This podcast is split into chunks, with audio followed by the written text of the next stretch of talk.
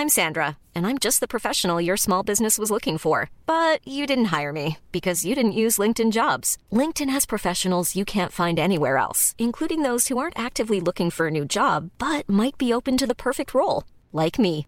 In a given month, over 70% of LinkedIn users don't visit other leading job sites. So if you're not looking on LinkedIn, you'll miss out on great candidates like Sandra. Start hiring professionals like a professional. Post your free job on linkedin.com/people today.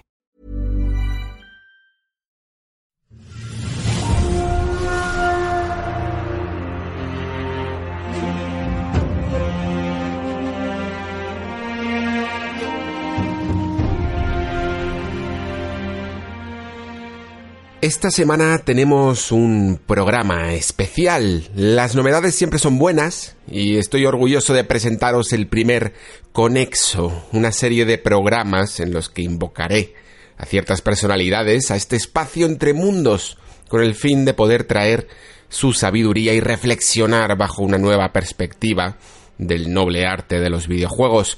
Como inauguración, hoy invocamos a todo un experto en materia Souls, Adrián Suárez, una persona que tiene el don de analizar profundamente tanto la faceta jugable de estos títulos como también su significado.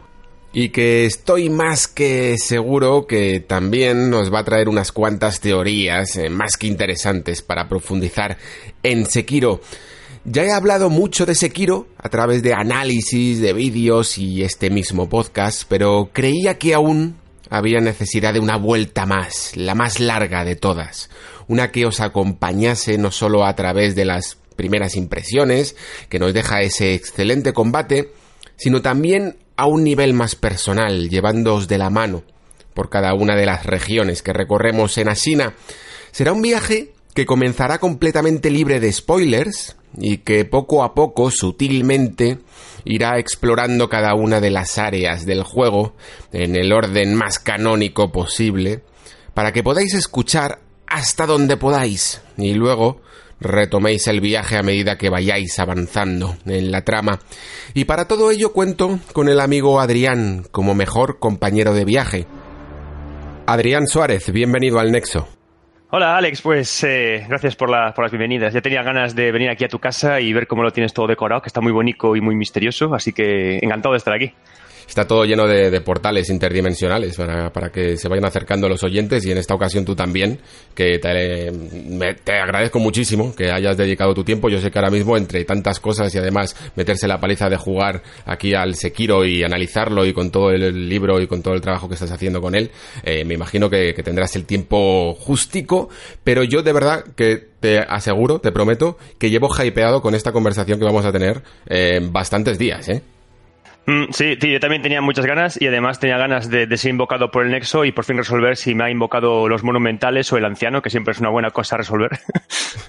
Pues yo creo que además eh, le va a gustar muchísimo a, la gente que, que, también nos metamos en el lore, porque en este programa eh, ya voy avisando, voy a contaros un poco cómo, cómo, va a ser la estructura. Va a ser un poco más diversa de lo que podáis haber escuchado en otros podcasts o en, o en los distintos análisis y vídeos, porque queremos tratar el juego con real profundidad, ¿vale? Y cuando digo profundidad es que nos vamos a meter en harina hasta el final del juego, con spoilers y todo, pero Ojo, que los que no hayáis eh, terminado el juego no tenéis ningún problema porque vamos a indicar perfectamente en cada momento dónde estamos, cuándo va a empezar los spoilers y de momento el inicio vamos a hablar un poco también del, del libro de Adrián, pero después nos meteremos con conceptos un poco más generales e iremos avanzando en el juego poco a poco según las diferentes regiones que visitamos, de manera que podáis pausar el programa en, según en, qué momento os habéis quedado del juego y luego incluso llegar a escuchar pues todas las divagaciones que tendremos sobre el lore y sobre los combates finales cuando os hayáis acabado el juego. Así que, Adrián, como, como he comentado, ah, por cierto, antes incluso de, meternos con, con, tu libro, decir que yo no sé por qué me da, Adrián, que a lo mejor soltamos un poquito más de, de hate del que a lo mejor están acostumbrados a oírnos, principalmente por mi lado, es porque es como la cuarta vez ya que, hablo de Sekiro. Y, y claro, es como que me he desfogado ya con todo lo bueno que me ha gustado, y aquí vamos a seguir hablando mm, de todo lo bueno, pero también hay muchas cosas que, que, creo que hace falta reivindicar y que dentro de que el juego nos ha parecido, mm, bueno, no quiero hablar por ti, pero a mí me parece una obra maestra, me parece un gran juego y creo que hace muchas cosas muy bien, pero creo que hace falta también detenerse en cosas que a lo mejor no nos han gustado tanto o que incluso en el agravio comparativo con, con otros juegos de la saga Souls, pues en preferencias nos pueden haber gustado más o menos. No sé qué opinarás tú de este, en este aspecto. Mira, a mi obra maestra eh, no me parece. Me parece una obra experimental maestra, ¿sabes? Porque creo que eh, eh, me parece muy valiente que lo que ha hecho Miyazaki, ¿no? Que siempre está reivindicando el sacar IPs nuevas, el seguir evolucionando y seguir progresando en su manera de desarrollar. ¿Qué pasa? Que en Sekiro se mete en muchos jardines que él ve necesario meterse por la evolución que él espera de sus propios personajes, ¿no? Y esos jardines en los que se mete, se nota que a veces no sabe resolverlos bien o quizás peca de haber invertido mucho tiempo de desarrollo en elementos concretos y haber descuidado otros. ¿Qué pasa? Que igualmente es un tipo que acierta tanto en lo que quiere proponer que al final acaba dándonos estas obras que te dejan eh, con la boca abierta, ¿no? Yo sé quiero, yo estoy contigo, yo hay muchas cosas que, quiero también despotricar. Eh, hacía muchísimo tiempo que, un juego no me dejaba, eh, o sea, que, un juego no hacía que cuando me metiera en cama seguía pensando cómo matar a un boss e incluso pudiéndome hacer la batalla mental en mi cabeza con una precisión absoluta y entonces, claro, eso hace que cualquier tipo de problema que vamos a comentar aquí al final se diluye y cuando tienes que poner una nota te metas en el sobresaliente y de ahí para arriba, ¿no? Pero a mí me parece que, que Sekiro es un juego que, que entender de la mano de Derasine como, como un punto y aparte hacia otra cosa a la que nos llevará Miyazaki. Sí, estoy de acuerdo. Yo como entrante lo dejo también, que, que me parece la obra, bueno, quitando de la cine, evidentemente, más experimental, más especializada de Miyazaki, pero creo que también es una en la que se le ha visto, en la que le he visto más dudar. Fíjate lo que te digo, es un concepto que luego eh, expandiré un poco, pero creo que, que por un lado empieza a, a ser consciente de la figura en la que le hemos puesto, por decirlo así, eh, también llevada por, por, algunos cuantos premios que, que, le han dado y que no termina de creerse, ¿no? Y creo que quiere estar como a la altura de donde le estamos poniendo y por, y por esa razón eh, en algunas cosas le noto hasta, hasta dudoso de sí mismo. Pero bueno, eh, llegaremos allí, lo dejo, dejo ahí la pildorita para que, para que vayamos entrando en faena porque sí que me gustaría un poco antes eh, que hagamos la, la, promoción, ¿no? La promoción de, de, ese libro del Padre de las Almas Oscuras que estás escribiendo y que yo hago el prólogo.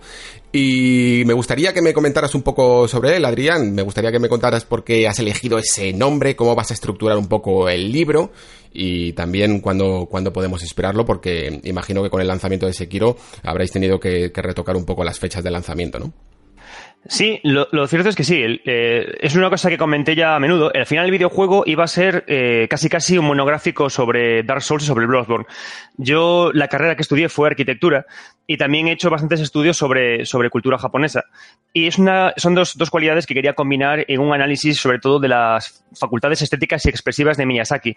Lo que pasa es que eh, cuando empezamos con el libro lo teníamos liquidado, casi liquidado, empezó a hablarse de Derasine y empezó a hablarse de, Sekiro. Y por lo que eh, había investigado del autor, por sus entrevistas, empecé a poder encontrar como cierta narración dentro del ensayo que estaba haciendo. Y eso me, permitía eh, como poder buscar una conclusión a lo que estaba contando. Y curiosamente, era como que Derasine y Sekiro apuntaban hacia esa conclusión que buscaba yo para rematar este primer ciclo de, Miyazaki, ¿no? Eh, afortunadamente, ahora que me he terminado el, el, juego, me ha gustado muchísimo porque lo que yo adivinaba de lo que iba a ir a este juego, cómo quería cerrar cosas, está ahí. Y de hecho, me acabé el juego ayer y desde que me lo acabé, llevo, me metí a escribir tres horas y tengo ya como mucho cerrado también de, de Sekiro, porque es un juego que es un juego que es muy fácil anticiparte a él si has estudiado a fondo la, la, carrera de, este, de, este, de este señor. Entonces, al final, realmente, ¿de qué va el padre de las almas oscuras?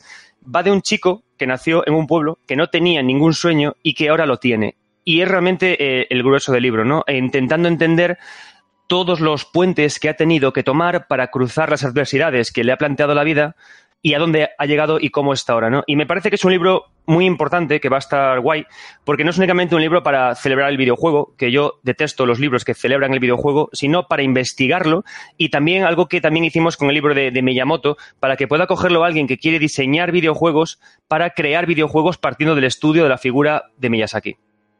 Me gusta mucho esa connotación narrativa que, que has dicho sobre la historia de Miyazaki, porque además es que es una historia fascinante, es una historia eh, no tanto de superación como de por fin encontrar el, el camino, ¿no? Como muchos de nosotros siempre andamos un poco perdidos en la vida, ¿no? Y, y, no estamos en el lugar a lo mejor adecuado. Y Miyazaki le pasaba exactamente lo mismo. Y, y eso demuestra un poco también que todos tenemos un poco una, una chispa que en cualquier momento puede, puede brillar fuerte si, si de alguna manera encontramos ese camino armonioso, ¿no? Ese, esa sincronización con lo que debemos de hacer en la vida. Miyazaki lo encontró e incluso eh, ya con una edad avanzada y eso es, es, bastante esperanzador, como cuanto menos, ¿no?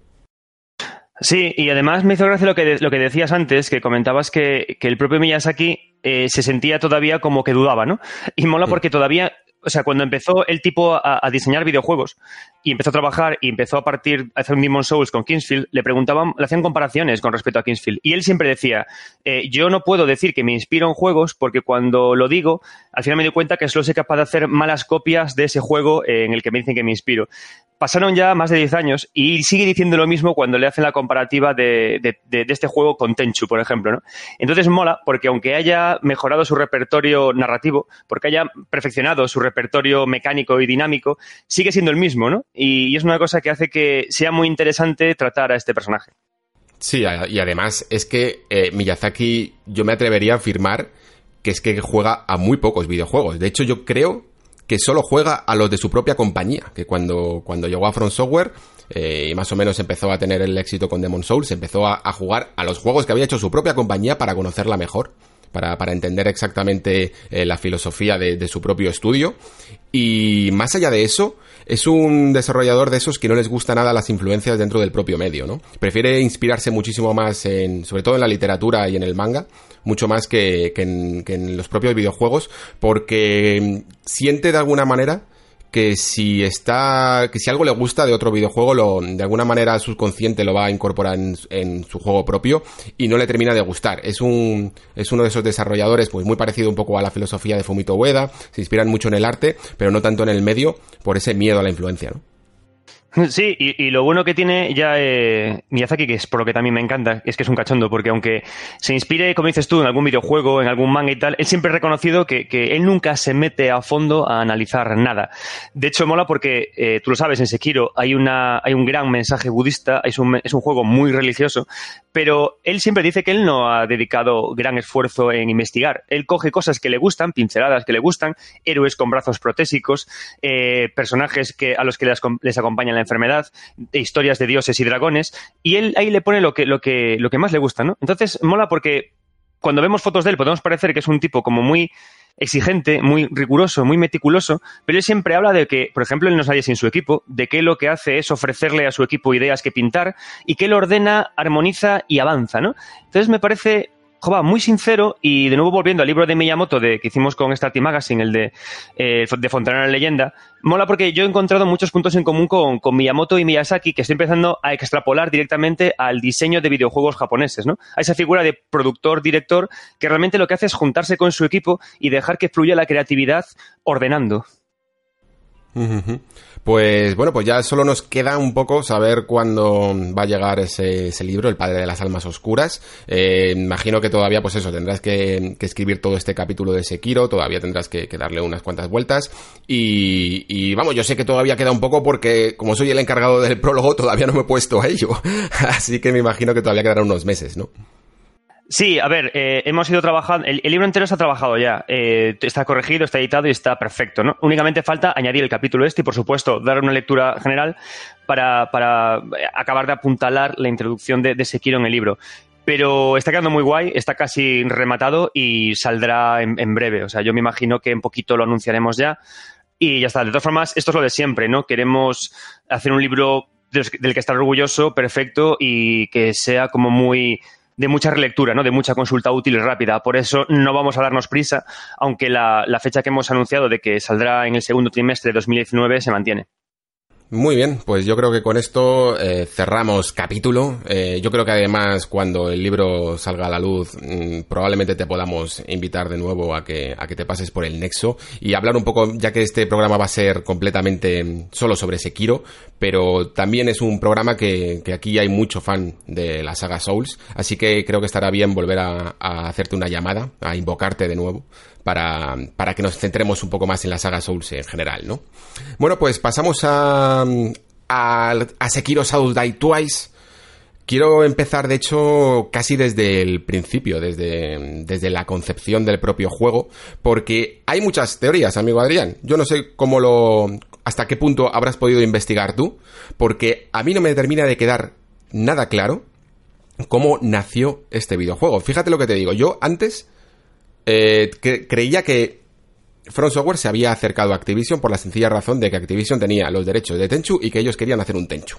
Y esto lo tenía, vamos, clarinete. Creía que exactamente que era así. Y sin embargo, en las últimas entrevistas que he podido leer sobre Miyazaki, parece que se acercaron más a Activision por la sencilla razón de que, y aquí empiezo con esto que hablaba de Miyazaki y sus dudas, de que tenían cierto miedo, de que habían acumulado cierto miedo en, en, los Soulsborne, de no saber empezar sus juegos a nivel de introducción y a nivel de, de cómo hacer tutoriales. Y cuando leí esto me volvió bastante loco. ¿Qué opinas tú? Mm, sí, puede ser. Yo, a ver, yo la. Claro, yo lo que, lo que investigo de, cómo nació este juego lo, lo, busqué más siempre desde un punto de vista del, del autor, ¿no? Entonces, eh, al final confluyeron dos ideas. Una, la idea de, Miyazaki de querer avanzar sobre su idea del cazador y hacer un personaje más profesionalizado que centrara toda la, toda la jugabilidad hacia, hacia un mismo foco, hacia un único foco de, de forma lineal. en segundo, eh, lo que quería hacer era experimentar también con una narración más lineal que, que estuvo madurando en Derasine, basándose en juegos pasados de la, de la compañía. También que Miyazaki ahora, en su puesto como, como director, tiene una necesidad de poder reivindicar el pasado de From Software y empezar a rehacer, reinventar, hacer renacer eh, sagas propias. ¿no? Entonces, con toda esa idea, quisieron eh, irse a por un juego de, de Tenchu. El problema que tuvieron es que cuando empezó Miyazaki a intentar hacer el juego de Tenchu, empezaron a, de hecho, declaraciones que lo dice, que dijo que es un juego que pasó por tantas manos que al final ellos únicamente podrían hacer un juego que fuera como una mala copia o una cosa más. Entonces ahí fueron cuando, cuando borraron, volvieron a empezar, cuando pensaron que Sekiro en un principio iba a ser una continuación de la, de la saga Tenchu. Entonces, eh, yo lo que tengo investigado es más bien por esa parte y que de ahí nació la, idea de Sekiro. De todas formas, me parece interesante lo que, lo que planteas, porque eh, no olvidemos al final que, que, todo lo que es eh, Miyazaki, aunque sea un tipo que se ha curtido en el, eh, como, como planner primero y luego como, como director, no tiene una formación muy fuerte en videojuegos y el paso, aunque no lo parezca, de Bloodborne a Sekiro es, eh, es tremendo, es tremendamente gratis, eh, es tremendamente grande. Pensa que es un juego al final, Sekiro, que se basa únicamente y 100% en que el jugador aprenda a jugar como quiere que aprenda el juego, ¿no? Entonces no me mm. parece descabellado lo que comentas. Sí, yo de hecho creo que Sekiro es una especie de puente entre el pasado no, el pasado pasado de Front Software, pero sí el pasado y, el futuro, que a la vez quiere, Miyazaki quiere eh, cerrar el círculo y, de alguna manera rescatar ciertos conceptos de, la Front Software que él mismo no conoció. Es, una, es un concepto que nosotros, de hecho, eh, renegamos más de la Front Software antigua, de, de, esa que hacía juegos como, como Ninja Blade o Enchanted Arms o los antiguos Tenchu, cosas así, o Togi, eh, y aunque había cierta, cierto brillo en esos juegos, pero siempre de alguna manera mm, los dejábamos un poco de lado, ¿no? Eh, no, llegaron a trascender. Y de alguna manera creo que, Miyazaki sí que quiere hacer que esos juegos trasciendan. Y el primer paso creo que lo vio más claro con Tenchu, una manera de, de poder aproximarse a, a, ese pasado y mezclarlo con, con lo que es su, su fórmula más clásica, la que todos conocemos, pero en el camino de nuevo creo que se dio cuenta de que no podía, de que no, de que no puede. De la misma manera que, que Demon Souls iba a ser en el fondo un Kingsfield, eh, porque de hecho comparte muchos de los elementos y, de los sistemas que tiene ese juego, pero luego se evolucionó a ser otra cosa. Eh, este Sekiro es una, también una evolución de lo que era su propio concepto de Tenchu que a la vez tuvo que abandonar. Y sobre lo que te decía de Activision, a mí además es una cosa que me hace mucha gracia porque hemos cogido ahora un poco la cancioncilla de que no se ve nada Activision en este juego. Y yo cuanto más pienso en ello, más veo Activision en este juego. lo primero que te he comentado sobre los tutoriales, creo que lo deja bastante claro son los tutoriales más mm, evidentes, a falta de una palabra mejor, de todos los de todos los Soulsborne. A mí de hecho me gustaban incluso más esos esos tutoriales más fragmentados también que tenía que tenía tanto tanto los Souls como Bloodborne, porque aquí me parece hasta tan evidente que pierde un poco ese ese gusto por descubrirlo tú un poco. Es algo que de hecho incluso creo que juegos como Zelda Breath of the Wild había aprendido a no ser tan evidente, ¿no? Cuando yo me acuerdo en Breath of the Wild cuando tenías que mezclar por primera vez, por ejemplo, todos los ingredientes y entender un poco cómo funcionaba todo ese sistema, que lo aprendías un poco a base de la experimentación y a mí me gustaban esos tutoriales a base de experimentación lo que me he dado cuenta con esto, de hecho, es que muchas de las torpezas naturales de Front Software las hemos asimilado como positivas, tenían un rango positivo, y sin embargo ellos las seguían viendo como torpezas. Y han incluso llegado a buscar a un gigante como Activision, como diciendo, por favor, enséñame ciertas cosas que yo no soy capaz de comprender, o de hacer de la manera más conservadora o ortodoxa, ¿no? Claro, pero es que tú piensas que, es que ha cambiado mucho el formato del juego. Al final, eh, los Souls o Bloodborne, al final, aunque no son juegos de rol 100%, son juegos cuya, cuyo esqueleto es muy rolero. Entonces, con ese tipo de esqueletos sí que se premia más la investigación, la exploración o la inmersión en descubrir quién es tu personaje. Sin embargo, al final Sekiro es un juego de acción. Entonces, el juego de acción necesita una curva de dificultad que esté más ajustada o que sea más plausible o que sea más visible, porque en este caso el juego lo que quiere es que saltes al combate entendiendo 100% cómo funciona. Porque es que si llevas el combate sin saber cómo funciona, el combate de Sekiro te come, ¿no? Entonces, yo creo que ahí, aunque ellos entiendan en la propia Front Software que su manera de, contar un tutorial, la manera de permitirle al jugador eh, navegar por su videojuego, aunque ellos lo consideren como un, síntoma, un símbolo de valor propio, de símbolo de valor suyo, igualmente yo creo que han entendido que con una dificultad tal que tiene que tiene Sekiro, necesitaban que el jugador llegara sabiendo toda la lección completa al, logro encadenado, porque si no, ahí el nivel, el nivel de frustración sería máximo. La gracia de este juego, el gran reto de este juego, es algo que es un hito en la historia de Front Software y es saber que cada vez que te matan, sabes por qué te matan y puedes mejorar, ¿no? Al final casi puedes hacer una tabla de Excel con los enemigos, eh, con los jefes finales, para marcar qué cosas has hacer y cuáles no, ¿no? Entonces yo creo que ahí es lo que dices tú, que, que dijeron, hostia, eh, me parece muy guay eh, que nuestros, nuestras señas de identidad sean estas, me parece muy guay que obliguemos al jugador a hacer esto, porque estamos hablando de un tipo de juego concreto, pero aquí necesitamos ya otra cosa.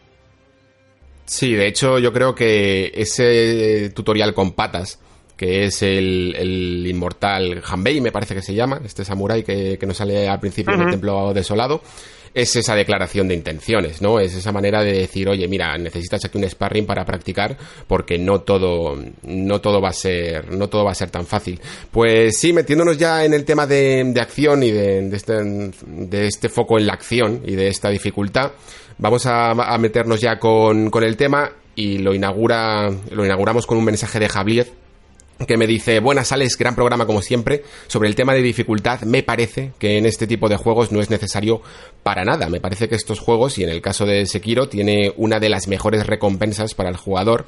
Y es como dice Miyazaki, el logro. Este fin de he seguido jugando y he llegado al boss del castillo, no quiero decir el nombre por si acaso, aunque sea el segundo o tercer boss. La satisfacción del combate y ganarlo es increíble, una maravilla. Y luego, bueno, luego me dice sobre los podcasts con otras personas para extenderse más en un juego o en distintos temas, me parece perfecto, con ganas de más programas del Nexo. Bueno, pues esperemos, Javier, que te esté gustando este especial con, con Adrián y en el que nos podremos mm, podremos eh, alargarnos un poco de la, de la hora clásica que teníamos en el Nexo y, nos metemos ya con el tema de la dificultad, Adrián. Casi no me gustaría ya meterme con este tema de si este juego necesitaría un modo, un modo fácil. Porque además de que es un tema que, que, he contestado en el anterior Nexo, es que creo que los dos pensamos lo mismo y sería un poco redundar sobre la idea. Pero sí que me gustaría un poco diferenciarlo o compararlo con los anteriores Souls. ¿A ti Sekiro te parece un juego más difícil que los anteriores Soulsborne? No, me ha parecido de hecho el que me ha acabado con mayor facilidad. Me lo, de eh, hecho, Estoy nunca pensé de acuerdo. Eh, nunca pensé que podría acabarme. Claro, yo nunca pensé que podría acabarme un juego de Miyazaki en una semana sin despeinarme. Y me lo he acabado. Y creo que no es un tema de que sea más o menos difícil. Es decir, creo que el castigo impuesto por el fallo es el mismo al final en todos los juegos. Y eso no cambia. Mm.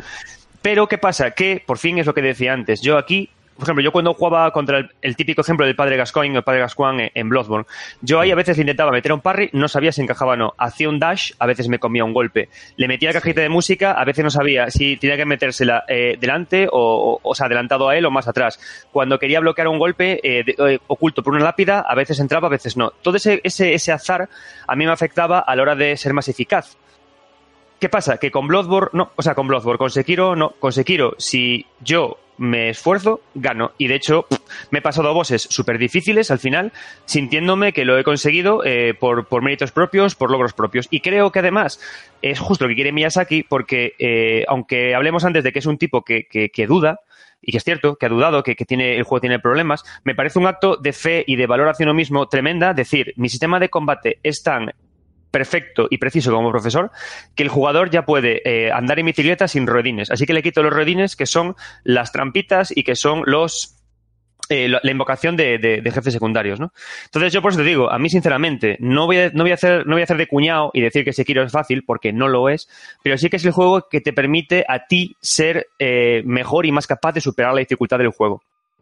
Hmm, estoy bastante de acuerdo. Yo, bueno, he tenido otra progresión a la hora de, ver esta facilidad o no la dificultad. Es que, claro, la palabra fácil es aquí ayuda poco a explicar realmente lo que, lo que sientes jugando a Sekiro, ¿no? Eh, lo que siente sobre todo un jugador que se ha pasado varias veces todos los Soulsborne, ¿vale? Eh, partamos de esa, de esa base, porque yo además eh, voy a usar a lo mejor Dark Souls 2 un poco mucho como ejemplo porque lo estoy rejugando ahora por tercera o cuarta vez, además la Scholars, que, que es la edición Troll, y, me estoy dando mucho... Sí, sí, sí, es que yo la llamo eh, Dark Souls Troll, no Dark Souls 2, porque eso es una maldita locura lo de esta edición. Y el concepto de la dificultad que tiene ese juego, de hecho, es muy, muy distinto eh, al, que tiene, al que tiene Sekiro. Para mí, además, mientras que lo estaba jugando, sí que me dio como la sensación de que era uno de los más difíciles, porque te transmite esa sensación, esa sensación de peligro y de, y de darte de hostias contra un muro todo el rato hasta que aprendes esos eh, esos valores que le marcan y que le desmarcan de lo que era Dark Souls y Bloodborne, eh, esa manera de hacer parries, ese concepto de la postura y tal. Y mientras que lo estaba jugando, sobre todo en un jefe que bueno, luego me di cuenta de que era opcional, pero para mí no lo fue, mm, dije, madre mía, aquí no sobrevive ni la mitad de los juegos de los jugadores que se han pasado todos los Souls. Eh, hasta a ese nivel estaba yo. Y sin embargo, cuando me lo he acabado, y creo, y me gustaría que todos hicierais el experimento cuando os acabéis este juego, te, de alguna manera te da la sensación de que el juego fue difícil, pero que la siguiente partida que jugaras iba a ser un paseo para ti. Porque el nivel, el nivel 99 de este juego, como ocurre en ti y no en la progresión de tu personaje, esa experiencia acumulada te la llevas a la siguiente partida. Y al llevártela a la siguiente partida, es que con que te acuerdes más o menos de los patrones de cada uno de los enemigos, es que no te van a tocar prácticamente. Y, de hecho es una de las cosas que decía en el nexo anterior de que me parecía, de que me puede llegar a parecer el, el Souls menos rejugable de todos, porque mientras que otros, aunque sea porque tienes un arma que no dominas tanto o te quieres especializar en magia, pueden de alguna manera tener cierta rejugabilidad extra, en Sekiro me parece que las partidas sí que pueden llegar a ser mucho más eh, parecidas entre sí. No sé si estás de acuerdo. Sí, sí, totalmente, totalmente de acuerdo. al final, lo que tenemos al final con este juego es un título en el que al final el escalado de, habilidades a través de los objetos que conseguimos no, no es tal, pero sí que es un escalado muy poderoso por lo que, con lo que conseguimos ganar. Y con lo que decías de Dark Souls 2, eh, nosotros estuvimos grabando el especial en Mundo Gamers de Dark Souls 2 para el MG Podcast Plus y también nos lo hemos rejugado. Y estoy totalmente de acuerdo contigo en, en diferenciar estos dos tipos de dificultades.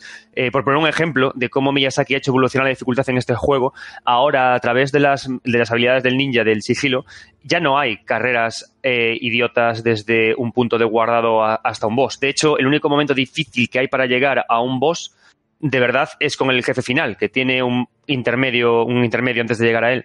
Pero por lo demás es súper rápido. Sin embargo, Dark Souls 2 te hace la puñeta de que si tocas la, pared de humo para poder entrar en el boss, igualmente te pueden impactar por la espalda los enemigos que has, eh, que has Pero qué troll es, el juego. Es que es increíble, tío. Es que estaba, estaba ahora eh, justo en la, en la zona del torreón de, para, para el demonio fundido este que, que además es que te añade como tres veces más enemigos de caballeros de estos de Alone de lo que había antes. Y, es como en plan, no me dejáis ni entrar, no me acordaba de que no me dejabais ni entrar por la niebla. Estaba acostumbrado a Bloodborne, que, que directamente eres invulnerable. Y es como, madre mía. Pero esto era dificultad que ahora me parece casi a la antigua, a la antigua usanza. Sí, sí, yo te escuché el podcast que estaba en el que mencionaste también eh, cómo se hacía esto en Bloodborne y cuando Miyazaki ya a propósito quería diferenciar las carreras entre los puntos de guardado y cuando no, ¿no? Y hablabas de la batalla que tenemos en Kaihurst. Y, y, ahí vale, está guay porque tienes un, tienes un porqué, ¿no? Pero de hecho yo, en, lo que comentas aquí de, de, esta batalla en concreto, yo para poder llegar al demonio de la fundición, este directamente decidí barrer la zona de enemigos. La limpié y luego eh, hice runs a, por, el enemigo, porque me, cabreaba. Llegó un momento de frustración de intentar que, tener que aprender a bailar con los enemigos para poder llegar sin que me dieran. Y dije, a tomar por culo, ¿sabes? Lo barro todo, con lo cual, ¿qué, acabas haciendo al final? Acabas haciendo un leveleo excesivo y artificial, acabas malogrando la experiencia de juego y no funciona. Entonces, es el tema, ¿no? A mí lo que más me ha gustado de Sekiro y por lo que creo que es una obra que es que tiene unas pelotas brutales es porque ha sido capaz de plantear una dificultad que se permite disfrutar. Yo nunca en Sekiro me he sentido frustrado, sino que me he sentido como hasta piropeado por, por perder en un combate, porque pude volver a él. Yo recuerdo con un placer absoluto la batalla contra el simio guardián, por ejemplo. Porque recuerdo que, joder, aprendí a jugar, me acababa conociendo todos los golpes que tenía, eh, descubrí eh, por qué me sentí muy bien, ¿no? Y recuerdo, puedo recordar combates con, muchísimo placer, ¿no? Cuando estaba, cuando estuve jugando a Sekiro. Yo en Dark Souls 2 no recuerdo eso. Yo en Dark Souls 2 que recuerdo a un estupendo Ventric, a una estupenda Nasandra, a una estupenda Mayula, pero ya está.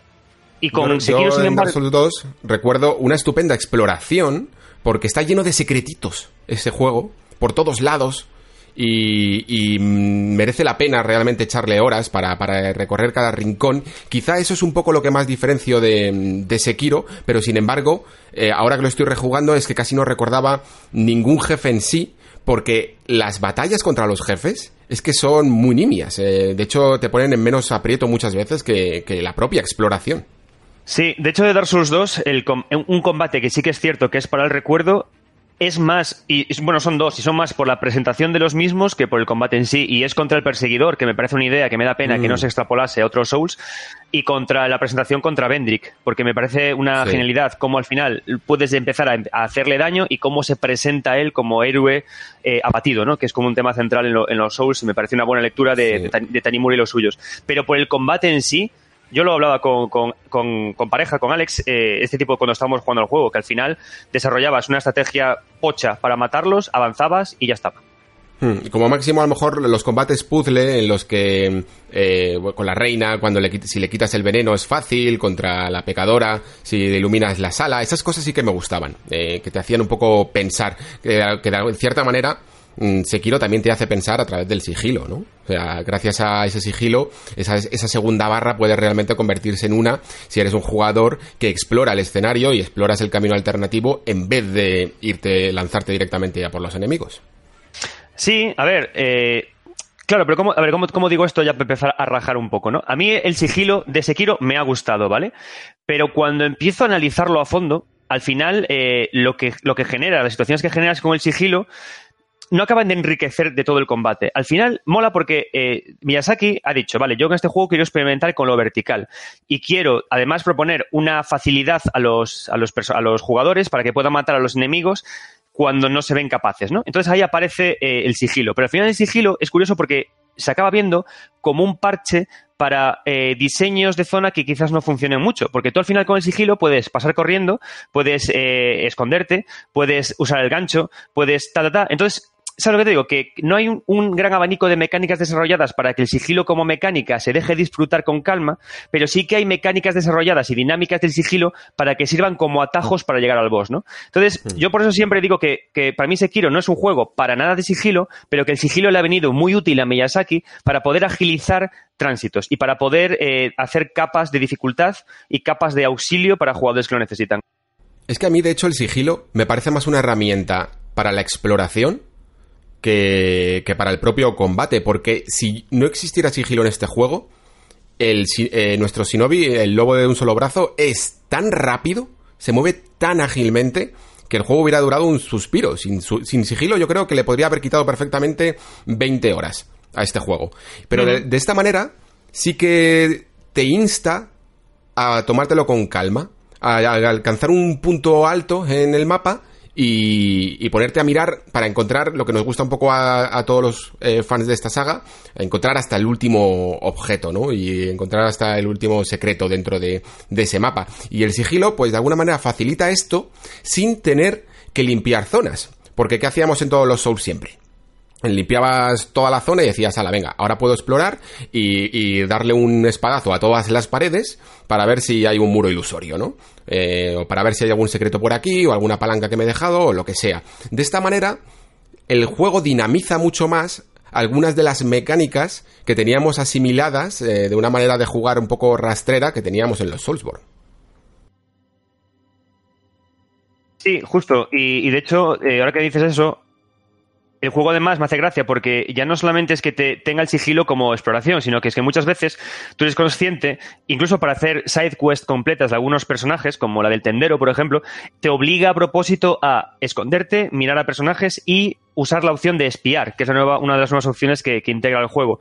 Entonces, eh, ya la exploración ya no es únicamente la de, a través del sigilo, encontrar pequeños recovecos y pequeños atajos, sino también que el quedarte parado mirando en sí eh, también revela lore, ¿no? Que quizás es hasta curioso, porque es como una extrapolación o una continuación de la forma que tiene Miyazaki de diseñar escenarios capaces de hablarte, ¿no? Aquí tenemos en este juego mucha iconografía eh, religiosa y además también tenemos a personajes que hablan entre ellos y que nos permite luego avanzar, ¿no? Lo que pasa es que esto es una las cosas por las cuales yo a Sekiro no me atrevo a llamarle obra maestra, porque creo que comienza muchas cosas pero no acaba de concluirlas. El, Sekiro el mm. sigilo, de nuevo, es una cosa de esas, porque me parece una herramienta útil, pero a la que todavía le falta un desarrollo muy grande para que sintamos que nuestro ninja es un ninja ninja.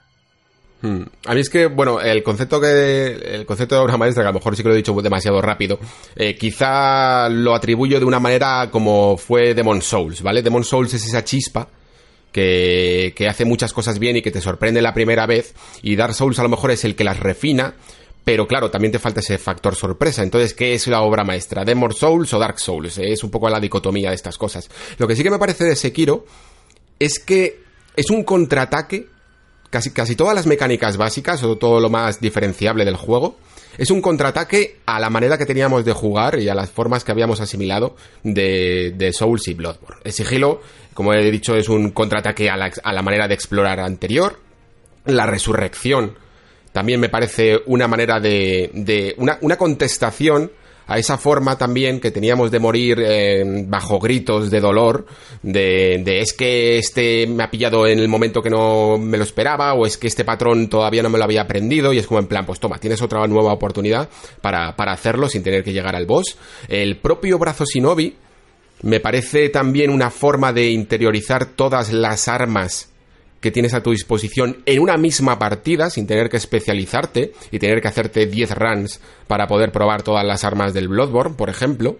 Y son todas las son todas las maneras que yo creo que ha encontrado Miyazaki para que todo el mundo sea capaz de disfrutar del juego en una misma partida.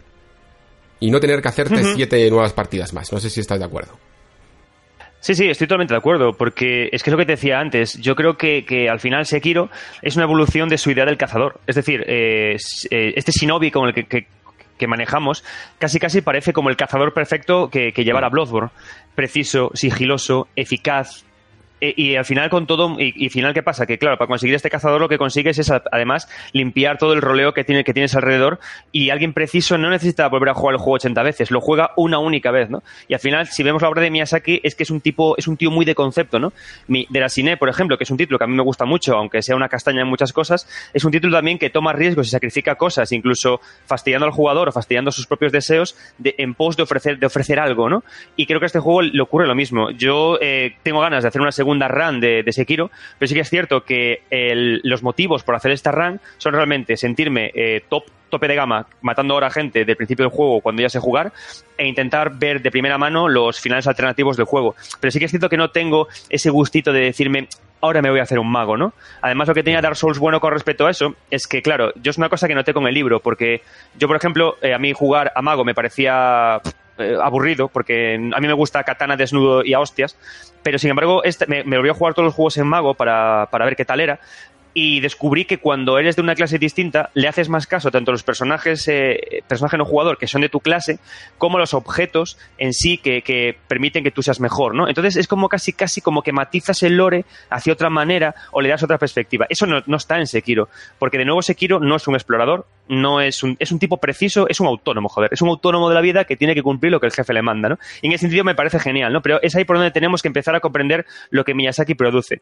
Que Miyazaki es un, al final me parece me parece casi casi como uno de los personajes que tanto dibuja, ¿no? Este personaje eh, estudiante, este personaje erudito que siempre están en todas sus obras, que lo sacrifica todo por el bien de su, de su ambición, ¿no? Y al final, aunque a algunos más les pese que Sekiro sea como es, es el juego justo que el erudito Miyazaki ahora mismo quería, al que quería llegar.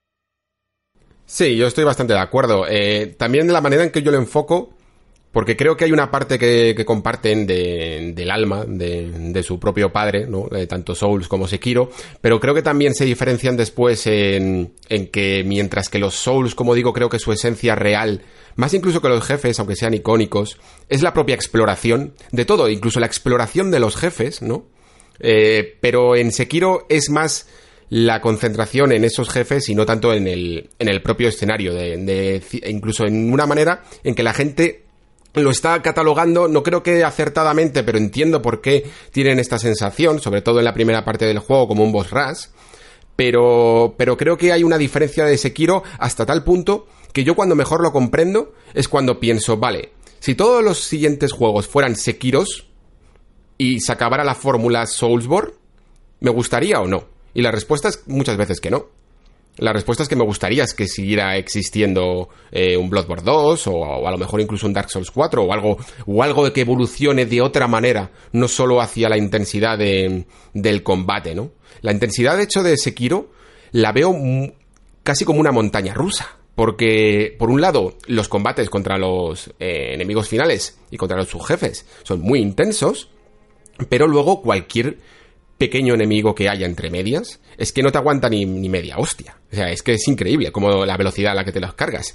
Y, y esta, este paso de 0 a 100 es tan intenso que yo creo que es también lo que produce a la gente esa, esa sensación de que se encuentra ante un boss rush, ¿no? Porque todo lo demás en el fondo no le está deteniendo, no le está frenando, mientras que un Souls frenaba constantemente, aunque sea porque tenías que dedicarle su tiempo a cada enemigo, aunque ya encontraras el patrón, aunque ya te lo supieras de memoria, eh, los caballeros de Alone que decía antes del Dark Souls 2, eh, eh, llegué al punto en el que dejaron de aparecer, que es una de las mecánicas graciosas que tenía Dark Souls 2, que cuando intentabas farmear una zona a las 10 o así, empezaban a desaparecer los enemigos.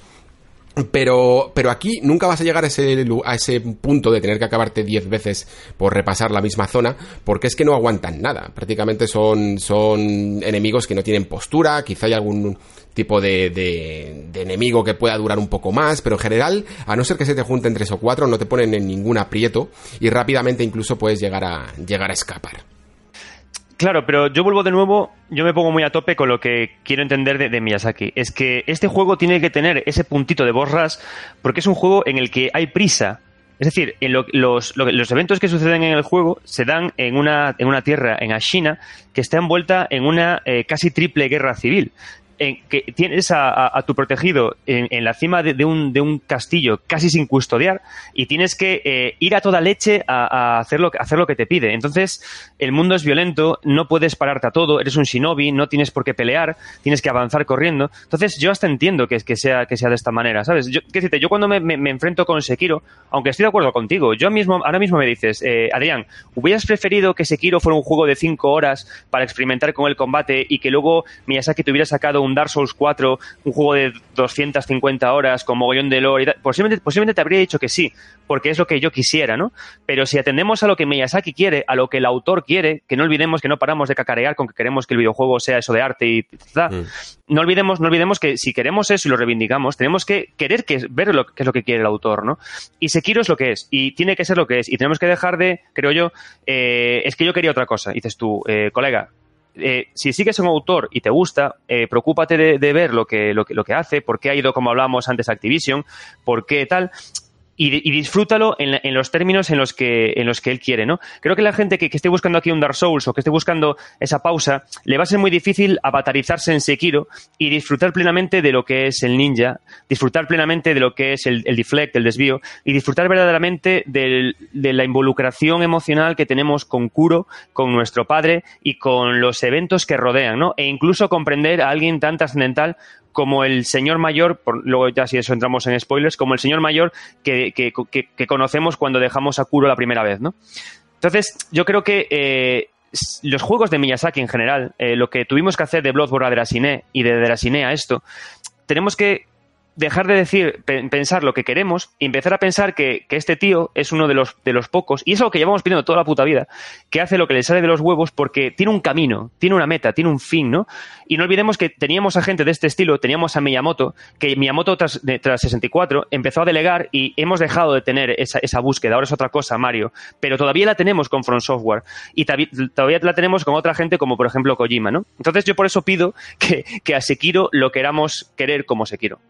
Claro, si es que además mm, Front Software es un estudio que está tan en forma que, es que probablemente tarde o temprano en, lo que un estudio te hace un juego, mm, Front te va a hacer tres y alguno de esos tres te va a encantar y los otros te van a gustar igual, ¿sabes? O sea que no necesitas eh, pedirle mucho más. Si es que es que probablemente dentro de dos años tengamos otro, otro juego y a lo mejor ese juego es Bloodborne 2, ¿sabes? Si es lo que quieres. Es que creo que además que Miyazaki mm, es uno de los mejores autores que tenemos porque es el más experimental y sin embargo creo que va a seguir dos ramas distintas para como al, ser también presidente creo que en el fondo está tomando un talante también de gestor que, es muy sabio y que por un lado sabe lo que, lo que la gente quiere o lo que, o lo que es mm, bueno, económicamente bueno para su compañía y estoy seguro de que, de que nos lo va a ofrecer también y que existirá a lo mejor ese Bloodborne 2 o incluso un Sekiro 2 pero no sé si ya Dark Souls 4, eso ya no lo puedo llegar a asegurar. Pero luego también no se olvida de que es un autor y es un autor experimental. Y por eso tenemos obras como Deracine y en el fondo este Sekiro. Creo que lo que dices tú, esa, esa crítica de agravio comparativo no es lícita. Creo que está bien compararlos sencillamente para saber en qué ha experimentado. Eh, no tanto para poner uno en detrimento del otro. Pero además es que el juego tiene críticas per se sin tener que irnos a Dark Souls. Y yo creo que una de ellas, eh, si quieres lo hablamos un poco, es ese reciclado de, áreas y de jefes. Eh, luego lo hablaremos un poco más después cuando entremos en detalles, pero, pero sí que creo que hay que dibujar unas líneas, unas pinceladas para los que no hayan llegado de lo que le puede llegar a esperar en, en esta obra, que, que es creo la primera, yo me atrevería a decir de Front, que nos hace pasar obligatoriamente por áreas ya visitadas sin que sin dejarnos a nosotros que lo hagamos por puro gusto y sobre todo también eh, una reutilización de jefes que es cuanto menos dudosa y que lo hacían casi juegos y mira que a mí me gusta Nio pero que lo hacía Nio sabes que esa reutilización de jefes era algo propio de los que imitaban a los Souls no de Souls Sí, sí, sí, tal cual. Y bueno, entiéndeme también lo que te, lo que te decía antes. Eh, las comparaciones son muy útiles para, hacer análisis y para ver en qué evoluciona un autor, ¿no? Me iba más por el tema de, jova, disfrutar de lo que el juego, de lo que el autor nos da por, por el mero hecho de ser autor, ¿no? Y luego lo que me comentaba, lo que me comentabas de, la reutilización de, elementos, yo creo que es el, el gran problema que tiene Sekiro. Yo, Sekiro tiene, tiene un tramo muy marcado inicial que, que culmina en la cúspide de un castillo y todo ese tramo es oh, es un órdago. Es como. Yo estaba jugando a eso y decía, esto es un 20, esto es un 10, esto es un 1000, esto es una... ¿Qué pasa? Que luego a partir de ahí es como que parece que, que Miyazaki ahí dijo, vale, me voy a seguir eh, eh, dirigiendo de la cine porque dirigió estas dos cosas juntas y voy a otras cosas. Y dejó al resto de la gente trabajando o, o bueno, y a partir de ahí el juego empieza a desinflarse. Sigue siendo interesante, sigue teniendo cosas chulas, pero empieza a caer, ya no, además de en el reciclaje de personajes, que yo hay uno en concreto, un maldito ninja, que me lo he matado más veces de las que quiero recordar, que, que, abusa de ese reciclado y hace algo que, que, que, va en detrimento de la calidad general de, de, Sekiro, que es conseguir que los combates dejen de ser interesantes porque ya sé cómo pasarme ese combate y no me, no me hace gracia que sea ese mismo combate pero con un idiota más a su lado, ¿no? Y, yo creo que es el mayor problema que tiene. Además, lo que decías tú, el backtracking de, Dark Souls siempre ha sido interesante realizarlo eh, justamente para explorar lore, ¿no? De hecho, yo las, las rejugadas que hacía siempre en los Dark en Blood siempre fue para buscar lore y en Demon. Aquí no. Aquí, de hecho, hay una zona concreta, una zona diseñada con un gusto maravilloso, que lo que hacen es hacerte recorrer eh, tres veces. Y lo divertido es que este, este, la excusa para este re-recorrido recuerda mucho a un, looter shooter, a un looter shooter como The Division 2, que cuando quieres hacer, quieres hacer la vuelta entera, te cambian a los enemigos que están ahí y para que parezca que es como otra cosa que tienes que volver a grindear y a farmear, ¿no? Y tiene ese tipo de problemas el juego. Ese es un truco muy de, que me estás diciendo claramente que te has quedado sin tiempo. Pero tal cual. O sea, Y además es que, por un lado, agradezco el, el, ritmo que tiene Front Software, porque es un estudio que dice, no, no, es que nosotros nos ceñimos a esta fecha y esta fecha es inmutable. Y eso hace muchas veces que, que tengas eh, material nuevo. Siempre, siempre nos están alimentando como jugadores. Pero por otro lado, se nota muchísimo que, que a Sekiro le falta medio año o incluso un año. Sí, sí, sin duda. aparte, eh, bueno, tú ya ves por esta charla que estamos teniendo que yo soy muy, aunque haya problemas en un juego, soy muy de, decir, bueno, aunque parezca un problema, creo que realmente es algo que, que, lo pide el propio juego por bla, bla, bla, ¿no? Y como hemos hecho mm. hasta ahora. Sin embargo, esto en concreto, estoy 100% contigo, porque el juego podría eh, fácilmente solucionar eh, este tipo de, este, este, este backtracking forzado, este que hay que hacerlo hasta tres veces de mil maneras distintas con el diseño de una zona nueva, porque además, de hecho, hay un, hay un lugar en el juego que te dice que no está bien pensado la, cohesión del mundo. Hay un, hay un atajo que se, que se hace moviendo una pared y haciéndola girar que conecta dos zonas del mundo que no están naturalmente conectadas.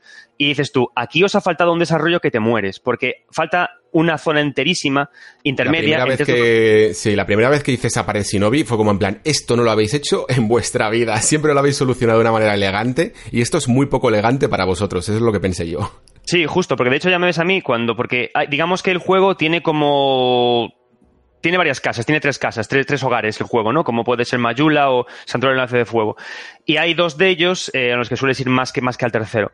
Y estos dos los conecta, pero es que son zonas que es como conectar Madrid y, Coruña con una pared de madera. Y dices, y yo, claro, cuando hice eso dije yo, Buah, espera, que aquí hay lore. No, eh, no, esto está conectado. Y claro, y me quedé como un rato idiota mirando al cielo y pensando, no joder, aquí no hay lore, aquí lo que no hay fue tiempo de desarrollo.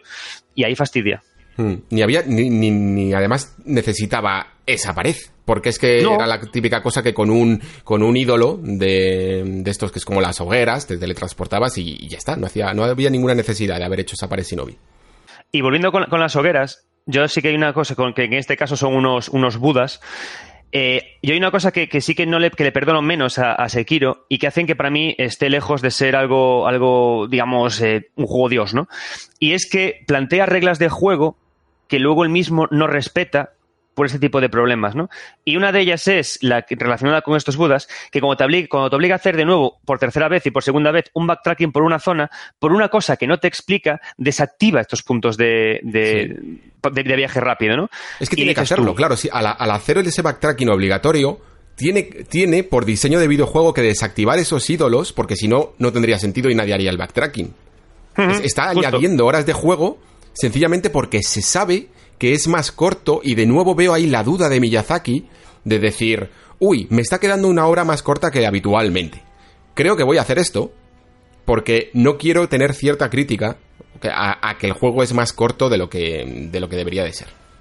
Pero yo te digo una cosa, y aquí yendo a Activision. ¿Activision no crees como editora que ha forzado un poco el, un mínimo de horas de juego y que ha forzado un poco este tipo de cosas y, justamente la fecha de desarrollo. Porque ahora que lo dices tú, ya, casi me parece más que el juego quería acabar donde quiso acabar, pero que le obligaron a añadir estos, estos dos loops más para añadir innecesariamente cuatro horas más de juego. Por eso te digo que, que la mano de Activision sí que parece invisible, pero luego se convierte en la ayuda invisible. se convierte en... Ahí viene hilado.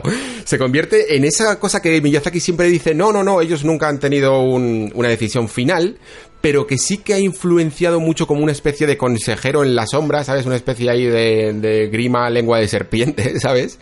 Eh, de alguna manera, no, no voy a pasarme tanto como para decir envenenando el proyecto, pero sí eh, influenciando de alguna manera. Y algunas, algunas veces puede que el producto sea mejor por ello o que lo hayamos tenido antes eh, gracias a ello, gracias a establecer y a estipular ciertas decisiones de, de tutoriales y de fechas de lanzamiento, pero creo que en otras les han mal aconsejado. Porque Activision no es una compañía que se prodigue mucho por haber hecho juegos con un gran diseño. Y, se nota mucho en esas decisiones burdas como desactivar ídolos que, son propias de. que son poco propias de un estudio japonés como From Software. Claro, que tú puedes pensar, porque yo cuando vi todo eso pensaba, no, a ver, lo que quiere Miyazaki en realidad es que volvamos a pasar por esto para volver a ponernos a prueba contra estos enemigos y comprobar realmente que nuestra fuerza eh, ha mejorado. Y dices tú, no, si Miyazaki quiso hacer eso, como lo hizo ya 80 veces, te pone un enemigo que sea similar, pero que tenga cinco mecánicas nuevas y que tenga eh, cara distinta y que aporta lore otra cosa, como por ejemplo el maestro del que matamos antes. Pero eso no lo hay. Entonces yo por eso me quedé, me quedé con esa copla y ese final de juego tan desdibujado. Y además quédate con la historia de siempre, ¿no? Que esto pasa en las últimas horas de juego para que la gente que lo analice y que no tenga huevos de llegarse al final diga qué maravilloso juego, que también es una cosa muy típica cuando hacen ese tipo de movidas. Qué bien, qué bien, también contradiciéndome un poco a mí mismo, qué bien nos viene que, haya estado Activision para, de alguna manera exculpar a, a Miyazaki Goz. Eh, en lo que no se le puede exculpar a lo mejor tanto es, de nuevo, la, la última gran duda que creo que ha tenido Miyazaki, que es que se sentía demasiado volcado a esa narrativa fragmentada que siempre nos ha regalado en sus juegos y que a mí me parece maravillosa. Y aquí se ha alejado de la pluma, mm, ha encargado el guion, eh, la escritura de todos los diálogos y de todas las descripciones de los objetos a otra persona, cuando él siempre hacía hasta el último hasta la última nota que veíais en Dark Souls y en Bloodborne estaba escrita por el propio Miyazaki y aquí ese trabajo lo ha delegado a otras personas y no se ha encargado él y yo creo, amigo Adrián, que se nota. Sí, bueno, siendo justos, eh, Miyazaki siempre ha dicho que él se consideraba un escritor pésimo y que era mal escritor, que, ni, que de hecho ni le gustaba. Y siempre, eh, y de todas formas, había contado con ayuda para poder eh, acabar de, afinar las cosas que, él escribía. lo que pasa es que sí, a mí lo que me ha interesado siempre de Miyazaki, más que la escritura, es el tono y el mensaje general que, que destilan sus videojuegos, ¿no? Y creo que eso hasta tiene más fuerza en Sekiro que en otros títulos. Lo que, sin embargo, no es lo mismo, es lo que tú comentas ahora. De hecho, yo cuando me acabé el juego, eh, vi ese mensaje que me gusta, me apasionó, me pareció un juego que en su tono, en lo que oculta, es más profundo incluso que sus otros títulos, o que al menos eh, toma otro toma una vertiente que me interesa más, pero luego me puse a ver como loco, eh, pues vídeos de lore, conversaciones de otros personajes que me, pude pasar, y empecé a ver que sí, que lo que es el texto en sí es menos sugerente, y es más directo, pero no es una dirección o un puñetazo en la cara que favorezca al juego, ¿no? Sino al contrario. Eh, al poco de acabarte el juego y mirar cuatro cositas, ya entiendes bien de qué, de qué va todo, ¿no? Y creo que eso sí que es una pena que va en detrimento del conjunto de la obra general. Sobre todo teniendo la opción de sigilo que podría haber permitido explorar de una manera mucho más civilina y más interesante eh, el resto de la obra a mí es que me parece que tiene mucha menos profundidad. O sea, sé que todavía hay cosas que se me escapan porque todavía no he hecho ese trabajo de, de, ver todos los finales y de enlazar cosas que luego te preguntaré cuando estemos en la parte con spoilers, pero lo que he comprobado hasta ahora queda más claro la primera vez y creo que a la vez tiene muchas menos capas. Y esas capas eran tan bonitas de descubrir en los años siguientes porque de alguna manera era rejugabilidad narrativa, ¿vale? En Bloodborne la primera vez a lo mejor no me enteré de casi la mitad pero eso hizo que hasta la cuarta partida que le di estas navidades todavía conseguí encajar ciertos puntos y todavía me enteré de ciertas cosas que me faltaban por encajar. Y eso es muy, muy bonito, porque es un juego que va creciendo con cada partida que le vas dando, crece, a lo largo de los años. Y creo que lo había masterizado, eh, lo había dominado al máximo en Bloodborne. Creo que en Dark Souls sí que esa fragmentación creaba ciertos relatos de alguna manera separados y que era más difícil de unir, pero creo que, lo redondo que consiguió en Bloodborne eh, llegó a un cenit que aquí no es que lo haya intentado y no lo haya conseguido, sino que se ha dedicado a otra cosa y me parece bien el experimento, pero a mí por lo menos eh, ha casado menos con lo que yo esperaba del juego, sinceramente. Sí, es que, a ver, es lo que, es lo que te comentaba. En este juego, al final, eh, los personajes que, rodean a la aventura eh, importan menos. Es decir, aquí no hay una, no hay una Lady María, aquí no hay un Soler de Astora, no hay ni siquiera un Parches. Al final es una historia que, directamente eh, tiene muy desdibujado, digamos, los, los las paredes de la casa, que serían los personajes, y va directamente a hablarte del salón de la casa, ¿no? Entonces tú te acabas el juego y dices tú, vale, este es el salón de la casa. Y como mucho te queda por, por descubrir exactamente cómo se ha decorado ese salón, quién ha elegido que el, sofá tenía que estar ahí y que tenía que haber dos eh, ventanas en vez de tres. Eso es lo que te queda del lore, no hay nada más. Entonces, lo que consigues a través de ese segundo descubrimiento de, de los finales y de todo eso es matizar esas preguntas, pero no hay más giros que esos, ¿no? Y al final es un juego que eso, que va directamente al combate y a em, remitirnos de nuevo a un mensaje típico de la obra de, Miyazaki. Pero es eso, yo también eché a una Lady María y la busqué eh, eh, en, este juego, ¿no? Pero eh, no está, eso es verdad. Sí. Sí. Muy bien, pues vamos a terminar este bloque con dos mensajes que nos dejan los oyentes. El primero es Bigur que me dice, con este ya me he puesto al día de todos los programas del Nexo. Te descubrí gracias a un tuit de Adrián Suárez. Fíjate, eh, creo que te tengo que dar las gracias por un, nuevo, por un nuevo oyente. Y no puedo más que agradecer el buen rato que paso escuchándote, eh, yendo y volviendo de trabajo en coche o haciendo tareas de casa. Me gusta mucho la forma en que tratas los temas, cómo intentas abordarlos desde una perspectiva lo más imparcial posible y siempre con información interesante al respecto. En cuanto al programa con Adrián, no sé si llego a tiempo, pero a ser posible me gustaría que profundizaseis en el tema de la dracogripe el peor nombre traducido del mundo. Me parece, como tú dices, que iba a ser una mecánica más agresiva, pero que luego se echaron atrás para hacerla más accesible. Muchas gracias de nuevo por el programa y espero que te sirva para superarte a diario y sacar lo mejor de ti. Un saludo y abrazo fuerte. Qué, gran mensaje del amigo Bigur. Pues Adrián, te traslado la pregunta porque mi, mi postura sobre la dracogripe, una postura de más que por mucho que lleves la barra no, no voy a caer la defensa, es que hubo miedo.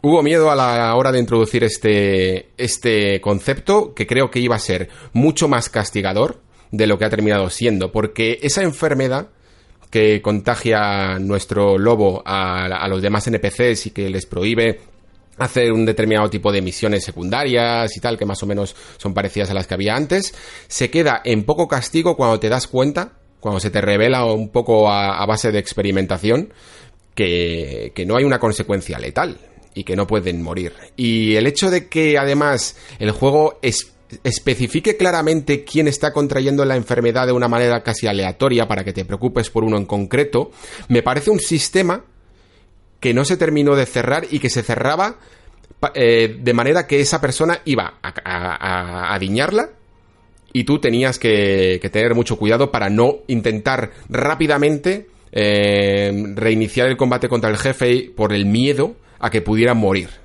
y de alguna manera frenar ese avance contra el jefe que estabas intentando hacer para conseguir el objeto en cuestión y poder curarle. No sé si estás de acuerdo. Sí, además, a mí también me pareció muy decepcionante. A mí la idea de la Dracogripe me gusta porque se extiende un poco a las ideas eh, Lovecraftianas que había en Bloodborne de, de, H.P. Lovecraft que estaba muy obsesionado con cómo la enfermedad lo rodeaba a todas las personas que él, que él quería, ¿no? Entonces me interesó mucho cómo se iba a implementar esto en un juego como, como Sekiro, ¿no? Sin embargo, al final es lo que dices tú, la Dracogripe únicamente vale para que se corten de seco las, las, las narraciones de los de las sidequests de los, los, personajes no jugadores, es decir, cuando cogen Dracogripe ya no te cuentan nada más hasta que se la curas y ya está. Y, si, y además es, una, es un poco chorrada porque las sidequests importantes no son tantas para desarrollar todo el lore de la historia. Mm. Y, tienes como lágrimas estas de, de, cotas de sangre de dragón, tienes a, barrer, porque te las venden los comerciantes. Yo acabé el juego, o sea, yo cada vez que encontraba un comerciante compraba todas. Y joder, acabé el juego y me quedaron como tres. Y ya no tres en el inventario directo, sino ya guardadas en el inventario casi casi como pesado deja de comprar esto, ¿no? Hmm. Entonces sí que siento que se perdió mucha experiencia, porque de hecho pensé que los finales secundarios iban a depender mucho de quién vivía y quién moría de la gente que conocía, ¿no? Y es una pena porque yo, haciéndome la, la, pirola mental, decía yo, qué guay, porque Jova, estamos en un juego eh, japonés. Eh, en Japón, la idea del ocaso del sol que se pone es muy atractiva. Es una idea muy relacionada con la muerte. Aquí está la Dracogripe relacionada con la muerte del personaje. Eh, en los juegos de Dark Souls, la gente siempre peregrina a los hogares cómo va a molar un hogar en el que llegas, te, dicen que se está muriendo, que no sigas luchando, que tú que sí, y al final se queda en una eh, idea muy atractiva sobre el papel y al final es eso, no es una draco muerte, es un draco catarrete. Sí, que además con esa, manera de relacionarlo con la ayuda invisible, eh, bueno, sistémicamente no me parece mal, pero de alguna manera no te parece suficiente castigo, ¿no? Esa, esa bajada de la probabilidad de no perder nada, precisamente porque el juego en sí, y volvemos aquí a esta teoría conspiranoica que estamos eh, creando mm, de la nada sobre Activision, el juego no es muy castigador en todo su sistema de, de lo que puedes perder. las almas yo creo que eran muchísimo más castigadoras por la sencilla razón de que cuando tú perdías las almas, tú decías, ok, tengo una opción de recuperarla, pero es que en el camino a recuperarla, a no ser que hicieras un suicide run de estos locos, eh, por lo general ibas ganando más almas por el camino.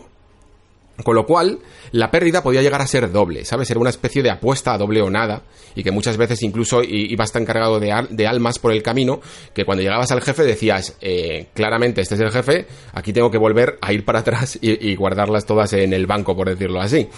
Mientras que aquí es tan sencillo eh, subir la barra de habilidades. Yo no sé si a lo mejor en nueva partida 5 llegará un punto en el que subir la barra de habilidad es súper difícil y se convertirá casi en una especie de endgame, tipo juegos como de Luther Shooter. Pero guardar el dinero y guardar la, barra de habilidad es tan sencillo que al final supone cero castigo para el jugador. Sí, y de hecho eh, hay técnicas súper sencillas para farmear nivel de habilidad. De hecho, hay una zona en el castillo Ashina al final de todo en la que casi casi naces al lado de un ninja que, se, que está de espaldas y puedes hacerle farmeo intensivo de su nivel de habilidad hasta casi conseguir cinco niveles en menos de una hora. Quiero decirte, sabes que es que no, hay castigo de ningún tipo y luego el dinero incluso hasta puedes eh, canjearlo por, por, por bolsas de oro que valen lo mismo y también lo guardas entonces, eh, es lo que te digo. Y una vez que dominas bien el sistema de mecánicas y de desvíos, tampoco es muy punitivo. Y cuando descubres que la Draco, que la Draco Gripe al final es eso, un Draco Catarrete, tampoco es muy punitivo. Entonces, macho, estoy por volver a Mundo Gamers, que hice el análisis hace un ratito y le puse un 9, te pongo un 7,5, y medio, como sigamos así a este nivel.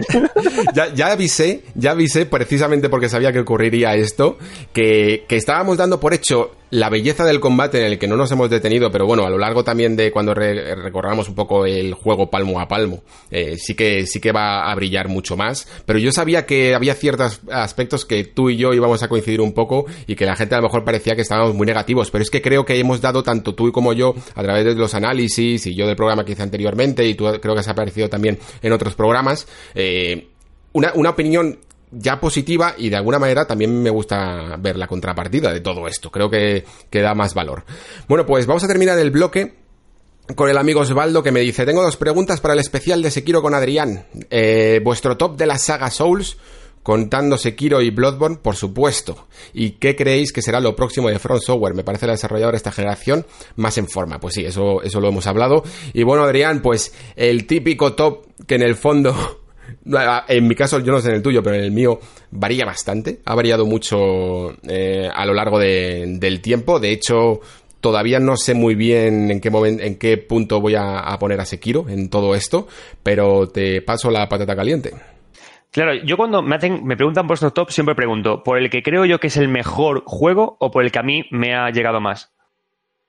Claro, pues es que yo me voy a, yo te voy a pedir casi tu opinión más, más personal y lo que más te haya llegado, pero no solo tanto a nivel de lore, sino a, en plan corazoncito, yo que sé, a lo mejor te gusta mucho Soler y por eso Dark Souls es tu favorito, sino también eh, mecánicamente, o sea, que dentro de ese cúmulo de todo lo que te ofrece ese juego, pero siempre a nivel personal, por supuesto.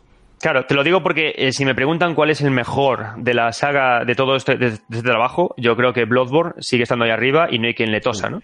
Creo yo. Sin embargo, si me preguntas cuáles más me han llegado al corazón, ahí tengo que poner, por supuesto, a Dark Souls, porque creo que la batalla con Sif a mí me, hizo reencontrarme con los videojuegos, un medio que en un par de momentos estuve a punto de dejar porque no llegaba a mi vida eh, algo como Dark Souls y a mí la Wii me hizo mucho daño en mi, mi, corazón de gamer, y, bueno, de gamer de jugador, puta palabra la de gamer. Y entonces yo diría que en primer, en, primer lugar está para mí Dark Souls, luego está Bloodborne, luego está Dark Souls 3, Demon Souls, eh, Sekiro y Dark Souls 2.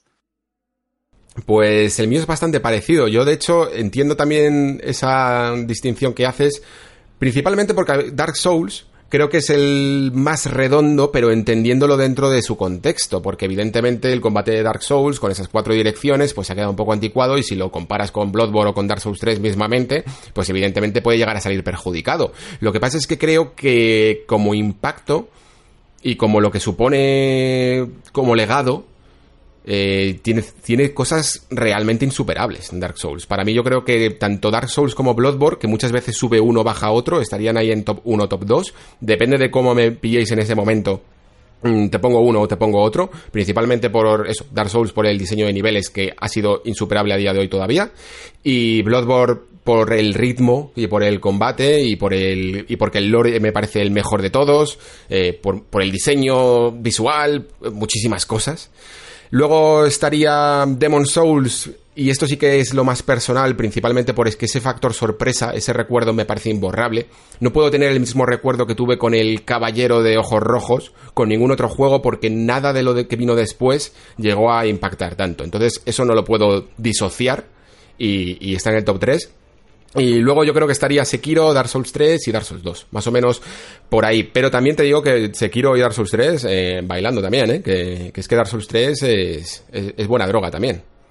Sí, sí, y de hecho, eh, del mismo modo que para mí Dark Souls tiene un combate que me llegó muy dentro, que es el de Sith, eh, yo no puedo olvidar jamás cuando todo el tramo del pico de Archidragón que de hecho me, me parece, me parece eh, filosóficamente el comienzo de Sekiro, de lo que acabamos de jugar. De hecho, trato muy a fondo este tema en, el libro. Y, cuenta con el encuentro con un personaje que te encuentras de espaldas que me parece lo más emotivo que existe y el mejor regalo que puede haber el que ha seguido Lore desde, desde el principio, ¿no? Y, y, es así. Lo que pasa es que, claro, Bloodborne a mí me parece una perfección a la hora de narrar del estilo de Miyazaki que no tiene que es una, una chaladura el combate me parece una chaladura eh, la manera que tiene de trasladarlo de Lovecraft me parece una chaladura y entonces claro ahí por eso a mí también me baila Dark Souls o Bloodborne en función de eh, corazón o cerebro hmm. es que bueno hasta el final hasta el jefe final de este Sekiro la perfección en el combate para mí casi era, bueno, uno de los grandes exponentes, casi muchos grandes exponentes estaban en Dark Souls 3, eh, tanto el Rey sin nombre como, como los combates de la hermana Frey y de... Se me ha ido ahora mismo el nombre del final de, Ring City.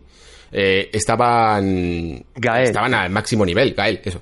Estaban al máximo nivel. A mí me parecían de los, de los mejores. También os preguntaba Osvaldo, rápidamente, para que pasemos al siguiente bloque, eh, ¿qué creéis que será lo próximo de Front Software? Pues...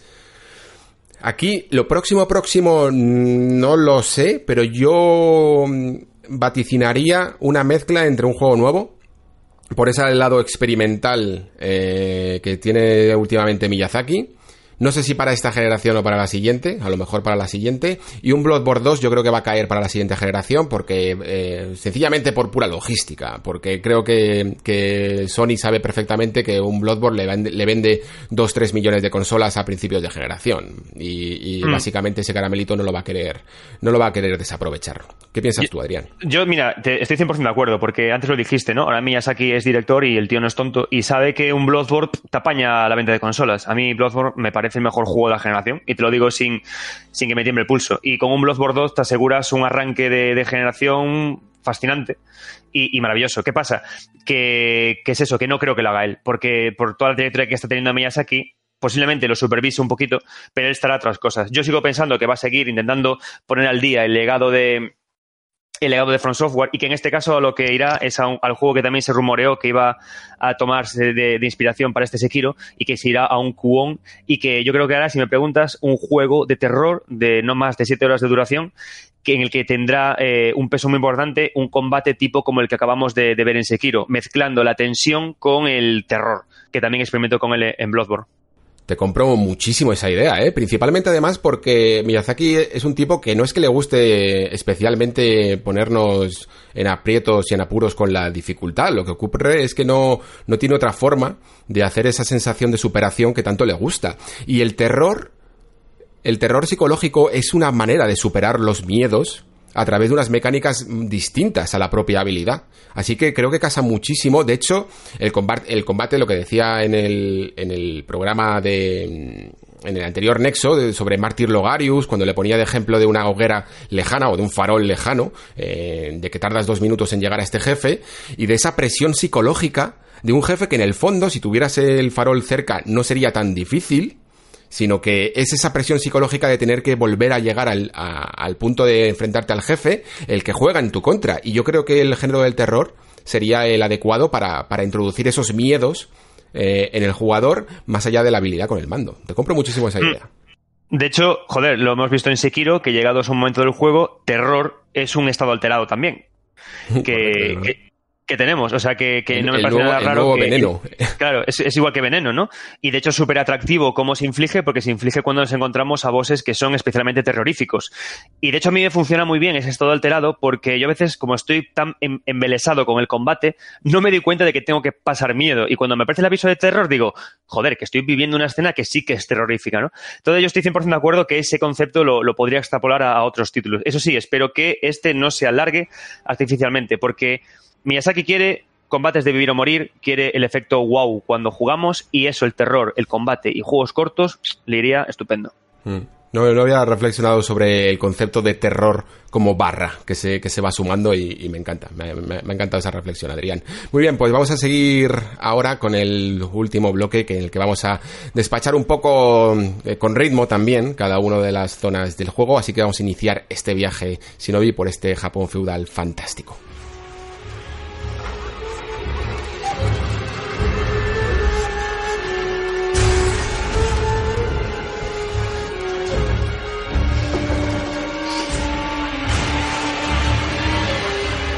Antes de continuar, también me gustaría leer unos cuantos comentarios que se me han quedado un poco descolgados porque han llegado al nexo eh, después de que yo hiciera este este vis a vis con Adrián y que también me parece menester leerlos. Comenzando con Morningstar, que me dice, te dejo un par de reflexiones respecto a Sekiro, coincido bastante con tu análisis. El juego me está encantando y cada vez que me castiga por mis vicios heredados de los Souls, no puedo sino esbozar una sonrisa.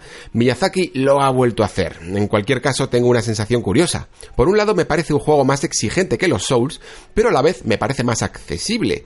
Posiblemente sea por ser más directo. En los Souls al principio te pierdes entre un mar de estadísticas y posibilidades. ¿Qué opinas al respecto? Pues Morning, eh, me comentaba también además Morning Star que nos conocíamos de, mi etapa en Mundo Gamers y por supuesto que recuerdo tu nick.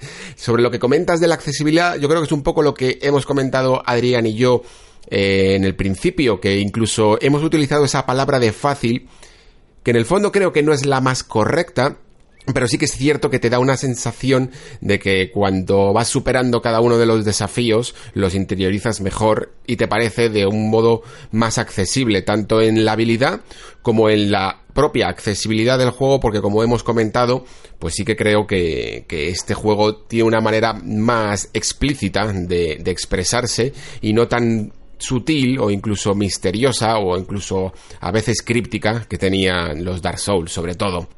Seguimos con Karim, que me dice, hola Alex, si ya tenía ganas de jugar al Sekiro, me has calentado la muela y no veo el momento de ponerme los dos de encima, lo tengo en la recámara, en cuanto me acabe el de Division 2 me pondré a tope con él. Siguiendo con el tema de Front Software, Has comentado algo sobre Deracine, aparte de Sekiro es el único que me falta. ¿Me lo recomiendas? ¿Se puede jugar sin los move? Gracias por estos buenos ratos y sigue así. Pues sí, hemos comentado un poco sobre Deracine, también como la obra más experimental de Front Software y por experimental yo creo que también eh, tenéis que saber los que os interese un poco. Que, que, no tiene absolutamente nada que ver. Incluso en un momento hubo unas ciertas referencias con, un, con como easter eggs sobre Bloodborne, pero ya se confirmó que no eran más que homenajes, incluso la propia Front Software se arrepintió porque como somos tan locos con esto de las teorías, pues intentamos relacionarlo absolutamente todo y confirmó la propia Front Software que se había arrepentido de haber metido ese homenaje porque querían hacer algo completamente distinto. Es un juego muy único, eso sí que te lo puedo decir, un juego que a mí me gusta, me gusta haberlo jugado y que creo que sí que es relativamente torpe a la hora de las mecánicas y no es tan tan original en muchas de ellas, aunque otras lo es mucho, y que la narrativa sí que tiene ese toque From que, que yo personalmente disfruté al máximo. En eso me parece un gran juego. Pero no se puede jugar con los Mu y tampoco tenéis que esperar una, una, gran obra, una obra representativa, aunque hay gente que aquí me lo puede rebatir, pero una obra tan representativa y sobre todo tan parecida a los Souls, ¿no? No entra dentro de eso que estamos llamando Soulsborne. Es una cosa completamente distinta y experimental. Terminamos con Eduardo Ferre que me dice, normalmente no suelo comentar a no ser que tenga algo que aportar y en ese caso va sobre el tema de los Souls-like. Yo cuando era un pequeñajo llegué a jugar un juego que se llamaba Blade, The Edge of Darkness, que encima es de una desarrolladora español, para mi asombro, sí, es de Mercury Steam, bueno, antes eran Rebel Act Studios. Yo pienso que el primer Souls-like fue este y hablamos del 2001, ocho años antes del primer Demon Souls. Coméntame qué te parece esto porque seguro que tú sí conoces este juego que en su época para mí fue una revolución del copón. Gracias, sigue así. Pues Eduardo, esto eh, aunque a lo mejor tú hayas llegado por tus propios medios a esa reflexión, es algo que en el fondo se ha debatido mucho. Y en el fondo te diría que no estoy del todo de acuerdo porque casi más que debatirlo, muchos han terminado llevándolo al terreno de la reivindicación y un tanto agresiva. Evidentemente no lo digo por ti, pero es que lo he leído a mucha gente como que tenemos que rendir pleitesía a este juego por encima de Demon Souls porque es en el fondo el creador de todo esto. Asegurando y afirmando que Miyazaki y From Software se inspiraron en este juego para hacer Demon Souls y te puedo asegurar en eso que en absoluto fue así por mucho que otros saquen pecho por ello. Miyazaki, de hecho, es que si de algo peca, es de jugar a pocos juegos, mm, más que nada de su propia compañía. Y muchas de las mecánicas que heredó Demon Souls, pues como hemos dicho muchas veces, vienen de, del propio Kingsfield. Y lo que más resuena entre este juego, aparte de, y Demon Souls, aparte de la fantasía clásica eh, medieval, de inspiración épica medieval, es ese, esa manera de encarar a los enemigos. Pero es que esa manera de encarar a los enemigos no deja de ser una evolución del Z-Targeting que inventó años antes de este Blade The Edge of Darkness mm, de Legend of Zelda Ocarina of Time. Y todos los juegos que han utilizado esta mecánica en el fondo beben de este mismo, de este mismo sistema. Así que aunque me encanta Blade The Edge of Darkness, pues no creo que haya sido la influencia principal de Demon Souls y de Front Software y de Miyazaki. Creo que sencillamente que es una bendita coincidencia y que en el fondo también atiende pues a un hecho muy significativo y que, que pocas veces se habla a lo mejor. Que Demon Souls no es que inventase nada nada al menos increíblemente original, sencillamente construyó las piezas de una manera que conectó con muchos de nosotros. Bueno, pues terminamos el primer bloque y terminamos también con la parte completamente sin spoilers. Esto lo quiero dejar bastante claro porque a partir de ahora nos metemos en arenas movedizas. Quienes de vosotros hayáis empezado el juego, Podéis seguir un poco más porque como he dicho antes, lo que vamos a hacer es un repaso a través de las regiones, de las distintas regiones de Ashina y lo vamos a hacer en un cierto orden, pero también tenéis que tener aquí un poco más de cuidado de no pasaros de la cuenta, así que podéis intentar ir prevenidos si no queréis ciertos spoilers. También tengo que decir que, que van a ser más spoilers jugables, toda la parte del lore lo vamos a dejar casi más para el momento final y a lo mejor también pues hay alguna cosa que no se hace en el mismo orden que podéis estar mm, recorriéndolo vosotros. Por ejemplo, hay dos regiones, una que se llama el Valle Hundido y otra que se llama Profundidades de Asina. Y esta última la ponemos primero, antes que el Valle Hundido, así que tenerlo en cuenta para cuando os metáis en esta segunda parte, que yo creo que va a ser una de las más interesantes porque nos vamos a meter en gran profundidad. Así que disfrutadla y si por lo que sea no podéis escucharla todavía, os esperamos de vuelta para cuando os hayáis acabado el juego o hayáis progresado un poco más en él. Ahora sí, seguimos con este especial de todo Sekiro, repasando el juego palmo a palmo. Disfrutadlo.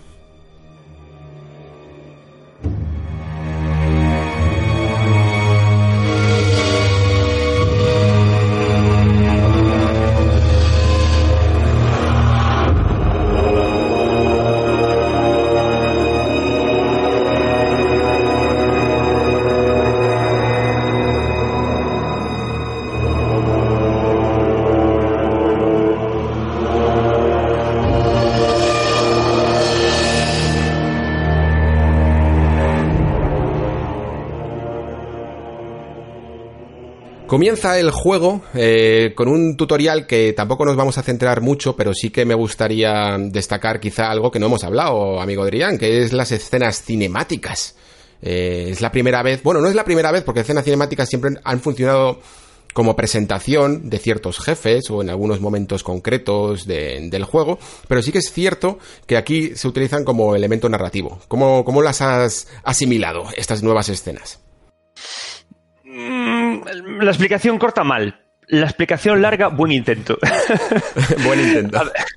Buen intento. Esto lo hablaba yo también con, Víctor Navarro, con, mi codirector de la tesis, y, creo que es un tema de que no todo el mundo sabe hacer cine cuando hablamos de videojuegos. Nos venimos muy arriba diciendo que es lo mismo, pero no todos son Kojima. Las escenas cinemáticas que tiene, que tiene Sekiro eh, presentan momentos interesantes, pero que podrían haberse contado de, otras formas con mayor soltura por una persona que está entrenado en contarlas de otra forma con mayor soltura. ¿no? Eh, son cortas, no son abundantes, pero eh, tienden a incidir en igual hasta en cosas que ya sabemos antes de que, se produzcan, ¿no? O en dar explicaciones innecesarias. Y luego además hay una cosa que a mí me cabría mucho de, estas escenas que ya no es la dirección en sí, sino su empleo, ¿no? Yo lo comentaba en el análisis que hice para Mundo hoy, y es que el personaje que tenemos, que controlamos, es un ser que es inmortal, renace de una, una y otra vez. Al renacer una y otra vez, tiene que volver a enfrentarse al mismo reto una y otra vez. Y algunos de estos retos, cuando nos acercamos a ellos, eh, son precedidos por una escena cinemática que se repiten una y mm. otra vez cada vez que vamos a ellas. Y que tienes Yo te juro que. Y eh, eso es terrible, tío. No, no solo tienes que saltar, es que tienes primero que pulsar el botón X cuando hay que hablar con ese personaje en cuestión y luego dar al botón Enter si quieres saltarte la escena que viene después. Hmm. No lo entiendo. Y aparte es que yo, te juro que yo, conociendo a Miyazaki, que para mí es un maestro de ese tipo de, narrar, dije, cuando llegue al final del juego, esto va a ser lore. Ya ves que yo siempre intento buscarle el porqué, ¿no? del autor. Hmm ni lore ni leches, es que no tiene sentido y son cosas que te amargan, porque eh, está también hecho todo lo demás que eh, no tiene sentido. Yo no sé si lo que han hecho es pensar, eh, bueno, como la gente se va a frustrar con este juego, va a dejar el juego abandonado 7000 días y cuando vuelva hay que volver a enseñarle el, porqué de este combate. No hace falta, mm. porque es que, es que ya te digo, hay dos combates que aparte se producen como en el mismo sitio y los dos se activan con una escena cinemática larga que no aporta nada y una y otra vez, una y otra vez. Y dices, tú me cago en la leche, macho. Entonces, claro. Aportan poquísimo, aportan, pero es que desde el primer minuto tiene hasta planos que dices tú, no necesito ver. Si es que además, Front Software, si es que a mí lo que más me, molesta de esto es pensar, pero que ya tenías dominado esto, que vas hacia atrás, ¿vale? Porque, ¿por qué me haces una cinemática del, del curo bajando un, un muro en completo detalle. Si es que no me está aportando nada, si precisamente una de las cosas buenas que tenía From era que muchos de esos detalles que, eran laboriosos de construir, pues por ejemplo cuando alguien le tiene que dar un objeto a otro, eh, se, las ventilaban de un plumazo, no, no, no gastaban en animaciones, precisamente porque no aportaban a la obra. Y sin embargo aquí les han dado hasta eh, cinemáticas en, en, muchos momentos, cuando se podía haber resumido perfectamente en una conversación. Y lo que dices de los jefes es que encima es lo que te digo, cuando habías tenido la gran idea de a través de una niebla, que además aquí también hay nieblas, a través de esa niebla, eh, saltarte esa primera animación que solo se veía una vez, ¿por qué ahora lo haces así? ¿Qué, te ha llevado a, tomar esa decisión? Y de nuevo, a lo mejor, pues volviendo a la teoría conspiranoica, es eh, un consejito de Activision. Sí, sí, y, y, de hecho, lo peor que dices tú, ¿qué dices tú? Tú ves esto y dices tú, vale, es un error, es un error, se han equivocado. Y pasa esto todos los bosses, ¿de acuerdo? Pero es que lo que más me jode es que hay un boss, una de las mejores batallas que se producen en un sótano en llamas, con un Buda detrás y con una señora muy viejita y muy adorable que tiene espíritus. Resulta que esas lo solucionan bien, porque tú cuando bajas a su encuentro te dice una línea de diálogo que da a entender que sabe que tú tienes una vida determinada y te harías hostia con ellas y ya está, de una manera mucho más fresca y mucho más rápida. Entonces, lo que me fastidia es que esta señora en concreto aparece en un momento concreto de la trama en la que no tiene por qué saber lo de tu bueno, la cualidad por la que eres inmortal. Sin embargo, los dos imbéciles con los cuales activan estas escenas cinemáticas es que persiguen lo mismo que tienes tú y tienen un doctorado en inmortalidad, además. Entonces, ¿por qué demonios me haces esto, From, que, atenta contra tu gran pilar que es la coherencia, ¿no? Y sobre todo, volviendo con Bloodborne, eh, viniendo, viniendo de, de, a mí me parece la manera más delicada de meter una escena cinemática, que es cuando matamos a, la vicaria Amelia, y tenemos el, cráneo de Lawrence, y al tocarlo se nos evoca una escena cinemática que juega con lo obvio y con lo misterioso, porque la escena en sí es, no, no, activa, con lo cual es obvio lo que nos muestra, pero a la vez nos enseña lo no obvio, que es intentar encajar en qué momento esos dos personajes tuvieron la discrepancia que, aparece en el vídeo y por qué. Entonces, a mí, yo cuando, de hecho, cuando di clases de estas movidas o, hago artículos, siempre me acuerdo de esta escena como la mejor manera de, de meter una cinemática. Porque es una cinemática, la de Bloodborne, que se activa cuando tú quieres que se active. No mm. como pasa aquí, que se activa cuando al juego le sale de los huevos que se active, ¿no? No, incluso la de Lady María. Lady María tú te acercas y ocurre esa, esa cinemática, la despiertas y ya permanece despierta. Imagínate despertar cada vez que te vas a enfrentar a Lady María, a la pobre Lady María del sueño. Claro, es que, es, que, no puede ser, ¿sabes? Y, entonces son cosas que yo te juro que, no sé si pensar que es por, Activision, que creo que es todas las papeletas, si es porque Miyazaki se hizo la picha un lío dirigiendo a la vez Verasine y a la vez dirigiendo esto, y otro proyecto que sabremos de él en cinco meses seguro, y, cosas de este estilo. o, del DLC, pues presumiblemente, que aunque no haya planes para él, acabará saliendo porque también aquí hay contenido recortado de un par de personajes. Entonces, eh, ¿qué pasa? ¿Sabes? Yo son fallos que, estoy contigo, yo son fallos de, de 2019 que digo yo, joder, de hecho a mí para el libro me fastidian porque estás construyendo una perfección narrativa de evolución y de repente llegas a esto y del mismo modo que hay cosas como sus recursos estéticos que me gustan o el combate que, lo entiendo o su viraje a, Oriente después de tanto Occidente y la reivindicación que hay en el juego de ese viraje, luego llegas a estas cosas y dices tú, pero me cago en la leche. Es como, no sé, eh, si ya sabías correr, ¿por qué ahora dudas de cómo andar? Sí, por eso, por eso hablábamos siempre de esas dudas de Miyazaki, aunque en el fondo son nuestras propias dudas, no sabemos exactamente lo que ha ocurrido, pero sabemos que algo ha ocurrido y yo creo que algún día, eh, y, sobre todo nosotros que somos periodistas, que algún día podremos acercarnos a Miyazaki, yo por lo menos no voy a dudar en, ese momento en preguntarlo porque algo ha ocurrido.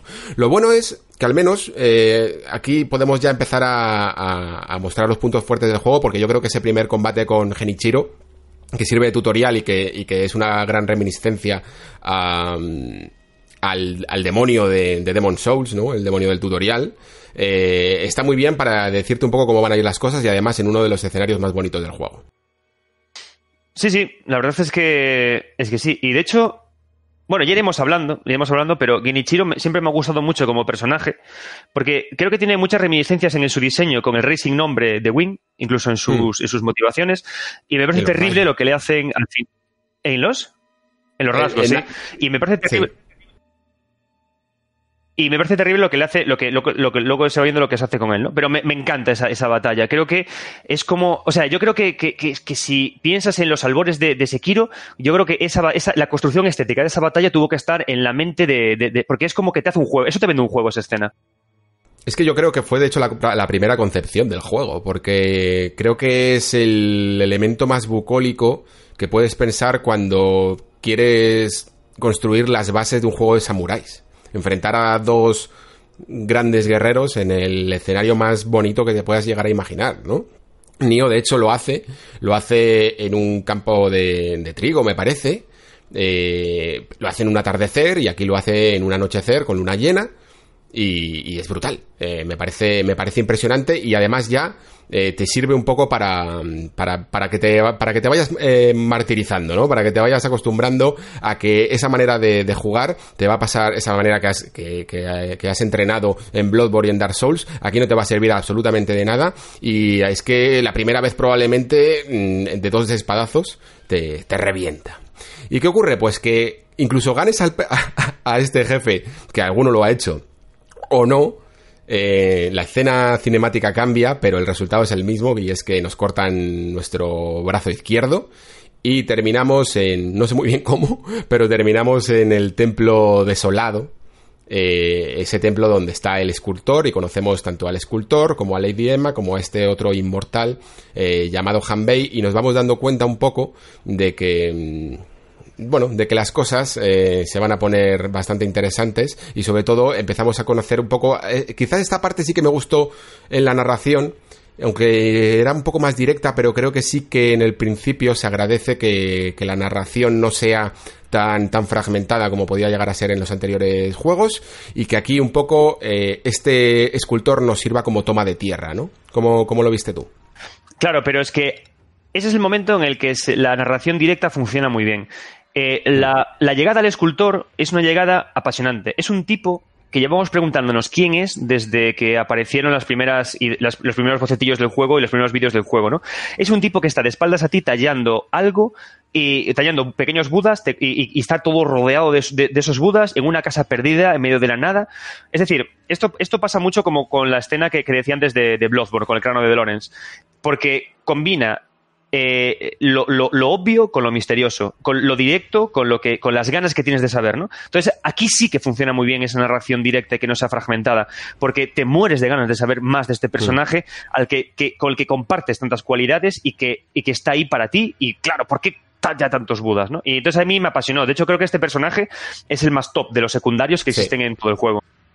Estoy de acuerdo. Logra que te hagas muchas preguntas, te permite hacer preguntas para que también se las haga el jugador, porque evidentemente no te va a contestar a prácticamente nada. Y luego además yo creo que también gracias a Lady Map que se van introduciendo otros conceptos, incluso te preguntas otras cosas que luego, que luego yo te voy a preguntar, porque no sé si tienes la respuesta, pero te lo preguntaré al final, porque por ejemplo hace una alusión que, que me tuvo toda la partida intrigado a esa extraña mancha blanca que tenemos en un lado de la cara y en el pelo, y dice algo así como eh, puede ser producto de la inmortalidad, pero luego dice, o a lo mejor otra cosa. Y se queda ahí y, hasta luego. Y esa manera de, sugerir, aunque sea de una manera más directa, esa sí que me gustó de, este Sekiro con respecto a lo mejor a, a- no tener esa toma de tierra que sí que muchos jugadores no llegaron a conectar tanto en Souls como en Bloodborne. Bueno, pues de esta parte, que, que realmente no hay mucho más que este templo, eh, pasamos rápidamente a la primera, que serían los alrededores de Asina, una, una zona que sirve muy bien un poco para, para ver el resumen de tanto de mecánicas como de lo que nos vamos a encontrar a lo largo de todo el juego y no tarda mucho en ponernos ciertos ciertos desafíos, ¿no? Porque al principio aparecen pues los típicos enemigos masillas, ¿no? E incluso perros que, son muy fáciles, mucho más fáciles incluso que yo diría que, que los de otros juegos, pero también nos sirve un poco para mm, e- entender las mecánicas del sigilo, que es importante que las asimilemos, y también el uso del gancho. Y una vez que tenemos estos dos juegos, el juego se pone intenso, intenso ya y nos pone con el primer samurái. ¿Cómo, ¿Cómo te enfrentaste a este primer samurái, amigo Adrián? Mal. Me enfrenté muy mal. Es cierto, es cierto que, que se puede hacer sigilo fácilmente para quitarle una barra, pero yo por lo menos cuatro o cinco veces morí, ¿eh? Sí, sí, yo, yo joder, morí, morí un mon- No, espérate, el primer bicho no es el logro, el logro encadenado, es el segundo. No, a- a- el, el logro es el, el segundo. El primero es una especie de samurái que hay que tiene dos barras y que hay donde el gallo una vez que coges los shurikens. ¿Te acuerdas ese momento en el que coges los shurikens? Sí, sí. Pues creo que este me lo, ma- me lo maté de alguna manera súper guarra porque no recuerdo ni, co- ni, cómo, ni cómo murió. De hecho, el primer boss que, que- De hecho, una de las cosas que quería comentarte era qué mal me parece que el primer boss sea logro encadenado, porque es el que tenía en la cabeza como el primero. Este creo Es que que, todo me el lo mundo maté. lo considera el primero porque es el que realmente se queda estancados. Y yo, curiosamente, eh, te diría que te diré que, que no he muerto nunca con el logro. ¿En serio? Macho, a mí Sí, pero agarre me porque- tuvo, tuvo de cabeza, ¿eh? Eh, ya entendía de la demo que, que era, un, era un boss que tenías que enfrentar mucho mejor con el arma, con el, el, este, el brazo shuriken- el brazo shinobi de, de fuego, ¿no? Eh, lanzallamas este que tienes. Y con ese es, es muy fácil porque le dejas atontado y básicamente le das espadazos y, y le bailas un poco y ya está. De hecho, eh, el brazo- ese brazo de fuego es una chetada, porque de hecho este tipo de samuráis, como el que me comentabas, si les haces golpe, golpe, fuego, golpe, golpe, fuego, también los estuneas y les puedes quitar toda la vida de, de carrerilla. Sí, esto nos dice ya que todos los enemigos del juego, desde el principio, tienen una manera no única, a lo mejor, aquí hay un poco de debate, no única, pero sí más correcta que otra o más fácil de, encarar el combate. Mientras que sí que noto que a lo mejor en, bueno, a lo mejor en, en Bloodborne menos, pero en los Souls podía haber cierto componente, como decías tú, de azar o de aleatoriedad a la hora de cuando te impactaban las hitboxes unas contra otras. Pero este juego es tan matemático que si que principalmente una de las cosas que más me gusta de Sekiro es que me recuerda por ejemplo mucho a arcades como los shoot'em ups antiguos. ¿Por qué? Porque los shoot'em ups son juegos en los que todo ocurre de una determinada manera y siempre va a ser así. Todos los enemigos tienen unos patrones, aparecen por los mismos lados y van a hacer las mismas cosas. Si tú te comportas de una manera, con una respuesta correcta, eh, todo va a salir a la primera. Eh, luego, evidentemente, puedes llegar a influir los reflejos, pero si tú haces una manera, si tú haces las cosas y las interiorizas de una manera, todo va a salir eh, perfecto. Y funcionan de hecho perfectos porque incluso todos los power que vas sumando no los puedes perder. Digamos que por eso casi todos los UTMAP se, se juegan a una vida. Porque si no, recuperarte es, es, muy complicado. Y esto me recuerda mucho a todos los jefes de Sekiro, porque cuanto más los perfeccionas y más los afrontas de la manera correcta, incluso menos eh, estus o calabazas eh, utilizas por el camino, porque es que no te da tiempo. Utilizar un estus es romper el ritmo del, combate. Y, esto ha llegado incluso a, que yo, el jefe final, eh, que no hablaremos más que solo esto, eh, me lo acabé prácticamente utilizando dos pociones porque es que te, te, exige, durante todo el juego, te exige casi esta perfección. Cada vez que tienes que ir para atrás, estás rompiendo tu cierto patrón y cierto baile dentro de este combate, y, y es un poco lo que te rompe la pelea, ¿no? De hecho, es muy significativo con lo que comentas de las calabazas, que, que, cuando te enfrentas a un personaje concreto que es como trascendental en el crecimiento emocional de tu, de tu héroe, lo que hacen en ese combate es impedirte usar las calabazas con, con un objeto, ¿no? Y eso ya te viene a decir realmente que te, te está poniendo a prueba si has aprendido le, lo que él quería que aprendieras. A jugar ¿no? sin mola, curarte, mola es verdad, no lo había, no lo había mm. pensado así. Vale, luego, luego, luego profundizamos en eso. Muy oh, bien. Yeah. Y luego, gracias, querido Alex. Y, y luego, eh, otra cosa que a mí me gusta mucho con lo que comentas es que yo, mientras comentabas lo del shooting up, a mí, yo lo he disfrutado mucho no por, lo, no por los shooters, sino porque a mí me, me turboflipan los juegos de lucha, los, los Finding Games, y a mí me parecía que cuando estaba masterizando a Sekiro, estaba masterizando a mi jugador, a mi personaje favorito de un juego de lucha, ¿no? Contra otros. A mí me recordaba mucho a cuando tenía que jugar en Street Fighter 2 en arcade y tenía que matar a Bison y estaba la máquina tan chetada que la única manera de matar a Bison era aprendiéndome de memoria cuándo bloquear, cuándo atacar, cuándo saltar y cómo leer sus movimientos, ¿no? Y entonces me parece que, que, tanto por un lado, como dices tú del shooter, como el lado del Finding Game, que digo yo, es un juego que, que es, eh, tira mucho, muchísimo de los, de, del arcade, del concepto arcade de, de vida o muerte de, y como dices tú, de no curarte. Sí, y además una de las cosas que me gusta, que sí que pensé también en juegos de lucha, eh, y algunos hack and slash, incluso como Devil May Cry, es que Sekiro creo que guarda un ritmo excelente a la hora de que, por ejemplo, muchos juegos de lucha o, hack and slash tienen un modo entrenamiento, una, zona, por ejemplo, Devil May Cry tiene el vacío este, o, Street Fighter tiene ese modo de desafío con un sparring, para que puedas eh, interiorizar combos difíciles pero Sekiro, aunque tiene ese sparring en la figura esta del, de Hanbei, es muy básico y todo ese entrenamiento que se hace en los juegos aparte, lo haces dentro del juego. El, el propio juego en sí es todo un entrenamiento, yo creo, para, para los momentos más culmen, que para mí tiene como tres picos que sobresale de, cierta dificultad, ¿no? Que te ponen realmente a prueba y que te cambia el color del cinturón, por decirlo así. Eh, bueno, pues después de este ogro, que sí que es verdad que, todo el mundo tuvo, muchos problemas, yo creo que de hecho quizá me pareció más permisivo porque como es tan grande y tiene muchos ataques más parecidos a, Bloodborne, de, esquivarlos en vez de bloquearlos, me resultó más, sencillo que, que los combates que hay que encarar directamente. Pero sí que es cierto que mucha gente se ha quedado ahí. Pasamos a, otra zona en la que tenemos ese primer enfrentamiento contra, contra la serpiente. La serpiente aquí mmm, no se puede no se puede matar, sencillamente tenemos que una especie de fase de sigilo y yo creo que es la primera vez que el juego introduce eh, ese concepto de puzzle que siempre tuvo la saga, que siempre tuvo los Soulsborne, y que aquí lo hace de otra manera, pero también lo hace y me alegro mucho que el juego no se haya olvidado de, de que de vez en cuando utilicemos la cabeza. Sí, yo estoy de acuerdo, pero tengo grandes problemas con esta zona porque también se introduce el concepto de scripts y de, y de baile genérico. Creo que se deja muy poca libertad en esta zona, aunque sí que es verdad que tiene un gran acierto y es que puedes rushearla hasta el momento culmen en el que, en el que avanzas, ¿no? Pero yo te juro que aparte morí muchas veces porque en, el último salto final no veía el lugar en el que tenía que encaramarme y tuve que repetirla varias veces y acabé muy cabreado con, con, el desarrollo de esta zona. Me fastidió bastante que, que, a esta serpiente no pudieras encararla de tú a tú y matarla de, otra, de alguna forma como sí puedes hacer con un boss similar eh, mucho más avanzado. Hmm. A mí algo parecido a lo que me estás contando me pasó posteriormente y luego luego te cuento por qué.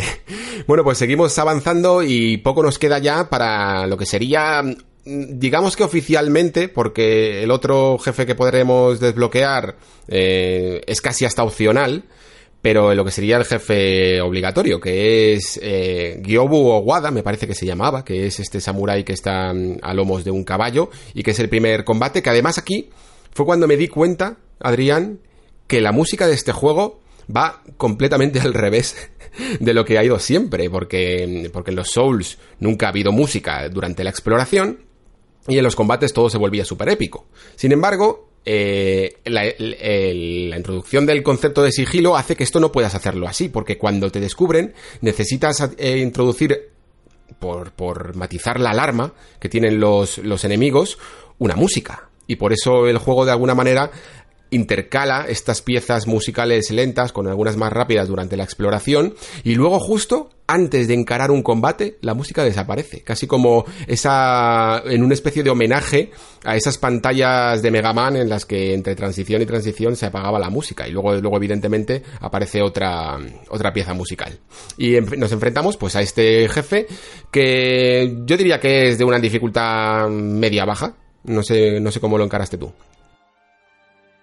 Pues yo la verdad es que me sentí Dios porque, me, o sea, me, dio un par de golpes, me, tumbó y luego cuando dije, espérate, si me acerco a él y le hago parries todo el tiempo, o sea, le hago deflex todo el tiempo, muere solo y tal cual. Y fue como un momento de, de wow, espectacular, ¿no? Porque yo sabía que me iba a tocar el análisis de, de, este juego y, joder, un, es, es, una cosa arriesgada, ¿no? Analizar un juego de, de, los Souls, porque a poco que te atragantes, te atragantas muchísimo. Y yo pensaba que con este, con este, personaje, como no conocía todavía lo rico que era el, el, deflect y lo fácil que era aprenderlo y disfrutarlo, pensé que me iba a quedar aquí atascado de por vida. Y me lo maté a la cuarta y dije, uff, qué buena lección me ha dado el, el dragón de ojo el, el ogro, para poder llegar aquí y que me dé igual y que me lo mate con una sonrisa. Hmm, a mí, de hecho, no me pasó eso precisamente porque todavía no había aprendido lo fuerte que era el deflect. De hecho, este combate marcó mucho cómo iban a ser todos los combates de, de, mi partida, que básicamente me, centré en el uso de la katana, más que incluso del brazo shinobi, porque mm, cuando luego leí lo fácil que era eh, realmente eh, atontar al caballo con los petardos, y me di cuenta de que prácticamente no los usaba, mm, empecé a darme cuenta de que es que en el fondo en mi partida siempre hago todo de la manera más básica y pocas veces utilizo ciertos trucos con, con los jefes. Cuando me di cuenta realmente, de hecho, que, el deflect estaba chetadísimo y que era la manera de, encarar casi todos los combates, fue con el siguiente enemigo, con el toro. Porque yo cuando vi a ese enemigo así de fuerte, que, que te arrasa, por decirlo así, que arrasa con todo el escenario, me centré en una postura de combate tipo Bloodborne, de esquivar y de intentar encontrar el lado y esperar a que falle o que se dé contra las paredes. Y entonces no me di cuenta de que tú puedes coger cualquier embestida suya, o menos, menos la, evidentemente la de la letra roja, y, y hacerle deflect al toro.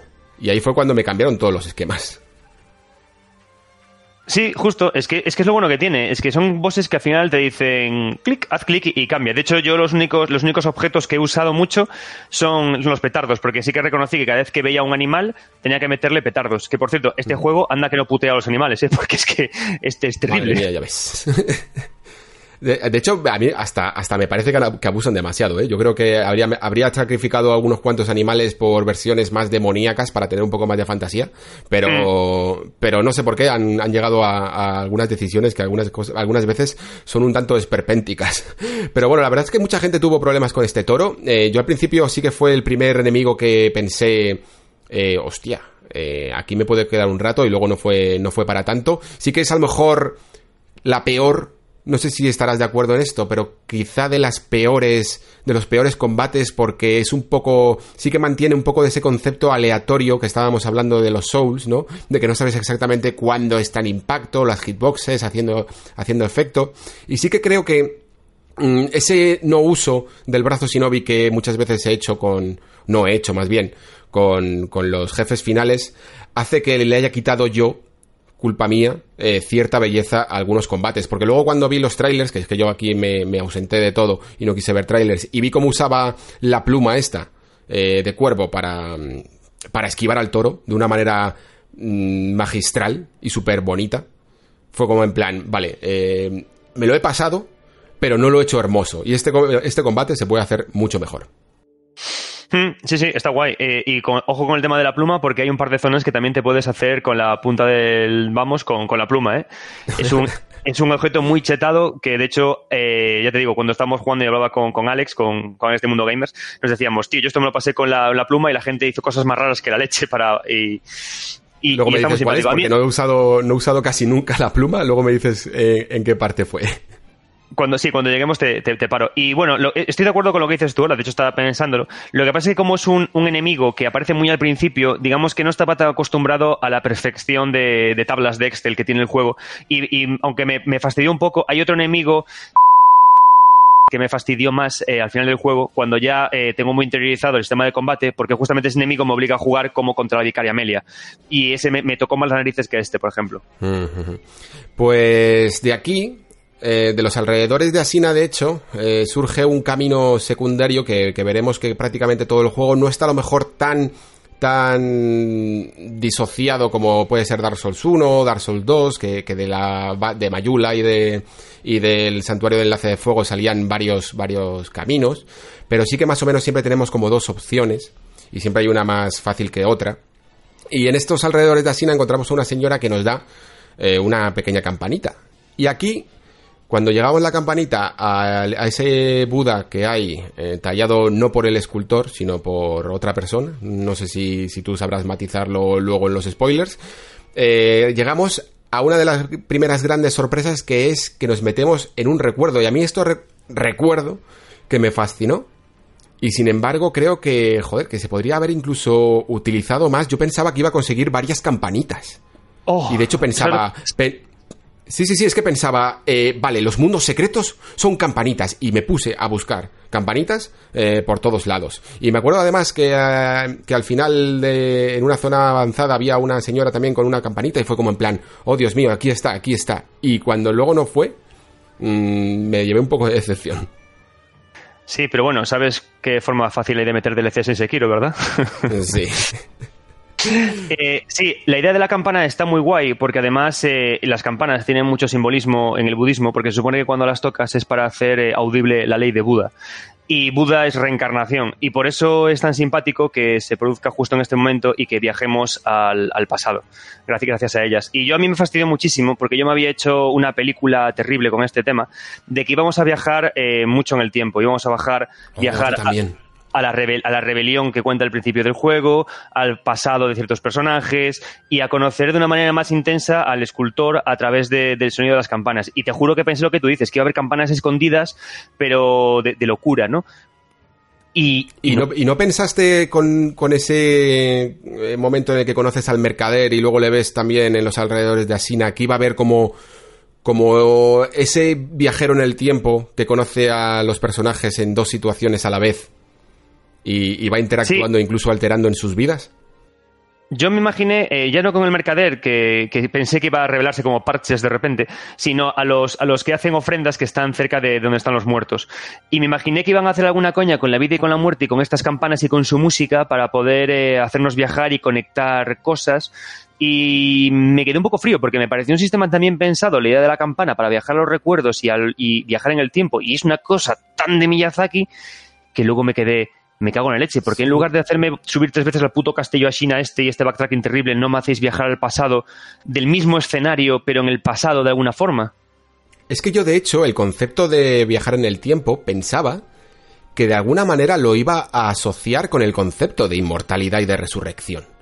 Como que la inmortalidad y la resurrección se consiguen porque tienes esa habilidad esto a lo mejor ya es muy de, mente de asimilada de, series de televisión y de este tipo de conceptos, de en plan muy perdidos y tal, pero, pero de que de alguna manera por el hecho de poder viajar al pasado puedes retomar el, el punto en el que moriste. ¿No? Sí, sí, y además si lo piensas tiene sentido, porque cuando tocas la campana lo que haces es que te transportas a una situación vivida por tu yo del pasado para recordar quién tú eras, con la intención se supone que de cambiarlo, que luego vemos que no. Entonces yo me imaginaba que iba a hacer un poquito de esas cosas y que eso iba a afectar luego. De hecho, hay un personaje que te encuentras en el pasado que luego está en el presente que, que, solamente te, dice un poquito como en plan de si nos conocimos en el pasado, pero... Sí, el mercader que te decía, sí. Claro, justo, pero luego no cambia nada más. Y, y, de nuevo es como esas cosas que, que te, lo que hablábamos antes, falta de desarrollo, eh, falta de ganas, no sé. Sí, no, no sabemos muy bien por si es que, pero a mí por lo menos las ideas que estamos montándonos en nuestra cabeza, a mí me, me llamaban mucho la atención. Sí, sí, sí, de cualquier manera, la hacienda de Irata me parece uno de esos niveles casi perfectos, porque me gusta mucho el diseño de niveles que tiene, me gustan mucho los caminos secundarios que puedes llegar a, descubrir y las maneras que tienes de afrontar ciertas cosas. Es aquí también donde hay eh, muchas armas Shinobi que recoger, está el hacha, que por cierto yo me la salté y tuve un montón de problemas con los, con los escudos, porque aunque había espiado a los, a, los tipos que estaban enfrente de ese pequeño templo, no, no había visto el botón en la interfaz que se abría para conseguir el hacha, pero bueno, Luego también está eh, el lanzallamas este dentro de la hoguera, que no sé muy bien qué hace ahí, pero ese sí que prestando atención lo, encontré. Y también está la que hablábamos antes, la pluma esta de cuervo, que está en una pagoda de tres pisos, que, que, yo estaba rayadísimo porque no la encontraba y luego por fin cuando la encontré, pues me encontré con también con este primer enemigo avanzado que luego es más común. Pero no, no, no, no, no. Primer enemigo avanzado no. Primer ninja de muchos. primer ninja de muchos, eso. Que a mí, no sé a ti, Adrián, pero a mí me dio muchos problemas. Joder, muchos problemas. Yo te juro que cuando lo maté pensaba que era un boss y luego me di cuenta que era uno normal y yo gasté ahí toda mi vida en matarlo, ¿sabes? Era como obsesión con matar a ese bicho. Y luego lo peor es que como no es un boss, tú se puedes rushearlo, coger la, la cosa de cuervo y largarte a casa a dormir, ¿sabes? Es que es terrible. Sobre todo, además, porque es que tiene, tiene la, el ídolo o la hoguera eh, muy lejos y claro, cada, intento cuesta lo suyo, pero la verdad es que es muy satisfactorio cuando te lo cargas y les haces... creo que ahí le pillé bien el Mikiri a las partes que no eran tan evidentes, porque antes sí que había un mini boss con una lanza que, que era casi como en plan, que te, te salía la letra roja del Mikiri y es que parecía que le faltaba avisarte al enemigo de que venía con la lanza. Entonces era muy, era relativamente sencillo, pero este señor te hacía un combo de patadas que te dejaban destrozadísimo.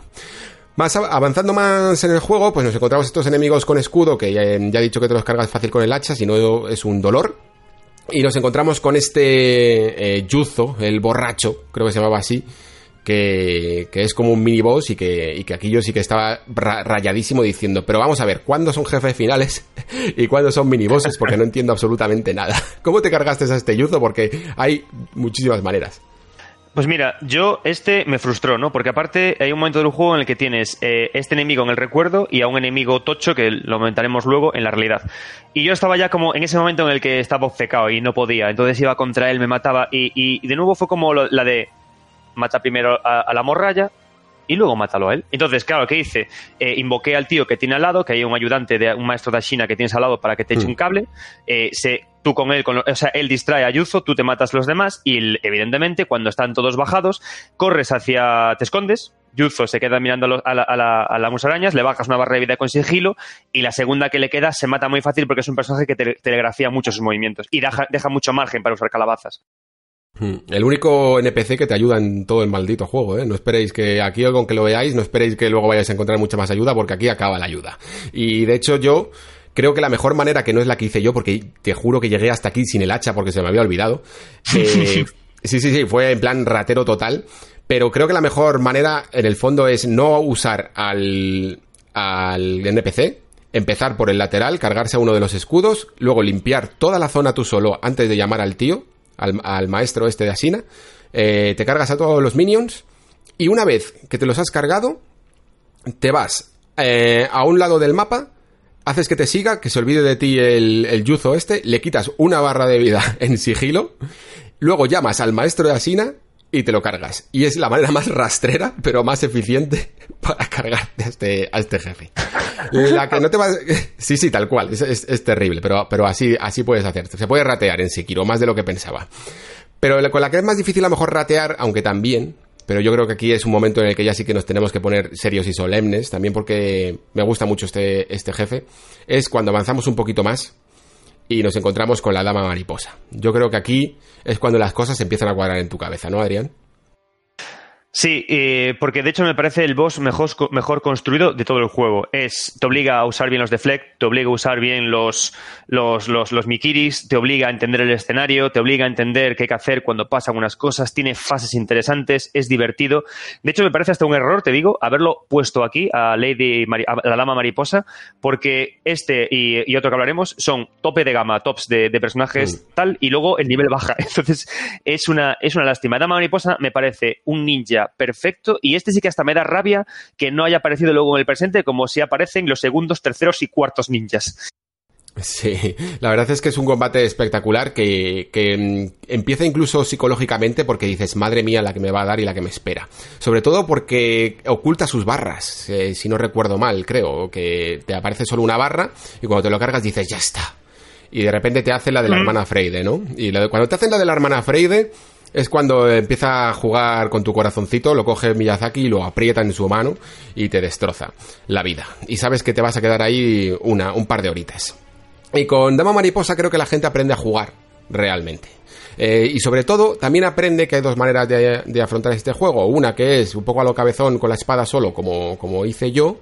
Y otra que, que es siendo un verdadero shinobi eh, y utilizando tus recursos y todos tus recursos. El primero es no solo hacer deflect, sino también combinar los deflect con, los esquives y también hacer uso de los shurikens, porque mira que el juego te lo ha dicho desde el primer momento en la descripción, que a todo enemigo que volador o que salte hay que tirarle shurikens. Y cuando eh, Dama Mariposa se pone encima de uno de esos cables invisibles, nos acojonamos y no les tiramos shurikens. Y hay que tirar shurikens, chicos, no hay que, no hay que eh, intentar ahorrar en recursos. No le tiré ni un solo shuriken. De hecho, tiene un truco súper guapo.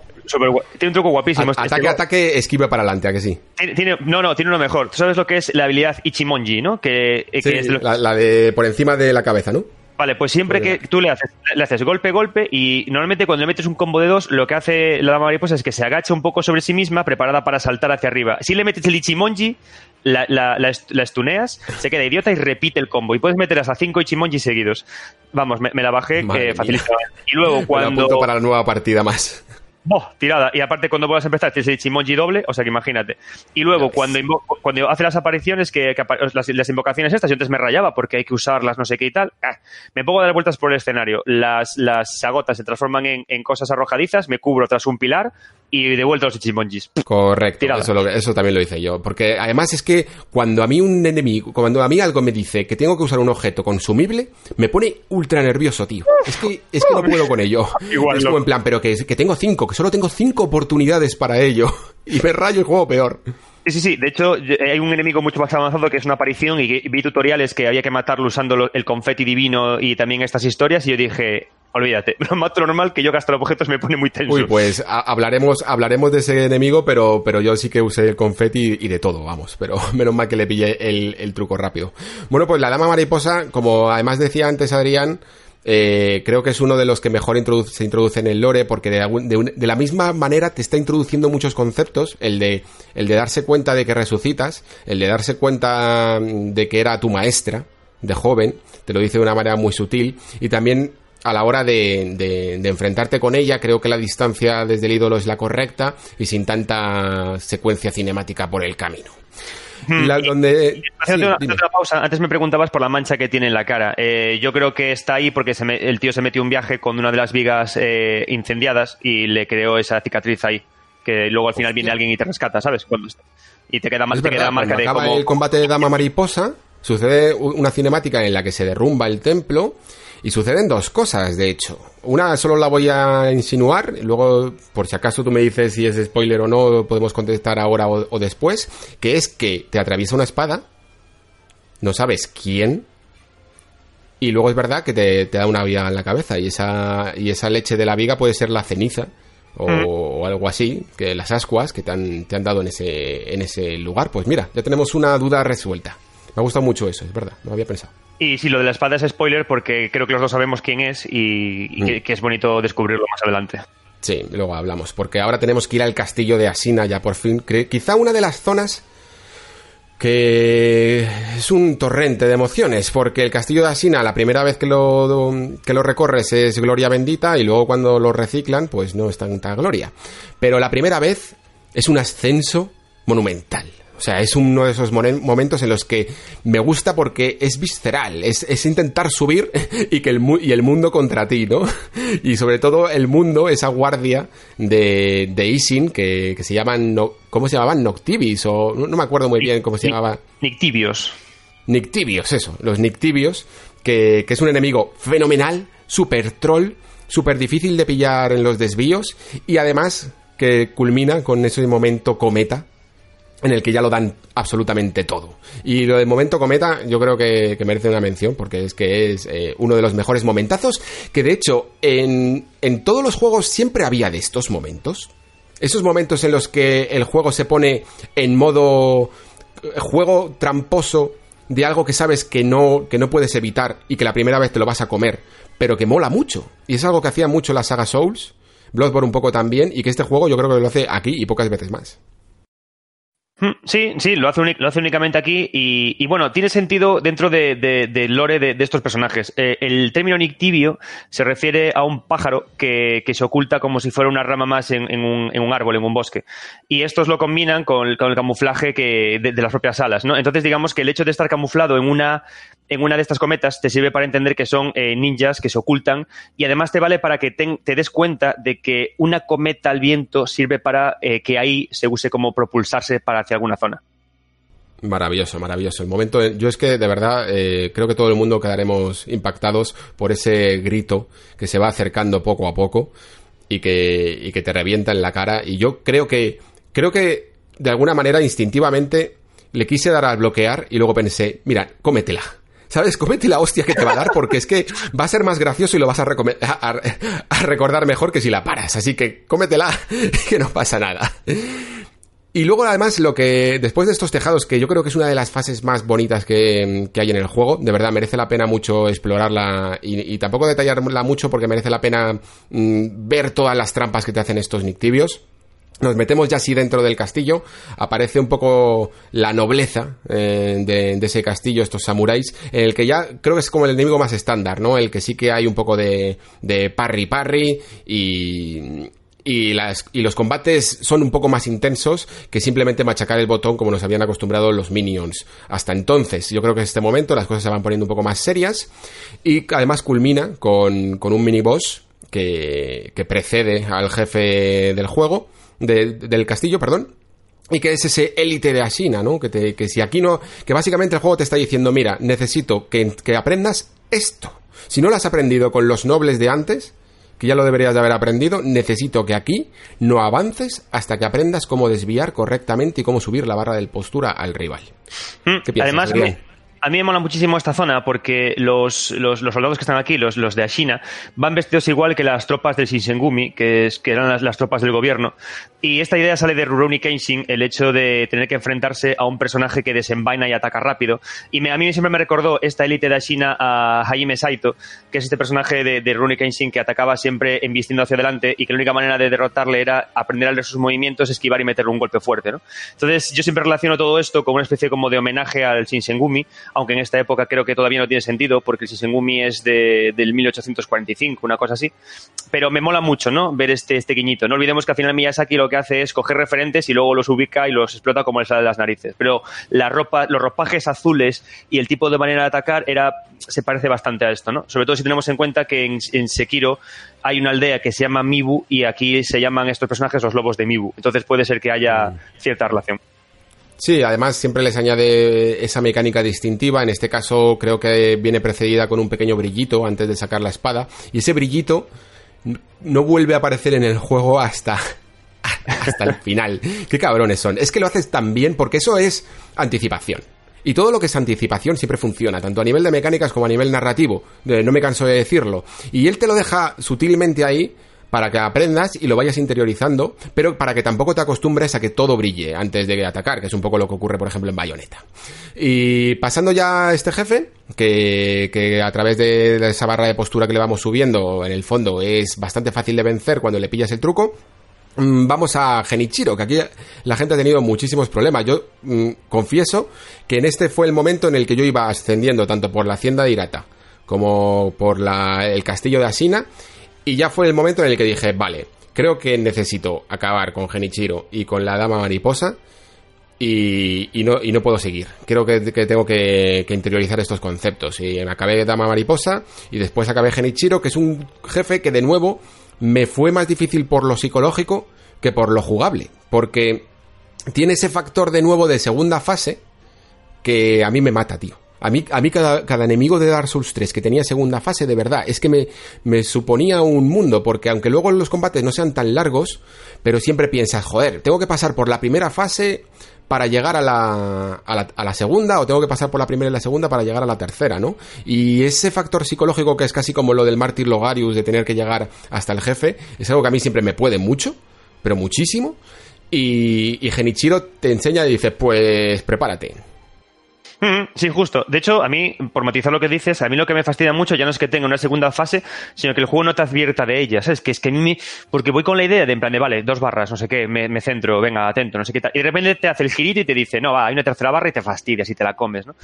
Y sobre todo, cuando te cambia de manera tan brusca eh, las maneras de, de atacar. A mí Genichiro fue el que me paró en seco. Yo había jugado hasta aquí bastante con bastante soltura y aquí el juego me paró y fue como que me dijo en seco, eh, para empezar, tienes que aprender a jugar bien y para acabar y para y de segundo tienes que tener más pegada. Porque yo llegué aquí sin pegada porque hay varios minibosses que están alrededor de, de Genichiro y te das cuenta de que, de que el juego te marca de que para subir de nivel tienes que eh, matarte primero a los minibosses para luego intentar ir a los bosses finales, ¿no? Entonces, yo después de toparme contra Genichiro, fui a matar a un ninja que hay en una cueva al lado, al Siete Lanzas que está en otra zona, a Yuzo el borracho, a Dama Mariposa y luego ya con pegada.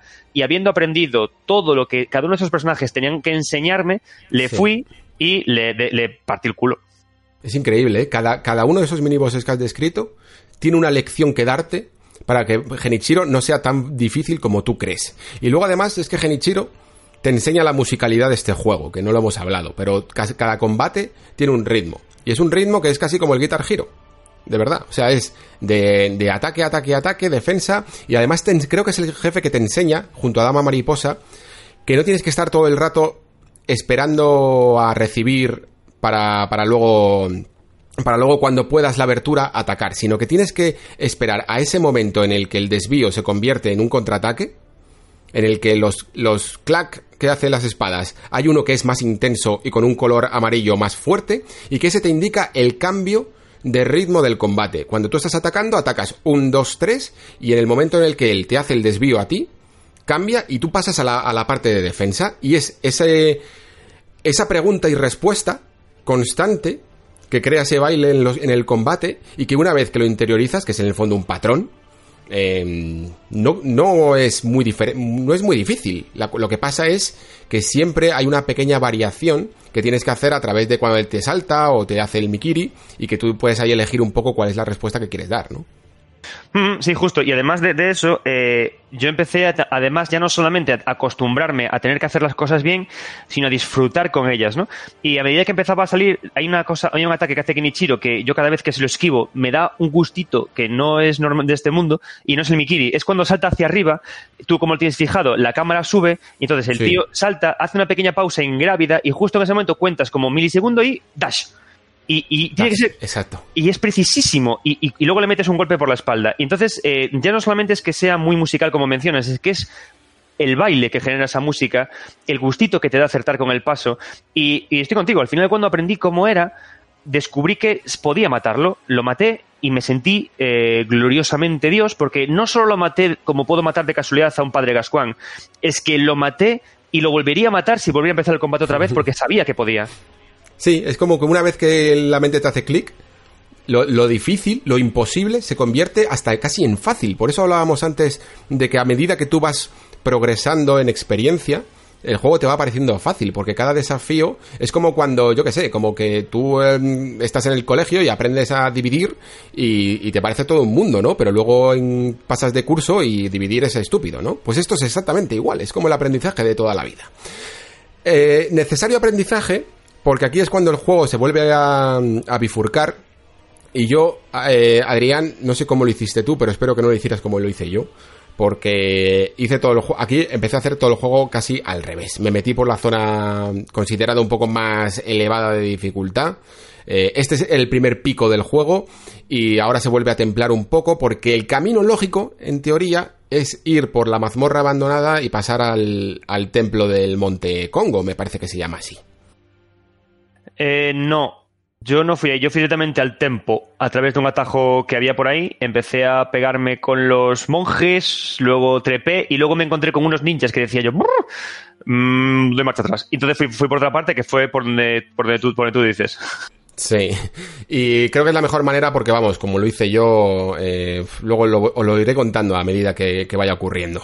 Eh, encontramos además a un NPC aquí, que es una especie de monje amable. No conseguí, no conseguí hacer, macho, casi ninguno de las misiones de los NPCs. Nunca me molesta, porque siempre me da una nueva, un nuevo motivo para revisitar el juego, pero te juro que con este llegué a un punto en el que no sabía muy bien qué hacer. Conseguí su objeto, pero, pero no sabía, no sabía muy bien cómo cumplir su, su misión. Molan mucho los monjes, la verdad. Me parece un cambio un poco de, me parece el, el escenario más bonito del juego. Casi diría yo, todo, todo el Monte Congo. Me parece soberbio, toda la mezcla de colores, la verticalidad, eh, la altura, no sé, eh, todo. Y además, incluso creo que es el escenario que más habla. Esa narrativa ambiental que muchas veces manejó incluso mejor. Sí, Bloodborne y Dark Souls 3, yo diría que son los máximos exponentes.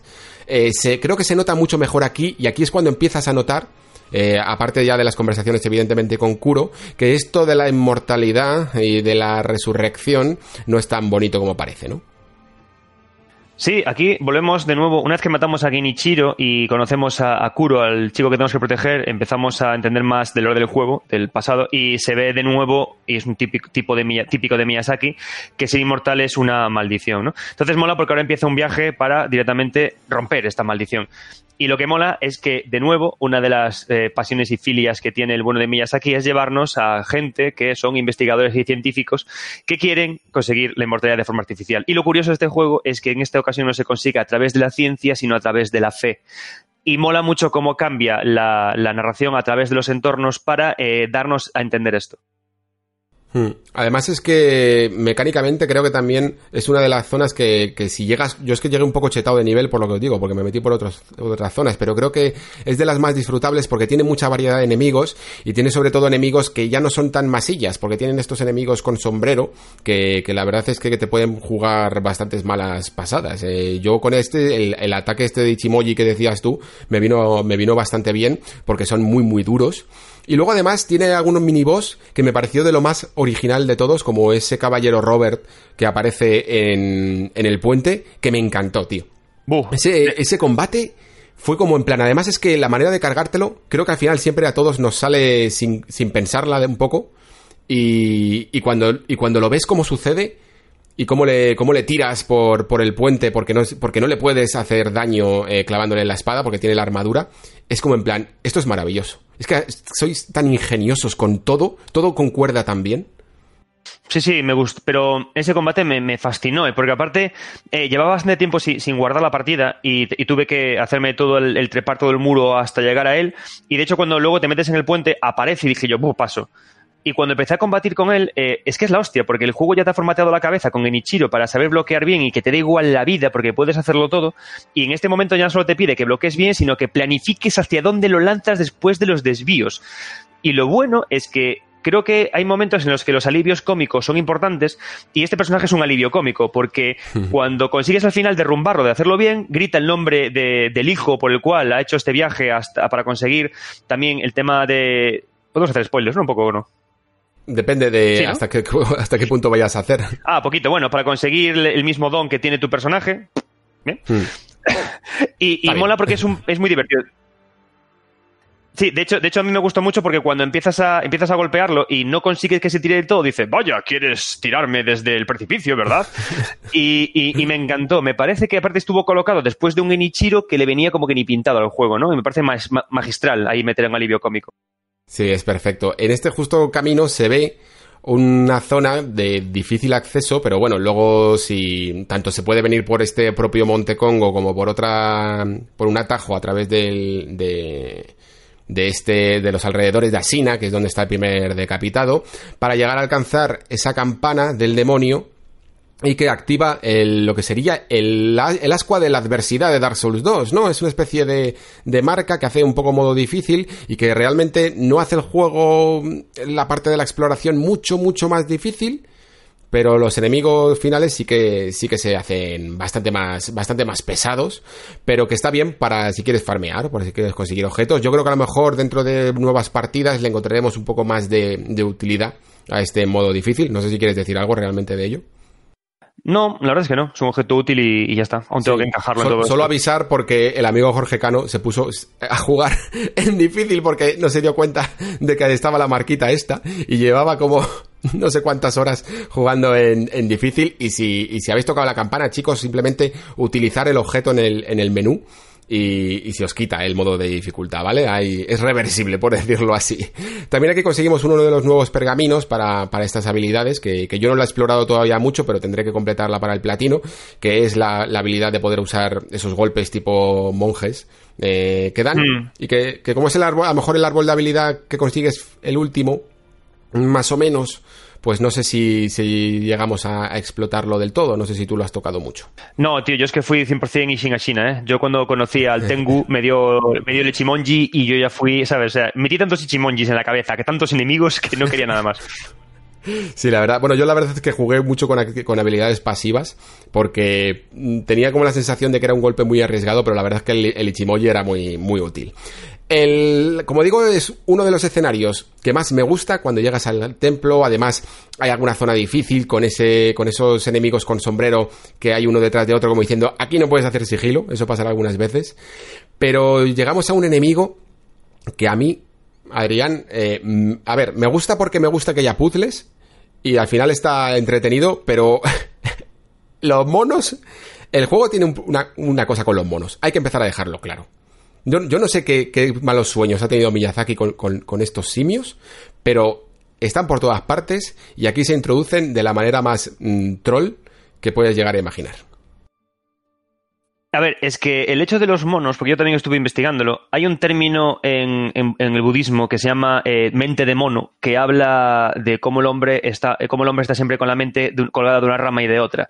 Y luego también hay un concepto en el budismo que todavía no lo tengo muy, muy, muy explorado, que es vivir en la pintura. Entonces, lo que se hace con esta, con esta batalla es explorar en esa idea dentro de la ilusión de la humanidad y de lo que estás persiguiendo justo en ese momento. Entonces, tiene sentido eh, figurado, pero sí que es cierto que a mí ese combate, aunque te he de decir que me gustó precisamente por esto, eh, el cuarto mono me tocó mucho los huevos para encontrarlo. porque, tuve mucha coña, lo admito.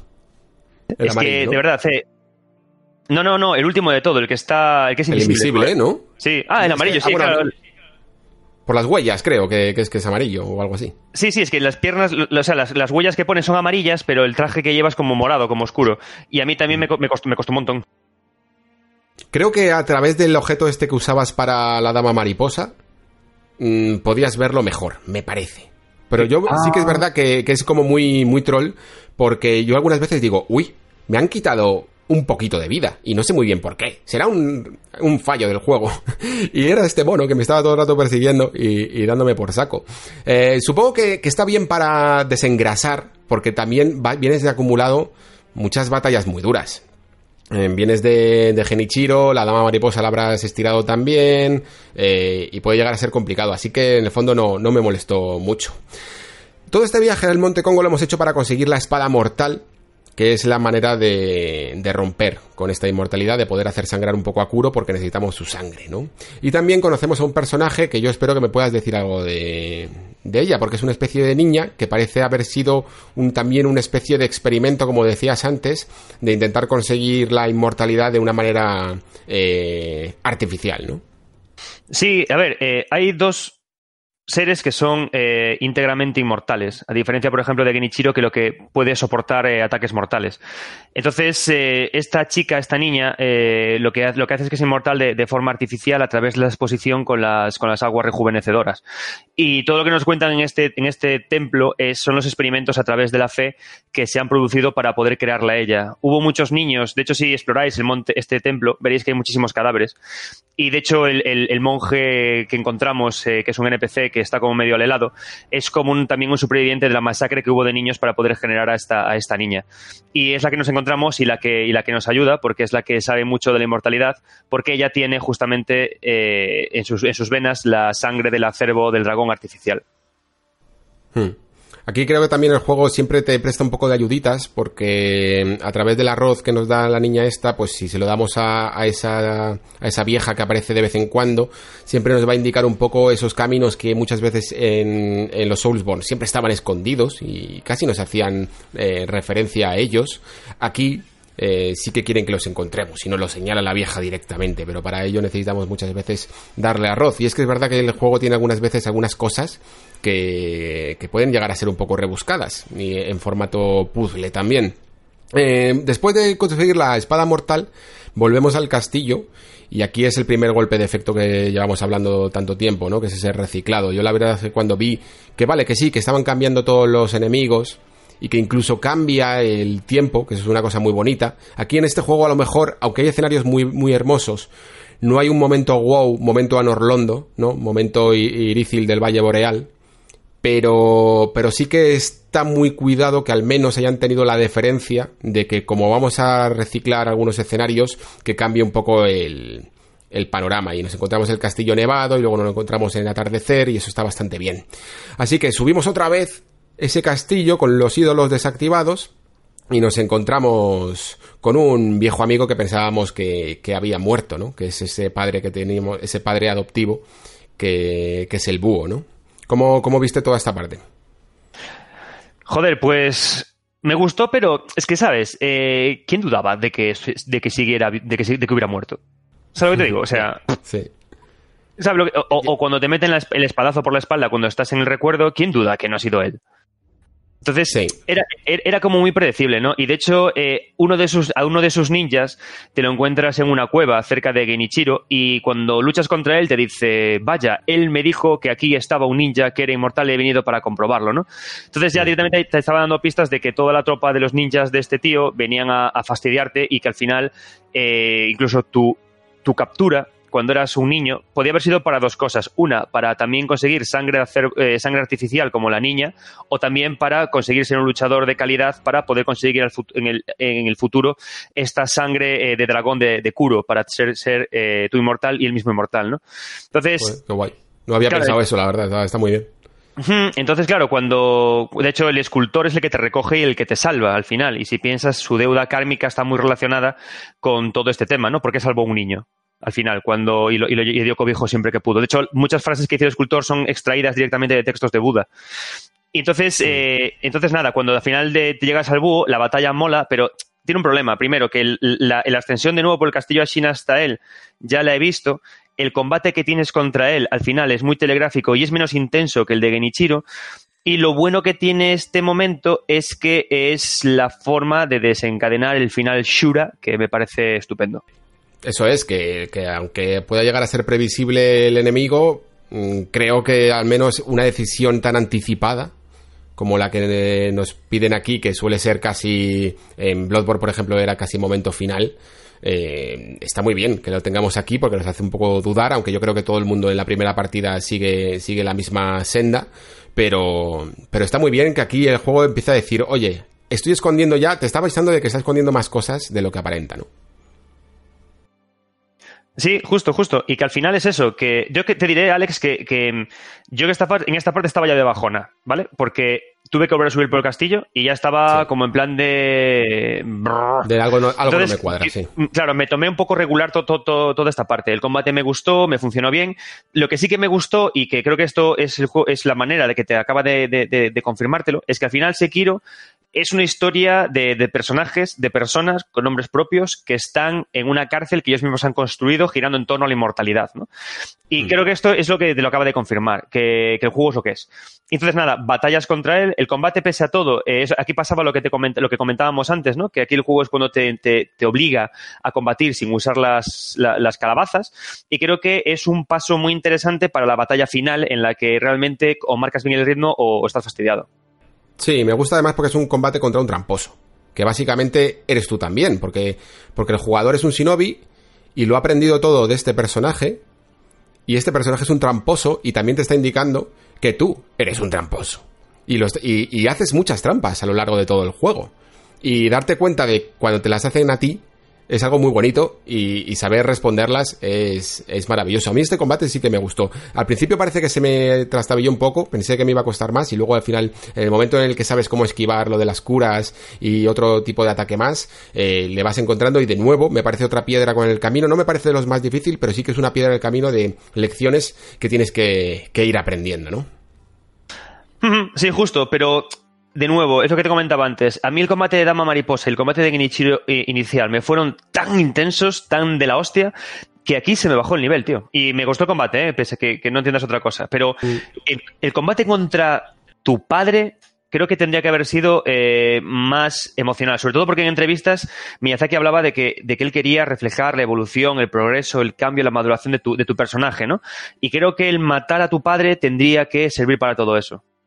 Sí, es cierto. Yo quizá también lo llevé más un poco por la parte de diseño, en el, sentido de que me di cuenta de que este juego iba a tener menos enemigos grandes, gigantes, monstruosos, fantásticos, de lo que yo podía llegar a pensar en un, en un primer momento, que tiene algunos, pero, pero sí que me di cuenta aquí que ese choque de espadas se iba a llevar hasta el final y que muchos de esos enemigos iban a ser eh, menos atemorizadores, ¿no? Eh, la presencia no iba a ser en plan a un nivel de terror como podían llevarlo en, en sus otras sagas. Bueno, pues acabado con, el búho y tomado el camino de mantenernos fieles a Kuro, porque, porque la verdad es que eh, si cogemos el final de Sura, la partida acaba rápido y la verdad es que no la podemos explorar porque yo principalmente no la he jugado. Yo no sé si tú sé que has visto algo de ese final de Sura. Yo he intentado no spoilearme porque espero que en algún momento pueda, pueda jugar a los otros finales. Hablaremos de ellos más adelante, así que tampoco me quiero centrar mucho, amigo Adrián. Mejor yo creo que es que descendamos a la, a la siguiente fase, que son las profundidades de Asina que, es un lugar que dentro de, esa mazmorra eh, que, hemos, que hemos visitado antes hay varios caminos para, para acceder. Si, si, accedemos por, por la parte del tutorial, por la propia mazmorra donde estábamos al principio del juego, o creo también que puedes tirarte directamente a donde está ese mago, que cuesta un poco pillar el truco a ese mago, pero luego es un combate bastante satisfactorio. Tampoco tenemos mucho tiempo para, centrarnos en él, lamentablemente. Y llegamos a estas, profundidades, a estas profundidades tirándonos un poco a través de esa puerta Tori, que también supongo que, es bastante simbólico, ¿no? Sí, lo que pasa es que yo creo que es que estaba pensando ahora, y yo aquí llegué de una forma súper rara, porque de hecho cada vez que volví a hablar con Kuro, porque te manda aquí a hacer cosas, es como que nunca era capaz de anticipar por dónde me había metido. Y estoy intentando yo pensar por dónde carajo entré, porque no me acuerdo. Yo te lo, digo, creo. Bueno, a, las profundidades dices o a las mazmorras, porque si es a las profundidades, es probable que a lo mejor eh, atravesaras el templo de la serpiente. Sí, justo. Estaba la serpiente por ahí por el medio y aquí usé que estaba la serpiente mirándote, ¿no? Cuando estás por las zonas del pantano, este mm, venenoso, sí. Sí, pues ahí está la serpiente mirándote. Entonces, eh, lo que hay que hacer ahí es usar la magia del titiritero para un mono que está abajo. Pero yo, justo cuando la serpiente me embistió, usé las plumas de cuervo y pasé directamente. Y de ahí tiré directamente. claro, esa es la parte del altar de la serpiente está en el valle sumergido. Pero esta zona te lleva primero a ese lado que para ti es el segundo, igual que a mí, pero que en el fondo es el primero, que esta es la movida, eh, que es las profundidades de Asina, que si te tiras a través de esa puerta Tori, eh, caes a un, a un abismo y justo en el último momento cuando crees que te vas a morir, eh, le das el gancho y llegas por el camino principal. El que hemos ido nosotros en el fondo es el camino secundario. Vale, y, Justo, porque cuando empezó el curo a rayarse diciéndome, tienes que buscar un agujero sin fondo para llegar a no sé dónde, yo pensaba, pero si tengo ya activada esa hoguera, tío, ¿qué me estás contando? sí, fue un poco raro. es un lío, porque cada uno llega por un lado, eh, eh, piensa además que yo no hice antes lo del monte Congo, con lo cual no tenía la espada. Eh, imagínate cómo, cómo, sufrí en algunos momentos. Sí, pero quédate, una reflexión con esto, que el juego, de nuevo, es incoherente y no toma conciencia de que, de que has hecho eso. Porque el ninja ni siquiera te dice, pavo, ya he estado ahí. ¿Sabes? Hmm, Entonces, de nuevo, eh, las decisiones jugables, decisiones, las decisiones de diseño eh, atentan contra la narración una vez más. Sí, es cierto que hay algunos momentos en los que, en los que supongo que por que sacrifica narración en pos de, de esa conexión de caminos que siempre ha tenido la saga. La verdad es que ahí no lo hace de forma elegante. Llegamos a ese lago de veneno que hay hombres serpiente y, algún miniboss eh, complicadillo, que yo aquí no tuve tantos problemas porque me había metido antes por, por otra parte, por la parte del valle sumergido. Y, encontramos además también una gruta que parece que está vacía. En mi partida no lo estaba, luego explicamos por qué. Pero mucha gente se la encontró vacía porque no había pasado por otra zona. Y llega a... Así que lo dejamos ahí, en, en, en vilo porque llegamos a ese bosque oculto, que además a mí me parece hasta una especie de, de mm, homenaje a ese bosque también en tinieblas y con seres invisibles de Dark Souls 2, ¿no? Jova, sí, y, de hecho me hace gracia porque desde este momento casi casi es un recurrir al recetario eh, de lugares clásicos de From, ¿eh? Bosque, o sea, valle con pantano, eh, el tema de la niebla y luego el bosque quejumbroso que viene más tarde, ¿sabes? Es como en plan, venga, vamos.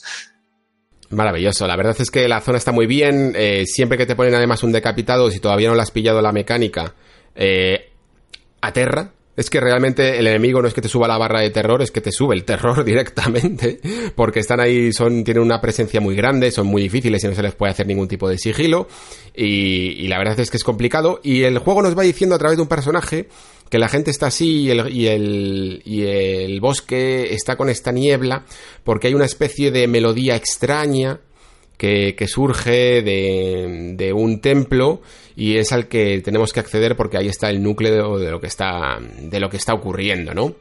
Para llegar aquí, de hecho, tenemos que, dar una especie de rodeo por, por otra zona para poder subir por el segundo piso y nos volvemos a encontrar a otro Yuzo el borracho, que aquí se llama no sé qué el glotón, pero que, que es exactamente el mismo modelo. Y aquí es cuando empiezas a decir, uy, uy, uy, ¿qué está ocurriendo aquí? ¿Por qué me pones aquí este enemigo fuera de lugar y fuera de, de todo. Mm, de toda justificación, ¿no? Y nos encontraremos un tercer Yuzo el borracho más adelante en el juego. O sea, no hay dos sin tres, amigos. Correcto. Y ahí es cuando empiezas a decir, vale. O sea, no solo estás reciclando eh, escenas, eh, escenarios, sino que además también estás haciéndolo con algunos subjefes. Y eh, te quedas un poco Así, supongo que lo interiorizas de alguna manera porque, claro, mm, tampoco, en, el momento no te duele tanto como cuando luego lo reflexionas, pero aquí estás un poco a lo que estás. Y es que de repente aparece un... llegas a ese segundo piso y caes sobre una especie de monstruo extraño con unos tentáculos y que está tocando, voy a decir, para que me corrija el amigo Adrián, una flauta. Yo no sé, supongo que el instrumento no será una flauta normal, sino que tendrá su propio nombre. Te, te, compro flauta, no pasa nada, porque no sé cómo se llama. flauta, flauta, budista. flauta budista, perfecto. Y además es que aquí se, se van introduciendo ya también de nuevo, esta, esta zona me gusta mucho, todo, todo el bosque oculto y, la aldea Mibu, porque de la misma manera que el Monte Congo nos mm, ponía, nos enfocaba hacia una dirección de cómo funcionaba esta resurrección artificial, de la misma manera aquí vemos otro camino que es un poco más esotérico, ¿no? Sí, aunque te diré que a mí esta zona no me gustó tanto, ¿eh? Porque vi como una. ¿Cómo decirte? Eh, me parecía un decaimiento estético. Entiendo que esta parte sea necesaria para poder explicar que Ashina tiene un pasado y que, y que, y que qué le pasó a ese pasado cuando empezaron a abusar del poder de inmortalidad. Pero se, me hizo, se me hizo muy cuesta arriba, ¿eh? la verdad. No se me hizo nada. Sí, no, es verdad que estéticamente, estéticamente no es llamativa. Me refería quizá más a a que parece que empieza a dar un poco más de información de la que tiene, con todo esto de, de los, eh, de los habitantes que no pueden parar de beber y que quieren llegar a un palacio y te lo van más o menos introduciendo de una manera que dices, vale, puedo empezar a relacionar ciertos conceptos. Que a mí quizá cuando Miyazaki me da cierta información, eh, aunque la zona no me esté gustando tanto, pero siempre me ayuda, ¿no? Sí, sí, y de hecho hay un objeto por ahí tirado que te explica mucho de por qué, por qué empezó todo esto, ¿no? Que está escondido, eh, tienes saltar a la derecha en el puente en el que te aparece la aparición de un guerrero a China. Y te, y te cuenta cosas súper importantes. Pero yo lo que me estaba contando igualmente, más o menos, yo lo estaba interpretando, porque aparte Kuro te dice, eh, tío, tira para allí porque allí está la puerta de una cosa importante. Y cuando. Y de hecho, no es que no me, no me gusta lo que me estaban contando, porque me gustaba. Me gusta mucho cuando Miyazaki muestra eh, la, eh, eh, personajes decrépitos por culpa de un bien general que a ellos no les ha llegado, ¿no? Me mola mucho. Lo que pasa es que creo que estaba abusando de nuevo, abusando de, una figura estética que ya había visto, la había visto en cinco juegos más. Y, que, lo único que, lo único que le añadía a eso era el hecho de beber. Un hecho de beber que ya había visto en Bloodborne con el glu glu glu típico este, ¿sabes? Entonces, se me hizo un poco en plan, mm, estoy en el final del juego, estás abusando de repetir enemigos, ahora estás abusando también de patrones narrativos vamos, vamos, vamos allá, ¿no? Vamos a avanzar. Y Mm. lo peor fue, que no sé si quieres ir ya, cuando llegas al boss de esa zona y dices tú, a mí este me suena de otra cosa y creo que va a ser repetido. Sí, pero incluso antes de ese, quizá un soplo de aire fresco sí que resultó esa mujer fantasma. Que, que yo todavía no he conseguido relacionar porque de nuevo no hice bien la misión del NPC que está al principio de la zona del tutorial y que dice que está siguiendo todo el rato una melodía fantasmal y va siguiéndola y siguiéndola y siguiéndola y no encuentra y aquí la lié parda porque, porque no volví a hablar con él, eh, me cargué a la, a la mujer, pero me gustó mucho porque parece casi una leyenda urbana de estas de la chica de la carretera, ¿no? Es una mujer que está tocando un instrumento y mola mucho porque la primera vez me hablé con ella, me atacó y fue como y me dio pal pelo, pero bien. Y la segunda vez fue como en plan, ahora, ahora mismo no me viene bien luchar contigo. y pasé de largo y, me dijo, ¿cómo, ¿cómo pasas de mí? ¿Sabes? Y me vino a atacar a lo bestia y fue brutal el combate. Y además tiene unos patrones que me gustaron muchísimo y, y fue uno de los combates casi que más, que más me han gustado, que más he disfrutado del juego, no te digo más. Mm, sí, tiene una cadencia, tiene una cadencia de, de movimiento eh, buenísima. Y claro, este personaje es un personaje interesante porque la persigue uno de los samuráis que, que te encuentras también por ahí. Dice que se siente unubila- o, muy atraído, ¿no? Pero sin embargo, yo quiero relacionarla. eh, hay un personaje, Ishin Ashina, que te habla de las ninjas Tomoe. Y te dice, y una conversación que tienes con él, te dice que, las, ni- que Tomoe era, era una maestra ninja que cuando la veías pelear era como si bailara. Y este personaje hace justamente eso, es un personaje femenino que ataca con una, con una herramienta ninja. Y yo no sé si irá por ahí la cosa. Es que lo de Tomoe es un poco extraño porque lo, mi- lo mismo es otro personaje que vemos más adelante, ¿sabes? No, no estoy, no estoy, necesito que me aclares ciertas dudas, pero primero tenemos que llegar. Así que, sí Estoy contigo, estamos en un momento como muy prematuro para analizar según qué cosas, ¿sabes? De hecho, eh, no había pensado en ello hasta que me has mencionado este personaje ahora y dije, ostras, Sí. A mí es que me parece que es ese, eh, Tomoe, precisamente. Pero claro, como nos falta un cacho por el DLC probablemente, pues no podemos, todo lo que aquí conjeturemos probablemente eh, la mitad. Pero bueno, llegamos a esa cueva anuncial y a esa monja que como dices tú, cualquiera que haya visto un tráiler o que haya visto algunas vídeos impresiones, yo lo he capturado mucho y tenía de hecho, llevaba todo el maldito juego buscando a la monja corrupta porque, porque he jugado a esta demo mm, de esta zona eh, tres veces ya antes de la salida del juego y digo, ¿cuándo va a salir este personaje? Pero si este personaje parece que era el que te iba un poco a enseñar a jugar y, y llevamos cua- 60% de juego, 70% de juego y no ha aparecido y de repente aparece de manera fantasmal y dices tú, ¿qué está ocurriendo aquí? No entiendo absolutamente nada. Mm, sí, justo. Y de hecho yo aquí es cuando empecé a entender si realmente la repetición de enemigos tenía algo que ver con lo de que Sekiro Shadows Die Twice y que directamente el título se estaba, ri- se estaba riendo de mí, con lo de que me ha la peña varias veces. bosses die twice, sí. La verdad es que, bueno, aquí al menos hicieron una cosa elegante que es utilizar un patrón del enemigo porque debían de tener varios, ¿sabes? Y lo rescataron de aquí, pero de nuevo se nota que no, que aquí, aquí tenía que haber otro enemigo y por falta de tiempo tuvieron que, que reciclar. Una idea que a mí, aquí sobre todo, y, y encima con ese, cuando ponen esos aspectos fantasmales, no me gusta, no me gusta mucho y, y lo hace, y lo hace un par de veces. Mm, Seguimos sí. entonces, bueno, sí, dime. No, no, es que estoy contigo. Es que a mí me parece un, una- un reskin. Y aparte, me este- en este caso concreto, me parece una decisión mala. Porque eh, este, el- este combate en concreto, el, el primero que tienes contra el espíritu de la futura monja corrupta, este, es interesante. ¿Por qué? Porque coge lo mejor del combate que tendremos en el futuro, sin, sin- Sí. sin la suciedad, y hace que sea bueno. Pero luego te vuelven a presentar al mismo personaje con ruido. Y joder. Ya. Sí, sí, sí, completamente de acuerdo. Eh, bueno, al final es una barra de vida, no tardamos mucho, no está el ídolo muy lejos y llegamos a esa cueva anuncial en el que nos quedamos un poco con cara de what the fuck, ¿qué ocurre aquí? Eh, vamos a hablar otra vez con Kuro, nos dice que necesitamos unos cuantos ingredientes para, para poder llegar al, al reino, al palacio, ¿no? El palacio del manantial. Pero para los ingredientes todavía nos falta un, uno en concreto y ese ingrediente está en el valle sumergido. Y el valle sumergido es esa zona que hablábamos antes, que la verdad es que quizá es una de las más interesantes del juego. Yo creo que aquí eh, iba a decir pega un pico, pero el qué pasa que para mí fue la primera de todas estas desde el Monte Congo. Fíjate lo mal que hice esto, pero es que No, claro, no, no, no. Es que fue también la mía. Es que me acabo. Estaba pensando ahora, porque yo el último, el último ingrediente que conseguí fue el del búho. Entonces, Claro, me, a me- mí yo me- igual. al revés. Sí, tío, es verdad.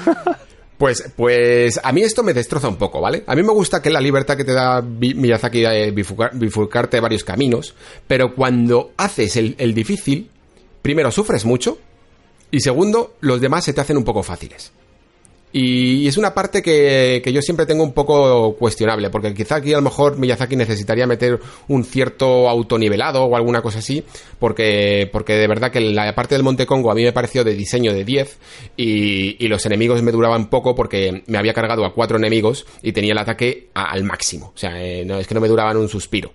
Llegamos a este valle sumergido entonces y, eh, tiene muchas reminiscencias muy guays, la manera de, alcanzar la zona está muy bien porque es una especie de salto de fe, de nuevo, introducimos aquí este concepto de fe que se utiliza muchas veces, de saltar al vacío, y llegamos además a una zona que recuerda un poco a ese Dark Souls 1 con los valles de los dragones, que es una, un, un cañón, ¿no? Con, con, ciertas cornisas muy escarpadas, hay algún, eh, algún camino incluso secreto, si nada más bajar vas a la derecha en vez de a la izquierda, que es lo lógico, encuentras otro decapitado, y estaba poblado por estos hombres serpiente que yo al principio no, no relacionaba con los descendientes de Okami y al parecer cuando lo relacioné por un documento dije, ah, vale, para esto sirve el cuchillo este que, que tengo de brazo Shinobi y por fin le di un poco de, de utilidad porque hay algunos enemigos sobre todo los que tienen un cañón, tanto de minibosses como de enemigos normales, que te las pueden hacer pasar bastante feas, ¿no?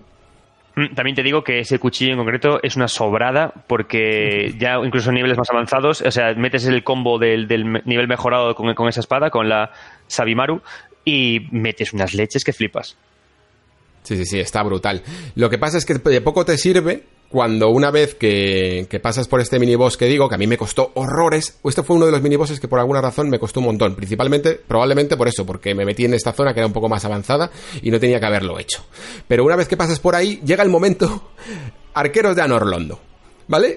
yo lo llamo así porque es que se mete una, una ristra de, cañonazos desde zonas que no puedes alcanzar y lo único que puedes hacer es con tu gancho intentar sortear todo, toda esa locura hasta que por fin llegas a, ese cañón de, de, la pólvora, me parece que se llama, con todos estos tipos y por fin les puedes despachar a gusto como hacías con los arqueros de Anorlondo, pero madre mía, cómo te las hacen pasar. Pero Alex, ¿sabes que si coges el, el, abanico, que o sea, el, el sombrero que te vende el tejón, te lo pasas caminando, ¿no? ¿El sombrero que te vende el tejón? Sí, hay el tejón sombrero negro, que se llama. Sí. Eh, te, vende, te vende una especie como de. de joder, es un, es un, círculo que despliegas encima de tu cabeza, que se vio también en los trailers, y que pasas caminando. Te lo pones encima y puedes caminar con él. No me digas, no lo. Pero no es un arma Shinobi, es el. Es un brazo, protésico. Ah, vale, vale, pero. Ah, tú dices el, el abanico que que, te da, que luego lo puedes reforzar. Sí, justo. El escudo. El escudo. ah, vale, como decías, el, el, sombrero estaba en plan, ¿qué, qué, qué sombrero? Ah, nada, no, no, pero si te pones eso, tiras para adelante caminando. Sí, claro, pero mientras que tienes que ir saltando y saltando, eh, te cuesta un poco.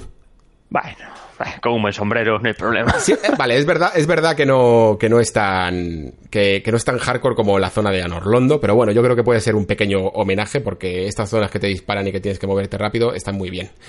Pues, pues terminamos con esa zona. Eh, creo que por aquí además hay un, uno de esos enemigos que, que yo le llamo cien pies, pero no sé exactamente cómo se llama, no sé si sabes a cuál me estoy refiriendo, que tiene una especie de garras en las manos y que eso se convierte en pues en una locura de, de parries, ¿no? básicamente tienes que seguir el ritmo y, y, lo sacas, pero que al principio, por lo menos en los trailers, parecía muy amenazador. Sí, sí, sí, se llama 100 pies, no sé qué. O sea, tiene, pero yo también, ese de hecho me lo maté la primera, ese, porque te vienes muy arriba con que me va a fastidiar y, se acabó. Lo guay que tiene ese es que cuando te lo matas tienes ahí justamente uno de los abanicos que permiten desispiritar y mola porque está justamente en las manos de, de Buda. Entonces es una imagen como muy bonita cuando superas al boss. Sí, la verdad es que está bien. Yo creo que es un poco hecho por el espectáculo. Creo que, alguien pensó, ¿cómo molaría un, un, enemigo que no para de atacarte? Y en el fondo, por, por, el puro hecho de atacarte, está perdiendo la barra de postura, ¿no? Pero, pero es el típico, el, el típico enemigo que sorprende mucho, pero luego es de los más, de los más fáciles. Entonces llegamos a este puente, también un poco quizá reminiscente, siempre tiene que haber un puente en la saga, en los Soulsborne, y nos lleva a, y, por supuesto también se tiene que romper y lo rompe precisamente ese dios serpiente, ¿no? Y nos tira al lago. Eh, si no te has dado cuenta en este momento de que podías nadar, te das rápidamente cuenta. Luego también podrás incluso bucear. Yo creo que, a este punto que estamos eh, también consigues la habilidad para, para bucear, te lo da la monja corrupta. Y, nada, pues seguimos con esta serpiente que parece que nos está persiguiendo durante todo el juego y llegamos a una de las zonas quizá bueno, eh, le llamaría también, como decía antes, en momento a Norlondo, al Valle Bodhisattva. Pues quizás sí, ¿no? Quizás es una de las más impresionantes. No sé si tiene una estampa de cuadro, como a Norlondo o como Irithil, pero por lo menos sí que es una de las más llamativas por esos budas de los que podemos ir saltando gancho a gancho, mientras que seguimos matando monos como condenados.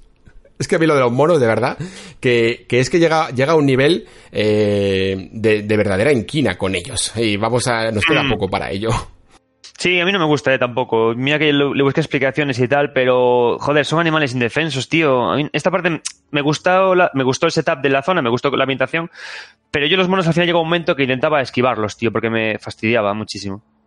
Sí, la verdad es que mm, al final les tiras un shuriken, no, no, no, no significan, no, no, hacen mucho daño, más que nada hay un, un lomo, un lomo plateado, iba a decir, no sé si se llaman así, un mono de estos tipo albino, que, que este va con dos espadas, está más abajo, y ese sí que hace daño de verdad.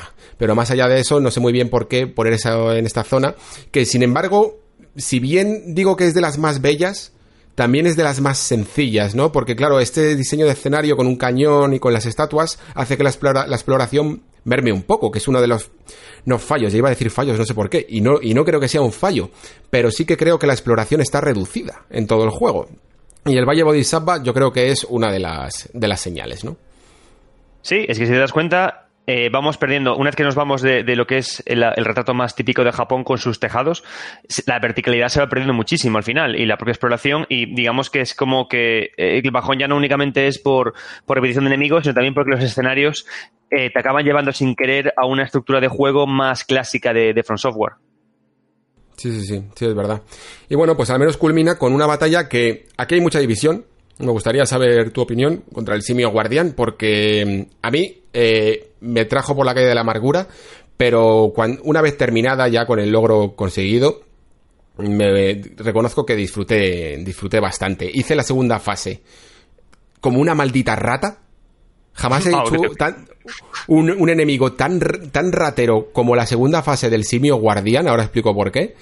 Pero, pero me gusta mucho porque es lo que te decía con el búho. Estaba, me había acostumbrado el juego a que todo iban a ser choques de espadas. Y de repente me, ponen un, un enemigo, de alguna manera más tradicional, en el que puedes hacer ese choque de espadas, pero no hace falta que el otro enemigo tenga una espada en la mano. Aunque luego sí que la tiene. Pero, pero la primera fase no. Y como tiene un ataque tan aleatorio, porque da golpes en el suelo, este simio gigante, eh, no sabes exactamente cuándo va a atacar y cuándo se va a, a, defender o va a saltar para atrás, para adelante, pues lo disfruté mucho. Y de hecho luego estuve leyendo una entrevista con Miyazaki y me di cuenta de que ya hablaba de este, de este jefe y decía que era uno de sus favoritos. Y la verdad es que entiendo perfectamente por qué.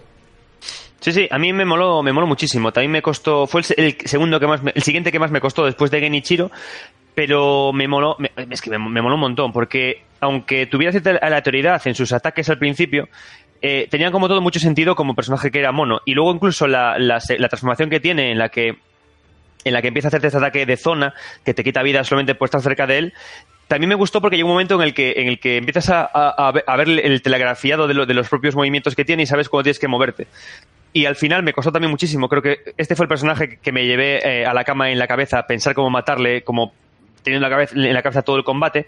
Pero me moló mucho y aparte hice una cosa que me gustó muchísimo, que es que la zona de, guardado y de, renacimiento está pegada al boss, ¿no? Y, me mm. pareció, joder, como un acto de, de, honesta diversión, como diciéndome Miyazaki, he diseñado este boss para ti, está guay, disfrútalo porque, porque te va a molar y pásalo bien con él, ¿no? Y lo disfruté un montón, la verdad. Hombre, yo es que ya le tengo más pillado el, el, temple a Miyazaki y ya sé perfectamente cuál va a ser la dificultad del jefe en base a la distancia que hay eh, eh, del ídolo a él. Y, y, cuando aquí vi que estaba pegado, fue como en plan, madre mía, vaya, vaya jefe que me espera. Y cuando luego me lo cargué, que me costó un poco, pero me lo cargué, dije, pues tampoco ha sido tan difícil. Y de repente se levanta, pasa la segunda fase y dices tú, vaya troll estás hecho. Vaya troll estás hecho, Miyazaki. Con, con, el mono, con la cabeza en el brazo y con la espada en la mano, en la otra mano. Y además es que no, no dices tú, venga, vale, pues vamos a intentar enfrentarte, enfrentarnos a él. Y el juego te ha acostumbrado toda la vida a, a, a, encarar a los enemigos, a quedarte quieto, a estar cerca de ellos y a no rechazar sus ata ataques y, decide hacer un patrón de ataque que es que la cabeza de mono grita e infunde terror a lo bestia. A lo bestia. Y dices tú, ahora tengo que desaprender todo el camino andado. Ahora tengo que volver a jugar como Bloodborne. Y a correr a lo bestia. ¿Y qué hice? Pues que al principio no conseguía pasármelo, no podía pasar, y ya descubrí un ataque que era muy, muy fácil de evitar y a la vez de castigar, que es cuando se tira en plancha hacia adelante y, y, va, y va hacia ti. Y en ese momento, mientras que se está tirando en plancha, le saltas y con patada o sin patada, y, y, le castigas muchísimo y luego vuelves a salir corriendo. Y aunque tardes 20 minutos, pero te lo acabas. y así me lo acabé. Ostras, Bastante tío. rata. No, no, no, yo este, a este le fui valiente, que le fui metiendo. Lo que pasa es que sí que es cierto que me estuve mirando antes de. Porque eh, me costaba mucho llegar a esta segunda fase. Y sí que es verdad que llegados a un punto, al final me estoy viendo un par de vídeos para intentar adivinar, eh, ¿sabes? Para poder saber exactamente en qué momento eh, justo activaba el terror. Entonces, me hacía falta saber exactamente cómo era el movimiento y una vez que le pillabas el punto de cómo giraba, ya me lo, ya, ya, ya bien. O sea, que, sí, que también fui la cabeza, la verdad. Aquí la verdad es que yo reconozco que fue el momento más. Toda esta zona fue la más frustrante para mí. Porque me ocurrieron tres factores. El primero, yo llegué aquí sin la espada mortal esta. Y eso significa, y no había ido antes a la aldea Mibu, esta, que hemos hablado antes. Que os acordáis que he dicho que había una gruta vacía, muy extraña, muy sospechosa. ¿Y, ¿y qué me ocurrió? Que me, cargué a este mono, tardé la vida. Después me, me encontré con la serpiente que vemos un poco más abajo en la zona, y que es un puzzle, y que tienes que. Y lo que tienes que hacer en este puzzle es eh, utilizar un ninjitsu que has conseguido, que es el de marioneta, para, para poder distraer a la serpiente y poder pasar por el templo, ¿no? Amigo Adrián, me lo pasé sin el ninjitsu. Ah, me lo yo... pasé sin el. ¿Te lo pasaste sin el ninjitsu? O sea, que Yo- yo- no sé si sabías lo- que se hacía. No, no, o sea, yo hice plumas de cuervo para pasármelo. Con el plumas de cuervo, justo cuando te va a atacar la, la- la serpiente, te, te- Sí, cuando la serpiente carga contra ti, haces plumas de cuervo y sudas. Y, y pasas, pasas directamente. Te desapareces durante un segundo y te vale para tirar para adelante. Eh, a ver, yo ni lo hice por la manera correcta, porque te lo dice la, la vieja, la vieja aparece ahí en, Mm. en la, en el símbolo, en el, ídolo- en el ídolo del mono, y, y si le das a Rod te dice la marioneta, que hagas la marioneta. Ni se me había ocurrido la pluma, y mira que estuve usando armas, que usé el silbato este, a ver si funcionaba o lo que sea, y no hacía absolutamente nada. ¿Y sabes cómo lo hice? Corriendo como un bestia hacia ella, saltando de lado por la izquierda, evitando el ataque Y gancho. y, agar- y gancho. y mientras recogía, o sea, la manera, pero claro, para llegar a eso, mm, me tiré también como hora y pico. Y ya llevaba acumulado al mono de, otra, de otro par de horas, y luego además, después de esa zona, llegué a la gruta que digo antes, donde aparece el simio guardián con su compañera. Y ahí fue cuando yo dejé el mando en la mesa, me senté, abracé a mi novia y dije, no sé qué voy a hacer, no sé qué voy a hacer aquí, porque no me puedo creer que esto sea obligatorio, porque claro, para la gente no era obligatorio, pero para mí fue completamente obligatorio pasar por el martirio de hacerte el, el simio guardián eh, de dos fases con la, con la cabeza en la mano. Y se me hizo muy cuesta arriba, la verdad. Claro, yo lo que pasa es que cuando llegué ahí, eh, peleé un par de veces contra el simio dije, buf, imposible, y seguí avanzando. Entonces, sin matarlo, me pasé esa zona. Entonces, avancé por esa zona en la que te, aparece una segunda vez y no apareció, evidentemente. Entonces, ya seguí y, activé la siguiente hoguera, el si- el siguiente Buda. Entonces, cuando maté al simio guardián la primera vez, directamente me teletransporté al otro lado y solamente tuve que matarlo de una fase. Ni siquiera sa- sabía que había dos fases hasta que lo vi luego mucho más tarde. Sí, hay dos fases y fíjate que yo incluso llegué de nuevo aquí sin la espada mortal, con lo cual cuando me cargué la, segunda fase, el bicho te, pone- te pone esto de ejecución shinobi, pero no me ponía lo de inmortabilidad no sé qué, no, no sé cómo es la frase. Y el bicho se quedó durante 10 horas de mi partida dándole espasmos en el suelo hasta que de repente me volví hacia él con la espada y me apareció el punto rojo de para cargármelo. Y fue como en plan, madre mía. Entonces, claro, yo he tenido pesadillas con los monos, con este juego, eh, desde, desde el lanzamiento. O sea, estoy realmente martirizado con ello. Pero bueno, a partir de aquí, la verdad es que, eh, como digo, para mí fue el segundo pico del juego. Eh, llegamos a, a, una parte que, que es avanzada, pero que tampoco me supuso. Yo creo que aquí ya sabes jugar, que es este Palacio del Manantial. Volvemos a la cueva nupcial y con todos los ingredientes aparece este vamos a llamarlo a falta de un tecnicismo eh, que seguro que a lo mejor tú conoces, eh, muñeco gigante. que te, muñeco, muñeco, de cuerda gigante, le llamo yo. Tiene un nombre, pero no sé cuál es, si digo la verdad. Porque sé que pues esos muñecos se, usan. pero... se queda como muñeco de cuerda gigante que te lleva al Palacio del Manantial. Una zona muy bonita, eh, pero que realmente yo creo que aquí, como digo, ya sabes jugar y, no es, y no es muy complicada, a poco que ya te hayas manejado, pero que de repente aparece la maldita monja corrupta y dices tú, madre mía, Miyazaki, has puesto en la demo a uno, al penúltimo enemigo o al antepenúltimo enemigo del juego. Sí, y, y de hecho, a mí me pareció un combate muy decepcionante porque tiene tres barras de vida que dices tú, uh, madre mía. Y te puedes bajar dos de ellas con sigilo en cuestión de tres segundos y, la última fase, joder, no mola, ¿no? Y de hecho por eso decía antes que me parece que está mejor su propia aparición espectral que, esta. Porque... Ah, pero es que la esas dos fases, los cazurros como yo, nunca la... mira, yo no sé si fue porque porque no tenía un pensamiento bilateral con este enemigo, por el hecho de que estaba tan obcecado de haberlo intentado en Alemania, en Estados Unidos, en, en, España también en la demo. Me enfrenté tres veces en la demo con, con la monja corrupta, no lo conseguí y yo tenía como una afrenta de que me lo tenía que cargar. Y cuando me di cuenta, como dices tú, de que se puede hacer eh, subiéndote a las copas de los árboles en la primera y la segunda fase y haciéndole sigilo, fue como en plan, la madre que os parió, la madre que os parió. Pero bueno, al menos tengo el. Tengo la herida del orgullo de ser un poco cafre. Y también la. La, también me enorgullece el habérmelo pasado de la manera tradicional, con la espada, con la katana en la mano. Y lo que dices tú de la tercera fase es que yo creo, en, en la demo, que yo llegué a la tercera fase, no ocurría esto, ¿vale? No sale este especie de cien pies de la cabeza ni nada así. La tercera fase de la demo es la tercera fase o sea, es la primera fase de la fantasmal, ¿vale? Claro, es que no te pueden enseñar lo que le pasa en la tercera fase porque es spoiler loco de, la trama del juego. Entonces debieron de decir, pues ya que tenemos una fase que no utilizamos, pues vamos a reciclar el enemigo. Yo creo que por eso la pusieron de fantasma. Joder. Pero en fin, eh, aún así, yo he hecho de la manera bruta, a mí es un jefe que he disfrutado muchísimo, que también me ha enseñado mucho a jugar y que he disfrutado mucho de todas las maneras, porque además es que te pone en constante tensión porque hace todos los mikiris posibles. Se hace agarre, hace eh, barrido y hace embestida, ¿no? Y entonces es muy difícil tener el temple y la sangre fría para saber en qué momento atizar.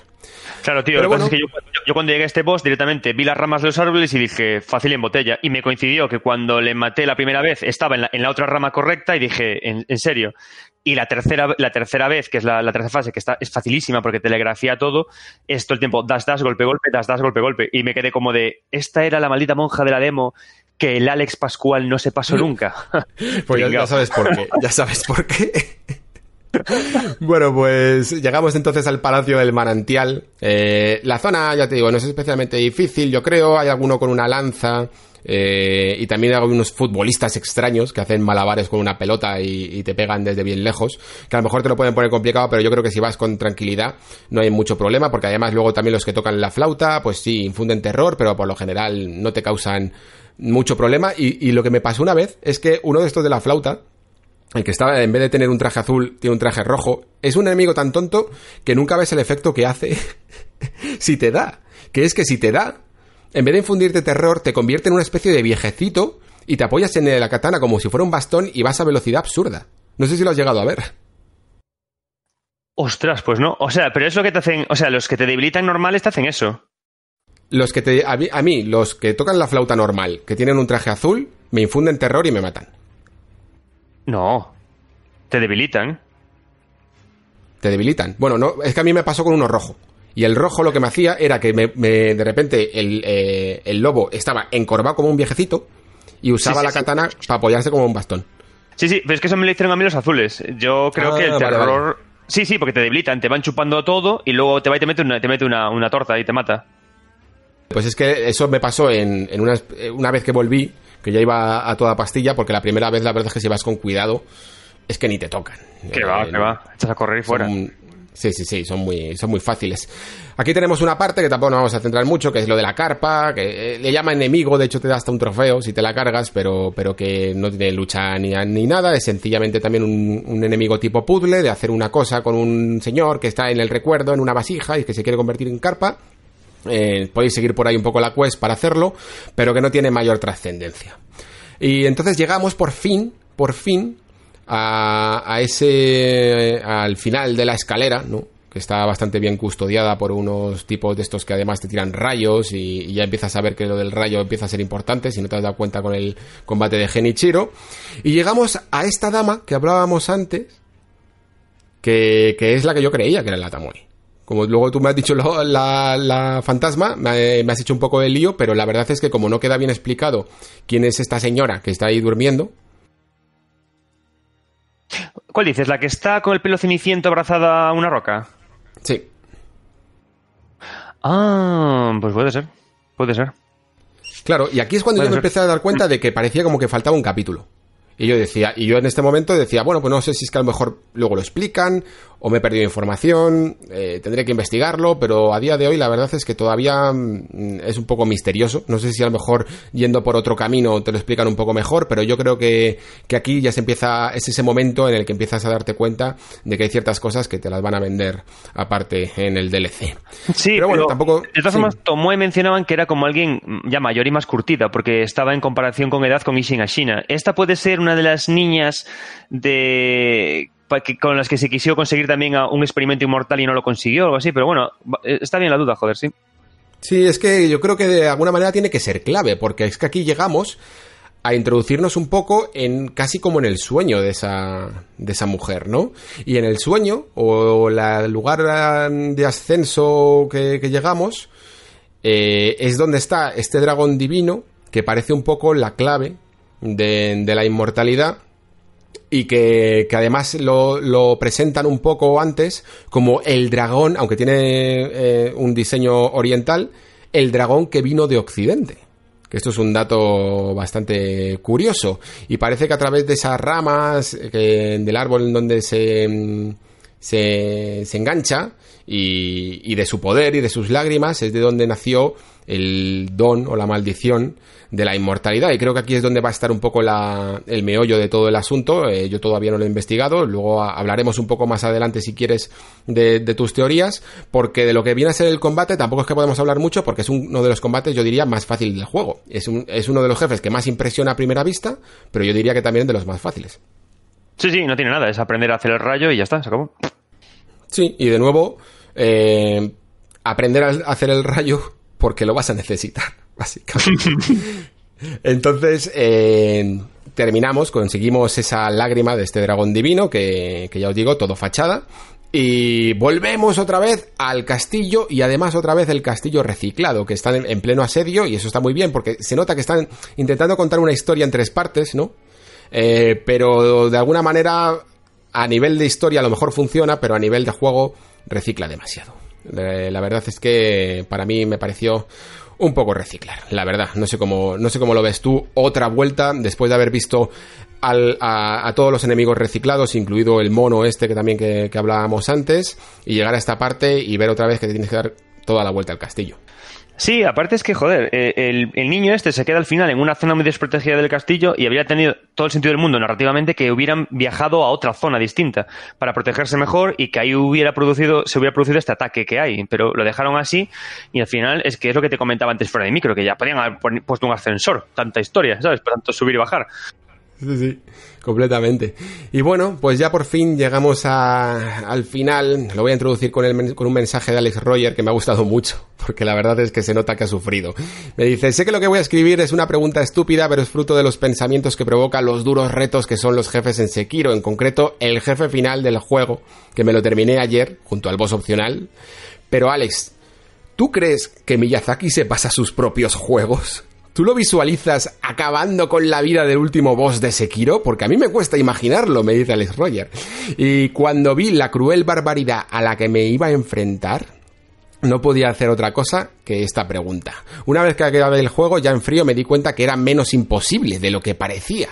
Aunque en mi opinión eh, es un boss dos peldaños por encima del resto, y hay que tomarse el combate como un examen final que hay que estudiar y que requiere su tiempo, como si el último jefe fuese un nivel de un videojuego en sí mismo. El jefe final da auténtico miedo y parecía imposible, y en realidad era perfecto. Me encanta este comentario, tío. Me encanta. Mm, sí, bueno, yo estoy de acuerdo con él porque a mí me costó un universo matarme a este tío. Y, ya no solamente eso, si es que eh, este boss a mí me fascina mucho porque el combate en sí con él me, flipa.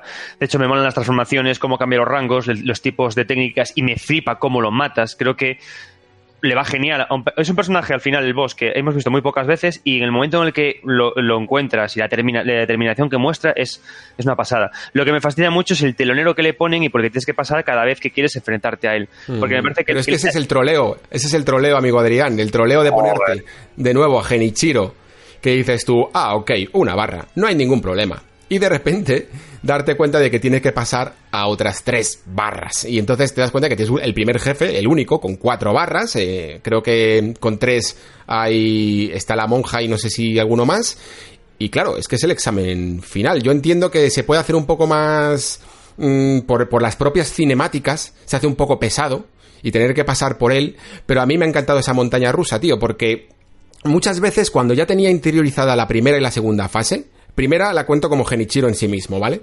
Eh, luego cuando pasas a Isin dices, ok, tercera. Y ahí estuve un mundo en la tercera porque cuando por fin tenía masterizada la primera y la segunda para poder entrenar la tercera, cuando empecé a pillar el truco a la tercera, empecé a olvidar la primera y la segunda. Y, y ese estado mental de concentración de en plan, tienes que hacerlo todo perfecto hace que para mí este sea, te lo juro, uno de los mejores combates que he vivido yo en la historia de los videojuegos. Sí, no, te discuto, pero es que a mí Genichiro como personaje me parecía eh, muy interesante. Y de hecho, cuando lo derrotas por primera vez, el tío te hace como una especie de promesa con que volveremos a vernos no es la primera vez. Y, mm. reducen toda esa toda esa batalla que yo esperaba o que, o que el, videojuego me prometía con la narración entre, entre él y, tu personaje como un tío que al final no valió para nada, que hizo, ¿sabes? Me quedó muy frío. Entonces, si a mí, este, si no hubiera sido Genichiro, o sea, imagínate que antes de este boss apareciera Genichiro con dos fases, ¿vale? Y luego mm. apareciera un, descanso y luego apareciera el personaje, el personaje en cuestión con cuatro barras. O sea, para, hacer igualmente la copla, ¿vale? Lo habría entendido mejor, pero a mí me, dolió que Genichiro, que me encantaba como personaje, hubiera acabado como acabó. No me... Claro, pero a ti te molesta a nivel narrativo, no mecánico. A ti lo que eh, esperabas una transformación final de Genichiro en casi ese demonio que se estaba convirtiendo, ¿no? Y que sin embargo ha sido suplantado por, por Isin, ¿no? Que además es que, claro, aquí es cuando yo dije, me he perdido un capítulo entero. ¿Qué leches hace Lord Ishin, que estaba muerto? Eh, de alguna manera extraña también aparece muerto en, en eh, arriba del castillo, saliendo del cuello de, de Genichiro. Es una de las cosas que más me descolocó de todo el juego. En lugar del escorpión. Sí, el lugar, el lugar del escorpión. Pero la cuestión es que yo hasta este momento no había conseguido relacionar a Isin, y aquí creo que es culpa mía, evidentemente, pero que no había conseguido eh, conectar a Isin con el resto de la historia o de lo que estaba ocurriendo de estos. hombre, Genichiro es el, es el nieto de, de Ishin, ¿Sí? Sí. Y, y date cuenta que los dos manejan la técnica del rayo. Técnica, del, técnica del rayo que está en la parte del, dragón divino donde están las aguas y donde está todo eso. Entonces claro, pero ¿por qué, ¿por qué en vez de salirle un, un 100 pies le sale Isin? Claro, ahí empieza la fantasía. Entonces, eh, claro, es decir, la idea empieza porque es el 100 pies y hay por, todavía pocos datos. Se habla de que pues, existe un tipo de... Espera, espera, Adrián, te voy a, te voy a parar. Voy a ah, hacer aquí ah, clickbait. Porque me vengo arriba.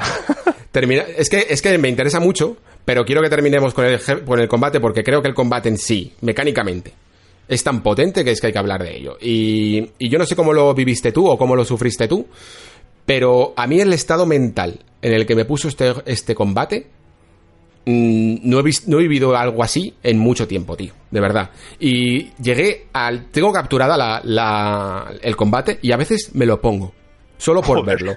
Sí, sí, sí. Y, veo, y veo que en el fondo mi partida, aunque no es perfecta, pero creo que gasto un, un estus, una calabaza, solo. Porque estaba tan concentrado en hacerlo bien y el, y el juego me había enseñado tan bien a perfeccionar la mecánica del juego. El, este choque de espadas, el saber perfectamente que tienes que defender, atacar, hacer mikiri y todo sin huir como un cobarde, que cuando lo hice bien todo, incluso devolviéndole el rayo en el aire cuando esta mecánica que te hace de saltar y en el último momento atacar, y salió todo tan bien, fue como en plan, me lo has enseñado todo. Me lo has enseñado todo. No queda nada más por aprender y entonces me di cuenta de una cosa que me gustó mucho y a la, vez un poco me deja un poco extraño, no sé muy bien qué pensar de ello, que es que todos los jefes de este juego, al terminármelos, me han producido una sensación completamente distinta a los, a los jefes de, los Soulsborne. Porque cuando yo me terminaba un, jefe del Soulsborne, eh, gritaba como si eso fuera un partido de fútbol y mi equipo hubiera metido un gol. Era esa sensación de euforia, ¿no? De toma, joder, por fin. Y este juego, cada vez que terminaba un combate, la intensidad había sido tal que terminaba en calma, tío. Terminaba en plan, lo he dado todo. No queda nada más que decir. No tengo ni euforia que dar. Y así es como lo viví. Uf, a mí me. Bueno, a mí me a mí me daba un fuerte de cojones porque a mí me yo me ponía a gritar como un desgraciado después de llamar hijo puta al boss un millón de veces y aparte en este más porque a mí eh, la tontería de Genichiro tío hizo que se me o sea me bloqueó pero no sabes hasta qué punto eh por sí, te noto, te noto dolido. Sí, es que a mí este boss, yo te juro que me pasé el juego de una, de una forma muy asequible, ¿sabes? Porque al final iba aprendiendo y tal. Pero a mí, eh, el hecho de que meterme aquí en Genichiro, te juro que me bloqueó de una manera que en la primera fase del boss tardé un montonazo en, ser capaz de avanzar, ¿eh? Pero, pero muchísimo. Y cuando, mm. y cuando pasé una primera, una primera etapa de empezar a, a, superar la primera fase, es que volví otra vez a Genichiro y Genichiro se me empezó a atragantar. O sea, lo pasé realmente, realmente mal. Es un boss que me costó mucho aprender y creo que fue todo por el, por el mindfuck que me hizo el puñetero Genichiro. Luego ya sí, luego ya vas avanzando poco a poco y al final lo consigues, pero, pero creo que es un boss, o sea, me pareció un boss hasta injusto por, por jugármela con, con Enichiro, ¿sabes? Luego ya cuando le pillas el, el, de las golpes, eh, las distancias de, ataque y todas estas cosas, ya sí que le, le, ves mejor y le ves que tiene muchos bichos el boss y que lo coges bien, ¿no? Y te sientes, pero me costó un montón y cuando lo maté fue como de, para tomar por culo ya, ¿sabes? Porque es como, uff, a mí me dio muchas sensaciones de odio y mucha rabia este boss, ¿eh? te juro que me cabreó, o sea, me, luego hablaba contigo y me decías, no, el boss mecánicamente es perfecto y tal, y si lo pienso en frío, recuerdo que sí, pero creo que el dolor de, maltratar así al personaje de Genichiro hizo que el personaje, el, boss en general, se me atragantara al odio. Mm.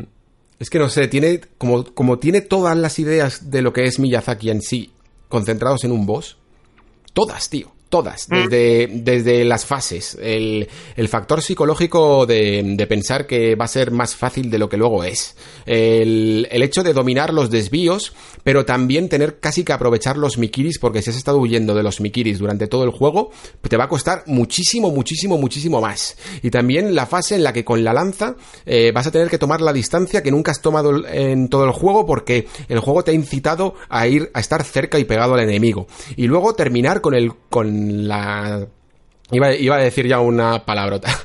Eh, terminar con la ida de olla de, de hacer lo del, lo del devolverle el rayo. Y entonces, como lo tiene todo, y a la vez es perfecto, mm, no puedo más que, que aplaudir. Es que, es que para mí es, es el es Sekiro concentrado en un chupito de, Red Bull, ¿sabes? Sí, sí, sí, hasta tiene los haces estos que recuerdan un mogollón a, a la Moonlight Swords cuando el tío empieza a lanzar así haces y van hacia ti. Sí, sí, creo que me, tengo que jugar un nuevo New Game Plus para intentar apreciarlo sin, sin la ira que me produjo, porque... sin, el lore, sin, el lore, en la cabeza mal, metiendo. Es aparte tú creo que le, entraste muy bien, pero yo desde que me hizo el cambio de Genichiro a este, me, me enfadé. Y al enfadarme, es como que. Uf, me lo trabajé, pero no lo disfruté, ¿sabes? Como disfruté otros. Me, tengo que mm. darle.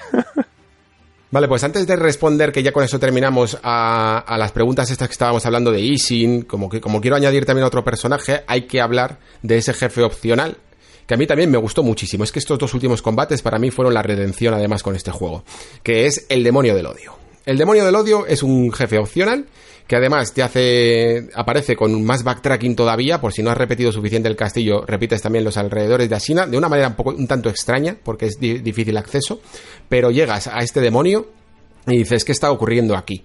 ¿Por qué de repente me pones a un, a un enemigo gigante y por fin lo enlazas todo con, con, con casi las mecánicas de, de, para mí, lo que me pareció casi unas mecánicas de un Bloodborne, porque su, su estilo me pareció casi más el más distinto de todos los demás jefes, quizá parecido al, al simio guardián, y lo disfruté muchísimo. También pensé que iba a ser un dolor, lo fue, pero no tanto, y, y quizá según top 2. Yo diría que top 2 o 3 de, del juego, ¿eh? este demonio del odio.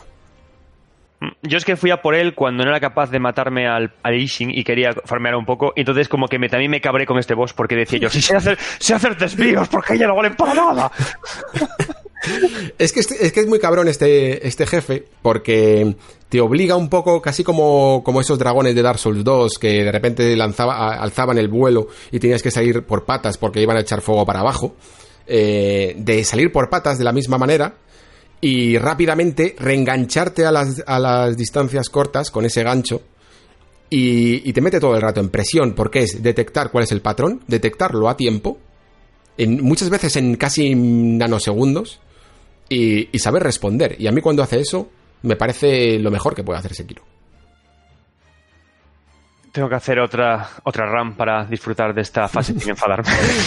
no, no, esto, esto sí que me ha sorprendido. Yo pensaba que íbamos a tener aquí un clímax con los dos jefes finales, pero veo que, que, el demonio del odio te ha podido a ti también. Sí, sí, sí. No, y no. Esto además... el- Sí, sí, Es que, es que además lo- hablo contigo en frío y digo, joder, si son buenísimos, ¿sabes? Si me ha encantado.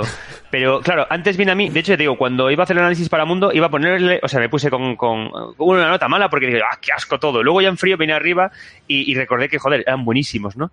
Pero se me cruzó un montón, tío, esta parte, ¿eh? De verdad te lo digo. Sí, bueno, es verdad que también podemos llegar, sobre todo, bueno, yo que lo analicé y que fue esto un tour de force, un poco fatigados también del, del viaje. Yo entiendo que tú también tendrías algo de presión por, por querer llegar al libro y, y todo esto y también que sacártelo de encima. Y puede llegar a, fa- a pasar un poco de factura. Eh, pero no hay que caer en, en el odio y para convertirnos en un demonio. Y digo esto porque cuando acabas con este jefe, te dice gracias. Y cuando te dice gracias y luego además hablas con esa ancianita que había cerca de donde estaba el primer jefe del juego y te, y te dice que lo conocías y tal, dices tú, ahí va. Pero que este es el escultor. Así que aquí se abre la veda, yo creo que aquí te vas a sentir más cómodo que nunca, amigo Adrián. Cuéntame todo lo que está ocurriendo por tu cabeza a nivel de lore. Quiero saber qué pasa con Isin, quiero saber por qué estaba muerto en el castillo y luego va saliendo del cuello de, de Genichiro, quiero saber cuál es la vida del escultor, eh, todo, todo. Quiero saber cuál es tu interpretación de la, de la inmortalidad y de la resurrección, todo lo que puedas, sácalo de tu pecho. A ver, que todavía todo es, es muy prematuro, ¿no? Pero, por ejemplo, que, que que era un demonio del odio eh, es una cosa que ya ves cuando ves que es un enemigo gigantesco que le falta un brazo que está al lado de donde estaba el otro y que no para decirte que tiene una deuda kármica. Vamos, yo creo. Mm. Cuando empiezas a hablar un poquito más con, con el escultor, porque le puedes llevar saque, te empieza a hablar de un pasado en el que también era un shinobi que, y que entrenaba con los monos, estos que estábamos hablando antes en la, en la parte de, en el territorio Sí, del Buda. y, y con un amigo que le llamaban no sé qué el pescador o algo así, que de hecho Hmm. consigue su anillo de silbato eh, a través de uno de estos magos que tiran bolas de terror para y que te das cuenta de que se convirtió en ese en ese mago. Es uno, un mago que aparece en la gruta después del simio guardián eh, y te da ese objeto clave y único para poder seguir mejorando el inventario de, de armas shinobi que si no no puedes. Mm, Y, y de hecho, yo, yo, si te das cuenta, eh, el escultor tiene el brazo cortado también, a la misma altura que la tiene tu personaje. Sí. Entonces, claro, hay uno de los finales, se puede hablar ya si era loco, ¿no? Hay uno, de los, hay uno de los finales. Sí, sí, sí. Hay uno de los finales en los que el final malo, el peor, el triste, en el que tú pasas a convertirte en el escultor. Entonces, eh, de hecho, ocupa, ocupa su puesto porque el escultor muere al, convertirse en el demonio de la ira y empiezas a tallar eh, tú mismo herramientas. Y es como que te dicen que vendrá un ninja dentro de mucho tiempo también a, buscar fuerza y poder, ¿no? Entonces yo pensaba que eso iban a hacer la, cosita de que el escultor todo el tiempo fuiste tú, pero no. Entonces, eso te dice que, hay alguien que le cortó el brazo al, escultor y que hay alguien que también te cortó el brazo a ti. Entonces, yo creo que en este sentido, que es Ishin Ashina el que le cortó el brazo al escultor eh, en un momento determinado, porque de hecho cuando hablas con Ishin te dice que él también eh, detuvo a un Shura eh, en, su momento. Y, de hecho, el, y de hecho dice que lo detuvo, no que lo mató, y lo que el, escultor realmente es un Shura que gracias al rezar a Buda y hacer las esculturas no se desencadena en el demonio hasta que al final sí, que lo hace, ¿no? Eh, la cosa es que cuando, o sea, que te corta luego el brazo a ti es justamente el, nieto de, esta, de este personaje, de Ishin Ashina. Y yo creo que te lo está cortando justamente igual, de alguna por algún motivo muy concreto, que es que desencadenes todos los hechos que, suceden en el juego, ¿no? Que de alguna manera tú seas, estés movido por los hilos de, de la familia, de la familia China. Y de alguna manera, que es lo que siempre hay que empezar a unir, empieza el tema de la inmortalidad. ¿no?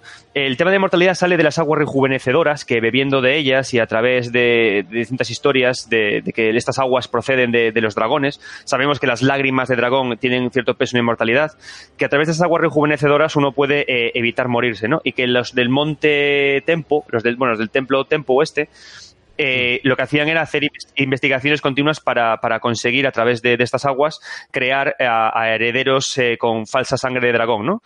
¿Qué pasa? Que yo creo que cuando la, sangre, o sea, que en este agua hay una especie de parásito o de venganza kármica, como se te habla, que si no eres digno o, por lo que sea, eh, no, no, consigues tener el, la, el ok del dragón, te crece ese parásito que te acaba devorando por dentro, ¿no? Que es al final el que tiene el, simio gigante, el que tiene Hanbei y el que tiene tantos mm. personajes. Y sin embargo, cuando sí que eres digno, lo que sucede es que eh, te pasa como le pasa al niño y le pasa también a la familia Ashina. Y que, y que de esa forma, de alguna manera, en lugar de nacer ese esa, esa, escolopendra gigantesca es como que se renace de esa manera en la, en la, que, se, en la que se muestra. Entonces, claro, aquí empezamos con, las cosas del tiempo. Es decir, eh, ¿por qué aparece Ising Ashina eh, de viejo saliéndole por ahí? Porque de alguna manera, que todavía falta por conectar, evidentemente, eh, lo que se prendió todo el tiempo era que, este, que este personaje reviviera una y otra vez, como puede hacer Orochimaru en Naruto, a través del uso de aguas rejuvenecedoras y, de su, y usando como canalizadores a, a, sus, a sus descendientes, en este caso a, mm. este, este, personaje. Eh, ¿Cómo pudo hacerlo? Me falta encontrar un objeto que permita trasladar la esencia de uno a otro, ¿no? Y precisamente yo creo que lo que hizo eh, Ishin es trasladar su esencia, su mismo ser, al interior del cuerpo de Genichiro. Por eso muere de esa enfermedad y luego cuando te lo, encuentras sale de su cuerpo, porque se alimenta de, las aguas rejuvenecedoras que tú tienes. La pregunta podría ser... De alguna manera usa... Vale, o sea, porque entonces casi podemos hablar de tres tipos de inmortalidad. Estaría la pura, que de hecho hay un, hay un, final que se llama purificación, eh, que sería la de curo. Eh, hay otro final, de hecho, que se llama retorno. Es que todavía solo me sé los nombres porque no los he querido tampoco investigar mucho, pero no me importa que hablemos de ellos si hace falta. Eh, que puede llegar a ser esa manera que tiene eh, Isinasina, ¿no? De, regresar siempre. Y luego la, corrupción de, de esa escalopendra, ¿no? Hay, un final que, ya lo verás, que no quiero spoilarte porque es precioso, que hablas justamente sobre renacer. Existe. Y de hecho, uno de los finales, justamente lo que se hace es que se coge a Kuro y se, le, y se lo traslada a otra parte. ¿Sabes? Lo que pasa es que, bueno, es un proceso largo y en principio lo que se hace en ese final es que se imita un poco el proceso del embarazo. No pasa justamente esto, pero es muy similar. Entonces, quizás lo que pasa es que como el lobo se le enfrentó directamente a Genichiro, no les quedó tiempo y tuvo y sin a China que salir solamente un poco más rejuvenecido de lo que era cuando murió. ¿Sabes? Entonces. Vale, pues. Sí, la verdad es que eso eh, a mí me cuadra bastante. Eh, yo creo que como dices tú faltan detalles. Lo único que todavía sigo teniendo dudas de hasta qué punto realmente ese dragón, porque es que a mí me suena una frase algo así como el dragón que vino de Occidente y que no era tan bueno como pensábamos o algo así, ¿sabes? Como que ese dragón en el fondo... Mm, tú dices como que tiene que es puro per se, pero que, de alguna manera puede llegar a infectar su propia su propio don de la inmortalidad. Claro, tú piensas que al final, eh, cuando estamos en la aldea Mibu, encontramos un objeto que te habla de que las aguas de Ashina eran muy buenas y muy nobles y que eso atrajo eh, a varios dioses. ¿no? Sin más. Entonces, mm. el, dragón, las serpientes, eh, los okamis, son todos dioses que vinieron atraídos hacia este mundo. Y el dragón, como dios, es inmortal. ¿Y qué pasa? Que al mezclarse con, con, este mundo, lo que pasa es que generó un tipo de aguas que son las aguas justo, justo divinas, que generan esta, esta inmortalidad también por la calidad de la propia, de la propia China, que igual era un, era un lugar muy antiguo, de veneración continua de rituales de dioses, y que tenía, mm. que tenía cierto, ¿sabes? cierta facilidad para, para, para llegar a este punto. Y que por eso. Que, que, este, esta escalopendra, eh, sea, este parásito, sea por intentar conseguir esa inmortalidad de manera artificial a través de la ciencia, como decías antes? Claro, pero piensa que aquí no lo hacen a través de la ciencia, lo hacen a través de la fe. Entonces, eh, bueno, yo creo llamarlo, que llamarlo ciencia, pero, pero sí que, si te das cuenta, es en el templo, eh, en el templo de Monte Congo, donde vemos a estos trascendidos que siempre, que, están directa, que son directamente casi una carcasa y, y son completamente parásito dentro. Claro, pero Y estos eran los que estaban experimentando todo el rato, con experimentos en el fondo fallidos, sea a través de la fe o de la ciencia, pero de alguna manera relativamente artificial, que estaban intentando acceder a un poder que no era suyo.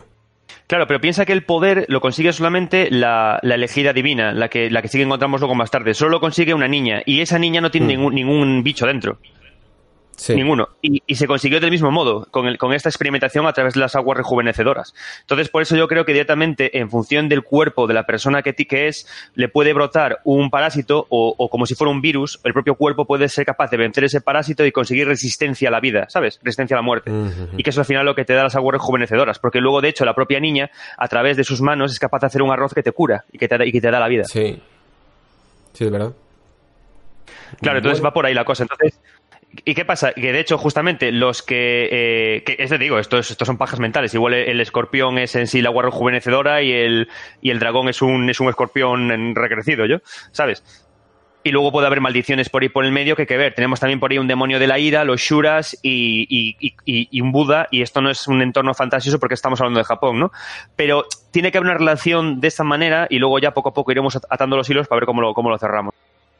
Sí, es que al final, como siempre, pues nos falta un capítulo y ese capítulo es el DLC. En Bloodborne terminaba de, explicar y de matizar muchas cosas y, en, y con la ciudad anillada de Dark Souls 3 pues pasaba prácticamente lo mismo. Entonces, eh, podemos llegar a conjeturar hasta cierto punto, va a haber teorías de todo tipo aquí siempre pues recomendamos el canal de Batividia para que para que vaya más o menos eh, matizando la información, no sé hasta qué punto estará actualizado ahora, pero siguen siendo todo conjeturas. Es que a mí, por ejemplo, eh, te puedo comprar toda la parte de Isin, la verdad, eh, me ha gustado, me ha parecido bastante esclarecedora, pero me gustaría ver un poco más esa relación con, con, con la dama esta tan misteriosa, con el anterior heredero de, del acervo del dragón, como le llaman, ¿no? Eh, también un poco incluso con el escultor, que parece que, lo, podemos relacionar con esta familia, pero de alguna manera también me parece hasta un poco descolgado. Eh, no termina de cerrar del todo el círculo, parece que falta algo, ¿sabes? Pero puede ser que el escultor haya sido el mismo, puede ser, pueda ser el que ha protegido al del acervo del dragón anterior, que se enfrentó en lugar de Genichiro, se enfrentó con Ishin, que por eso está roto y que y, ciclo y ciclo y ciclo y que nosotros lo hemos roto, pero él no lo rompió y se convirtió en Shura. Tiene que haber cosas por ahí. Sí, yo creo que es como enseñarte el final malo, ¿no? Al que puedes acceder. Eh, y eso está bastante bien. Pero bueno, yo creo que al menos hay material. Sí que creo que de alguna manera el juego.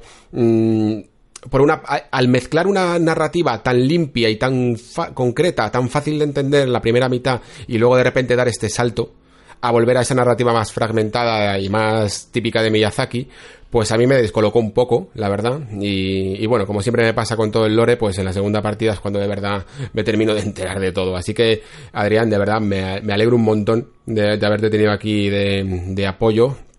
Porque, porque sobre todo con la parte narrativa yo creo que, la gente ahora mismo debe de estar mm, flipando. O sea, deben de estar diciendo, madre mía, eh, todo lo que, todo lo que ocultaba el juego y no llegué, y no llegué a ver.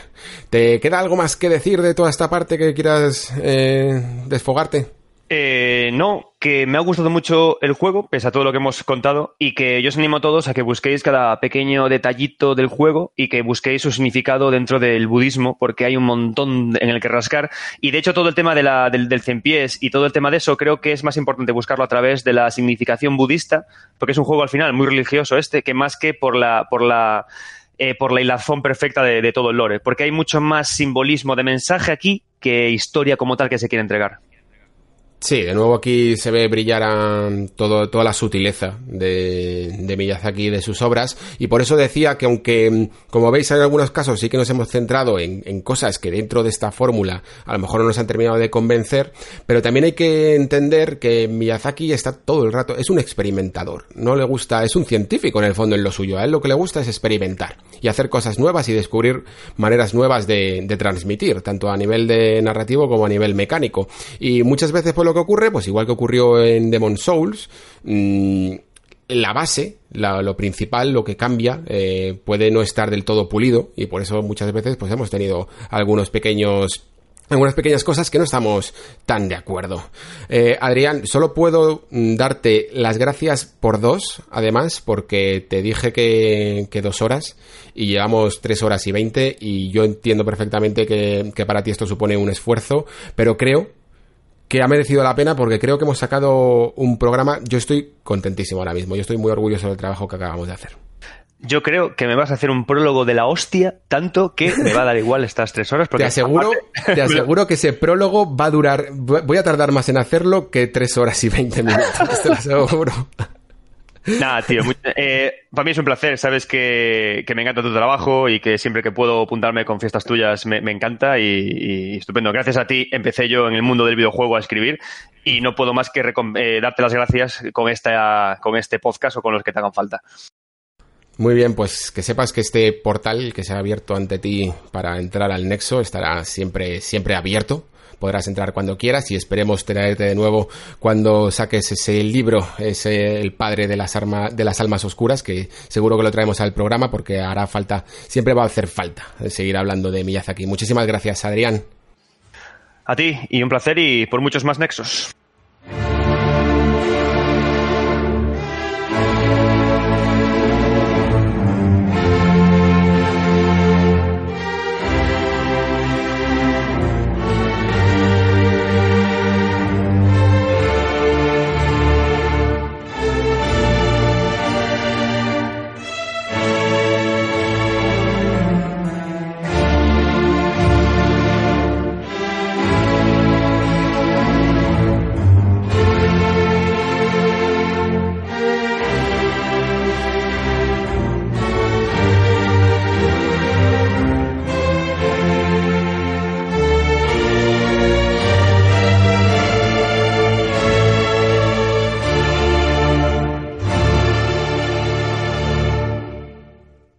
Hablar con Adrián eh, siempre me estimula. Tras nuestra larga charla me doy cuenta de que Sekiro, como todos los juegos de From, nos guste más o nos guste menos su lore comparada con otros juegos, pues va creciendo poco a poco en nosotros. Fijaos si no las teorías que hemos sacado sobre Ishin, el que es el personaje más misterioso ahora mismo del juego. Adrián piensa que puede ser un método, ¿no? casi de reencarnación o de rejuvenecerse a través de la historia de su propia familia y pensándolo bien, la forma en la que Isin aparece saliendo de ese cuello del propio Genichiro, de su propio nieto, es casi como una muda de piel de una serpiente, ¿no? Exactamente, sí, como esa gigantesca muda que vemos al principio del juego y de la que más tarde vamos a conocer a su propietario. Pero también hay gente que afirma que es un acto de desesperación del propio Genichiro que simplemente invoca a Ishin a través de esta espada negra mortal, una versión oscura de la espada que conseguimos nosotros, que es capaz mm, de abrir una puerta al inframundo y así traer de nuevo al poderoso señor, en su momento además de mayor fortaleza cuando era un auténtico conquistador. Entramos ahora en una fase del juego a la que hay siempre que adaptarse, ocurre siempre igual en, en, todos los juegos de Front Software, siempre se nos emplaza a un futuro DLC para poder conocer todos los hechos y poder terminar de atar cabos en algo que se ha convertido casi en un acto de masoquismo por parte de nosotros como jugadores al intentar realizar teorías de una obra que no está del todo terminada en estos términos, cuando no tenemos todos los datos. Esperemos en ellos encontrar las respuestas a estos cabos sueltos que hemos tenido que dejar aquí. No se puede hacer nada más. Quizá explicando mejor a través de ese antecesor de Kuro y de esa guardiana que tenía llamada Tomoe, esa misteriosa dama que está soñando profundamente al final del Palacio del Manantial. De hecho, Tomoe está basada en una de las samuráis más fuertes de toda la historia de Japón.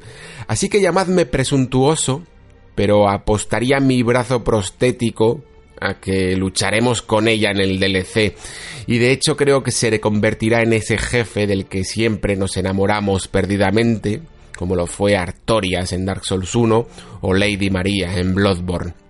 Esperemos que de paso nos explique cómo llegó a entrenar en el camino de Tomoe, como es una de las variaciones de la pelea de Genichiro, a este samurái en el arte oscuro de dominar el rayo. Y también por qué se nos opone Lord Ishin al final del juego y en el fondo, si esta inmortalidad traída por el dragón divino que vino de Occidente es una maldición o una bendición.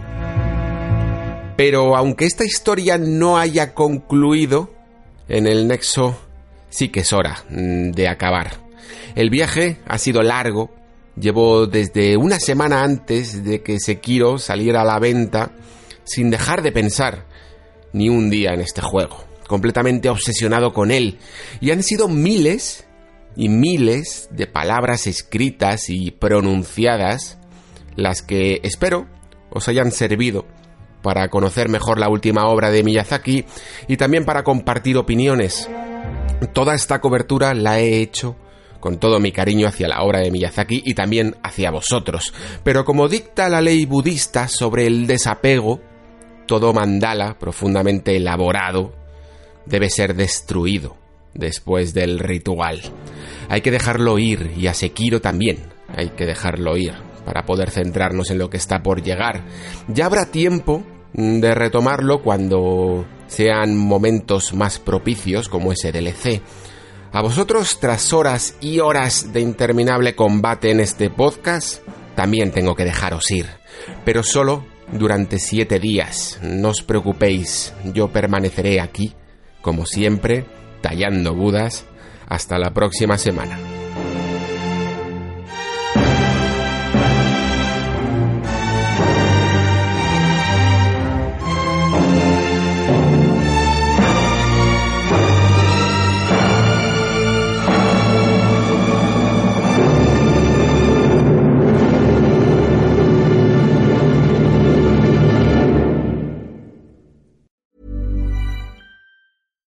Hi, I'm Daniel, founder of Pretty Litter. Cats and cat owners deserve better than any old fashioned litter. That's why I teamed up with scientists and veterinarians to create Pretty Litter. Its innovative crystal formula has superior odor control and weighs up to 80% less than clay litter. Pretty Litter even monitors health by changing colors to help detect early signs of potential illness. It's the world's smartest kitty litter. Go to prettylitter.com and use code ACAST for 20% off your first order and a free cat toy. Terms and conditions apply. See site for details.